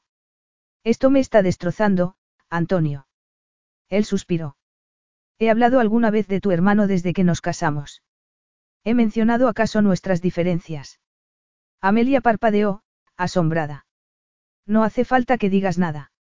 Está en todas las conversaciones, todos los días, subyacente. ¿Por qué crees que yo no hablo nunca de ellos? ¿Por qué no tienen nada que ver con lo nuestro? Giacomo es mi padre. Me acogió cuando yo estaba completamente sola. Y fuiste desdichada con él. Por eso te escondiste en ese pueblecito. Sí, es verdad que quería otro tipo de vida, pero eso no significa que no los quiera. No permitiré que los destroces. No necesito tu permiso. Pero necesitas mis acciones, le recordó. Te equivocas. Tengo todo lo necesario. Puedo hacer que se hunda en cualquier momento. Primacua es mi objetivo prioritario, pero lo conseguiría igualmente sin ella, querida. No te atrevas a llamarme así. No siendo tan vil e implacable. Amelia se quitó el anillo de compromiso, el que había pertenecido a su abuela, e intentó dárselo a Antonio. Pero él lo rechazó, así que lo dejó en la mesa. No puedo ser tu esposa, no puedo criar a nuestro hijo contigo y, desde luego, no puedo darte primacua, bramó. Nuestro acuerdo está roto, Antonio. Destruye a Carlos si quieres, pero puedes estar seguro de que nunca te lo perdonaré. Si lo destruyes, convertirás mi amor en odio. Tú sabrás lo que haces. Capítulo 13. Amelia desapareció en el interior de su vestidor, y él se quedó donde estaba, sin poder creer que estuviera dispuesta a disolver su matrimonio. No entendía nada. Sabía que le había hecho daño, pero le parecía increíble que no fuera consciente de la situación. El enfrentamiento de los Herrera y los Disalvo no era algo leve, sino lamentablemente profundo, lleno de heridas abiertas. Ni siquiera sabía cómo era posible que no se hubiera enterado en su día. Sería porque nunca le habían interesado los negocios de su familia. O por algo más. En cualquier caso, no se iba a dejar vencer con tanta facilidad, de modo que la siguió y entró en el enorme vestidor. Amelia estaba sacando la ropa de los cajones y metiéndola en un bolso de viaje. No te vayas, le dijo. Ella tragó saliva. ¿Por qué quieres que me quede? ¿Por qué eres mi esposa? Sí, y estoy enamorada de ti. Pero estoy acostumbrada a querer a gente que no me quiere, a gente como mi madre. Si me quedo, me entregaría completamente a nuestra familia, pero sabiendo que nunca me darías lo que necesito. Y eso me destrozaría. Antonio se la quedó mirando, sin saber qué decir. Dime que me amas. Dime que me amas lo suficiente para olvidarte de Carlo. Dime que me amas lo suficiente para olvidar el pasado y concentrarte en el futuro. Antonio la miró. No se sentía capaz de renunciar a su venganza. Tenía que haber otra forma de convencerla. Y lo primero que se le ocurrió fue acercarse a ella y besarla, pero, cuando notó el sabor de sus lágrimas, se dio cuenta de que no era lo adecuado. Quiero que te quedes, insistió. Eso no es suficiente. No me quedaré por lo que me ofreces. Pues quédate por ti, ¿por qué quieres quedarte? Amelia guardó silencio. Por favor. Amelia sacudió la cabeza y se alejó hacia la puerta. Ya te avisaré cuando, en fin, te enviaré un mensaje. La idea de que diera a luz y él se enterara por un mensaje le partió el corazón. No podía permanecer al margen, sin saber si estaba bien, si todo había ido bien. Y abrió la boca para decirle que eso era inaceptable, pero Amelia ya se había ido. Además, ¿qué habría podido decir para convencerla de que se quedase? Nada, así que la dejó ir. Era lo mejor para ella. Y se lo merecía. Tres días después, Antonio seguía sin actuar. Tenía lo que siempre había querido, la posibilidad de aplastar a Carlo, pero no había ejecutado su venganza. Y era por un buen motivo. Cuando imaginaba la destrucción de Disalvo Industries, no sentía el júbilo que había imaginado, sino solo dolor. Dolor por Amelia, por cómo reaccionaría al saberlo, por cómo afectaría al bebé que estaba esperando. Ya no le interesaba ni su trabajo. Caminaba por la casa como dormido, rememorando lo felices que habían sido en aquel lugar. La veía en todas las habitaciones y, cada vez que entraba en una, veía las flores que había puesto ella, marchitándose poco a poco. Había fracasado en lo único que le importaba tanto como destruir a los disalvo. Quería ser un buen padre y un buen marido, pero había logrado que su esposa lo abandonara. Cerró los ojos e intentó imaginarla en Bumblebee Cottage, con sus guirnaldas de luces y su estómago de embarazada. En el exterior, el gris día de invierno anunciaba lluvia, igual que su primera noche, cuando se presentó en su casita de Inglaterra. Pero entonces estaba seguro de lo que debía hacer. ¿Y ahora? Solo sabía una cosa, que aquello no iba a ser el final. No permitiría que su matrimonio fracasara. Amelia se habría quedado en la cama todo el día, llorando. Habría rechazado las necesidades de su cuerpo y se habría negado a comer. Pero llevaba un niño en su interior, y no podía abandonarse por completo, de modo que se obligó a comer una tostada y un plátano con una sencilla taza de té. Cuando terminó de comer, salió a estirar las piernas. Sentía la tentación de olvidar el sentido común, volver a Madrid y decirle que estaba dispuesta a aceptar lo que fuera, cualquier condición que le pusiera. Pero no podía. Al cabo de un rato, se dio cuenta de que hacía más frío del que había imaginado, y decidió volver a su domicilio. A decir verdad, ardía en deseos de meterse en la cama otra vez e intentar olvidar. Y, cuando ya estaba llegando, vio una figura delante de la casa, un hombre que se parecía increíblemente a Antonio. Amelia respiró hondo y apretó el paso. Antonio. ¿Qué estás haciendo aquí? Dios mío, ¿estás bien? ¿Por qué no lo iba a estar? ¿Por qué no contestabas ni al timbre ni al teléfono, y cómo he visto tu coche? He salido a dar un paseo. Él frunció el ceño. En tu estado. A mis piernas no les pasa nada. Pues estaba preocupado. Tenía miedo de que te hubieras desmayado dentro, o algo así. Amelia intentó no dar importancia a su preocupación. A fin de cuentas, estaba encinta. Era normal que se preocupara. Pues no me he desmayado, dijo. Amelia se dirigió a la puerta, y él le puso una mano en el brazo. Tengo que hablar contigo. ¿De qué? Ya nos hemos dicho todo lo que nos teníamos que decir.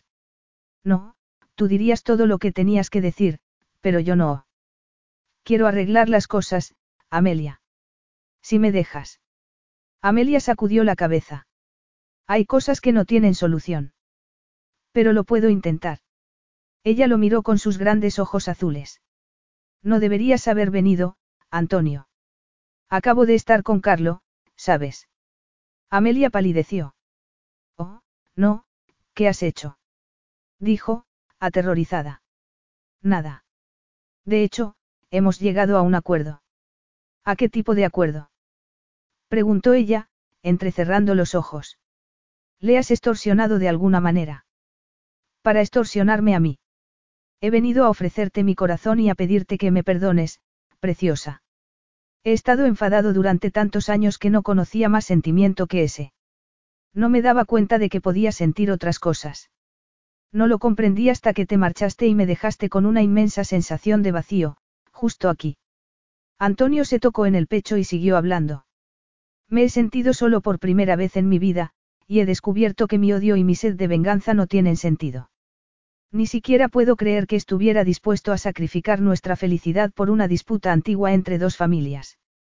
Además, tenías razón en otra cosa. A mi padre no le habría gustado que te perdiera. Amelia tragó saliva y sacudió la cabeza. Digas lo que digas, no te voy a transferir mis acciones de primacua. Me alegro, porque ya no las quiero. Ella lo miró con incredulidad. Tu hermano y yo hemos acordado que nuestras acciones pasen a un fondo que estará a nombre de nuestro bebé. Amelia se quedó atónita. ¿Por qué? ¿Por qué se lo merece? ¿Por qué debería tener el 100% del accionariado? Sí, claro, dijo ella, asintiendo lentamente. Yo también pondré las mías, pero es una pena que no se te ocurriera eso al principio. Él se encogió de hombros. ¿Cómo se me iba a ocurrir? Quería destruir a tu hermano. Y ya no. No, preciosa. ¿Por qué? Dijo, desconfiando aún. Porque es tu hermano y el tío de nuestro hijo. Y porque quiero que seas feliz. Es lo más importante para mí. Amelia se cruzó de brazos, incapaz de creerle. ¿Por qué me estás diciendo eso? Porque ahora. Entremos en la casa. Tienes que sentarte un rato. No, dijo con vehemencia. ¿Por qué, Antonio? ¿Qué ha pasado? Que te fuiste, y empecé a pensar con claridad por primera vez en mucho tiempo. Sin ti, nada me importa. Es así de sencillo. Todo lo que quería hacer me parecía trivial. Solo quería estar contigo, abrazarte, despertar a tu lado, arrancarte sonrisas. Antonio alzó una mano y le acarició la mejilla. Solo quería que volvieras conmigo. Pensaba que el nuestro era un matrimonio de conveniencia, pero resulta que me he vuelto adicto a ti, Amelia. Estoy perdidamente enamorado de ti. Amelia guardó silencio durante unos segundos, mirándolo con intensidad. No sabía que pudieras amar, dijo al fin. Pues te amo, y creo que te he amado desde la primera noche, cuando me amenazaste con aquel cuchillo, cuando destrozaste todas mis expectativas, cuando me hiciste reír y mirar más allá de mis estúpidos prejuicios, cuando te entregaste a mí con toda tu dulzura y tu generosidad. Los ojos de Amelia se llenaron de lágrimas. Me usaste aquella noche, Antonio. Y me has estado usando desde entonces, le recordó. Hasta me chantajeaste para que me casara contigo. Lo sé. He sido un canalla, y me odio a mí mismo por lo que te he hecho. Me había enamorado de una mujer a la que quería odiar, y llevo ocho meses intentando negar lo que siento, lo que sé, que eres todo lo que siempre he querido, declaró con pasión. Supongo que no merezco otra oportunidad, pero te ruego que me la concedas. Ella respiró hondo, sin decir nada. Quiero que vengas a mi casa, que vuelvas a ser mi esposa, que vivamos juntos. Quiero abrazarte mientras duermes, acariciarte el cabello, besarte todas las mañanas y hacerte el amor todas las noches. Deja que me quede contigo, dormiré en el sofá, donde sea. Déjame demostrarte que lo nuestro puede funcionar, que estoy dispuesto a hacer lo que sea necesario. No me rechaces, por favor. Amelia sacudió la cabeza y dio un paso atrás. Antonio no sabía lo que estaba pensando, pero ya había dicho lo que tenía que decir, y solo podía esperar y respetar sus deseos. ¿Por qué estás aquí? Preguntó ella. ¿Por qué te amo? ¿Por qué te has dado cuenta ahora? ¿Por qué te echaba de menos? Eso no es suficiente. Yo también te he echado de menos. Alejarme de ti es lo más duro que he hecho en toda mi vida, Antonio. Nuestro matrimonio era una simple fantasía, una mentira rodeada de odio. Si no me hubiera quedado embarazada, no me habrías buscado. ¿Y sabes cuánto me odio por eso? No puedo imaginar una vida sin ti. Será cosa del destino, pero el hecho es que te quedaste embarazada de mí, y doy gracias al cielo todos los días. Un niño no es base suficiente para un matrimonio. Se necesita algo más. Y nosotros lo tenemos, afirmó él. Antonio se acercó a ella y le dio un dulce beso en los labios. Piensa en lo que somos, en lo que hemos compartido. Y olvida mi odio y mi amargura, porque ya no están presentes. A partir de ahora, no habrá resentimiento de ninguna clase. Nuestro bebé será un herrera y un disalvo. Amelia se emocionó, y Antonio secó sus lágrimas con un beso tan urgente como apasionado. Y, cuando ella rompió el contacto, él se sintió como si la tierra se abriera bajo sus pies. Pero Amelia sonrió y dijo. No quiero quedarme aquí. Llévame a casa, por favor. A Madrid. A nuestro futuro. Antonio sonrió, la tomó en brazos y la llevó hacia su coche, alejándola del lugar donde se habían conocido. Por fin tenía lo que quería. Todo lo que necesitaba. Epílogo. La próxima vez, te quedarás embarazado tú protestó Amelia, apretándole la mano con fuerza. Antonio soltó una carcajada. Dijiste lo mismo la vez anterior. Y tenía razón. Ya casi está, intervino el médico. Un esfuerzo más y... Amelia gritó y, segundos después, se oyó el llanto de un bebé. ¿Y bien? Preguntó Antonio, impaciente. ¿Es niño? ¿O niña? Es una niña, contestó el médico, sonriendo. Una niña, dijo Antonio, emocionado. Una pequeña versión de ti, Amelia. Ella también sonrió. A Javier no le va a gustar. Quería tener un hermanito. Bueno, puede que la próxima vez. La próxima. Te vuelvo a decir lo mismo de antes. Como no des un vuelco a la historia de la medicina y te quedes embarazado tú. ¿Por qué no quieres tener más hijos? No salen perfectos. Sí, eso es verdad, dijo ella, mirando a su pequeña. Es perfecta. Como su madre. Podrías avisar a mi familia. Antonio asintió. Giacomo y Carlo estaban ansiosos por saber si todo había ido bien, y a él le pareció extraño que ya no le importara la antigua disputa entre sus dos familias. Pero, por otra parte, ¿cómo les podía odiar, si adoraban a sus hijos? Porque no tenía ninguna duda de que los dos Disalvo adoraban a los nuevos Herrera. Les enviaré un mensaje. Pero, de momento, disfrutemos un poco de nuestra pequeña. Mis deseos son órdenes para ti, dijo Amelia. Creo que es al revés, observó Antonio. Sí, es posible que tengas razón. Siempre tengo razón, replicó, sonriendo. Antonio pensó que eso no era verdad. Había estado a punto de cometer un error terrible, de perder a la mujer que amaba. Pero no volvería a ser tan estúpido. Haría todo lo que estuviera en su mano por hacer feliz a Amelia y a sus hijos. Y, como era Antonio Herrera y siempre se salía con la suya, lo conseguiría. Fin.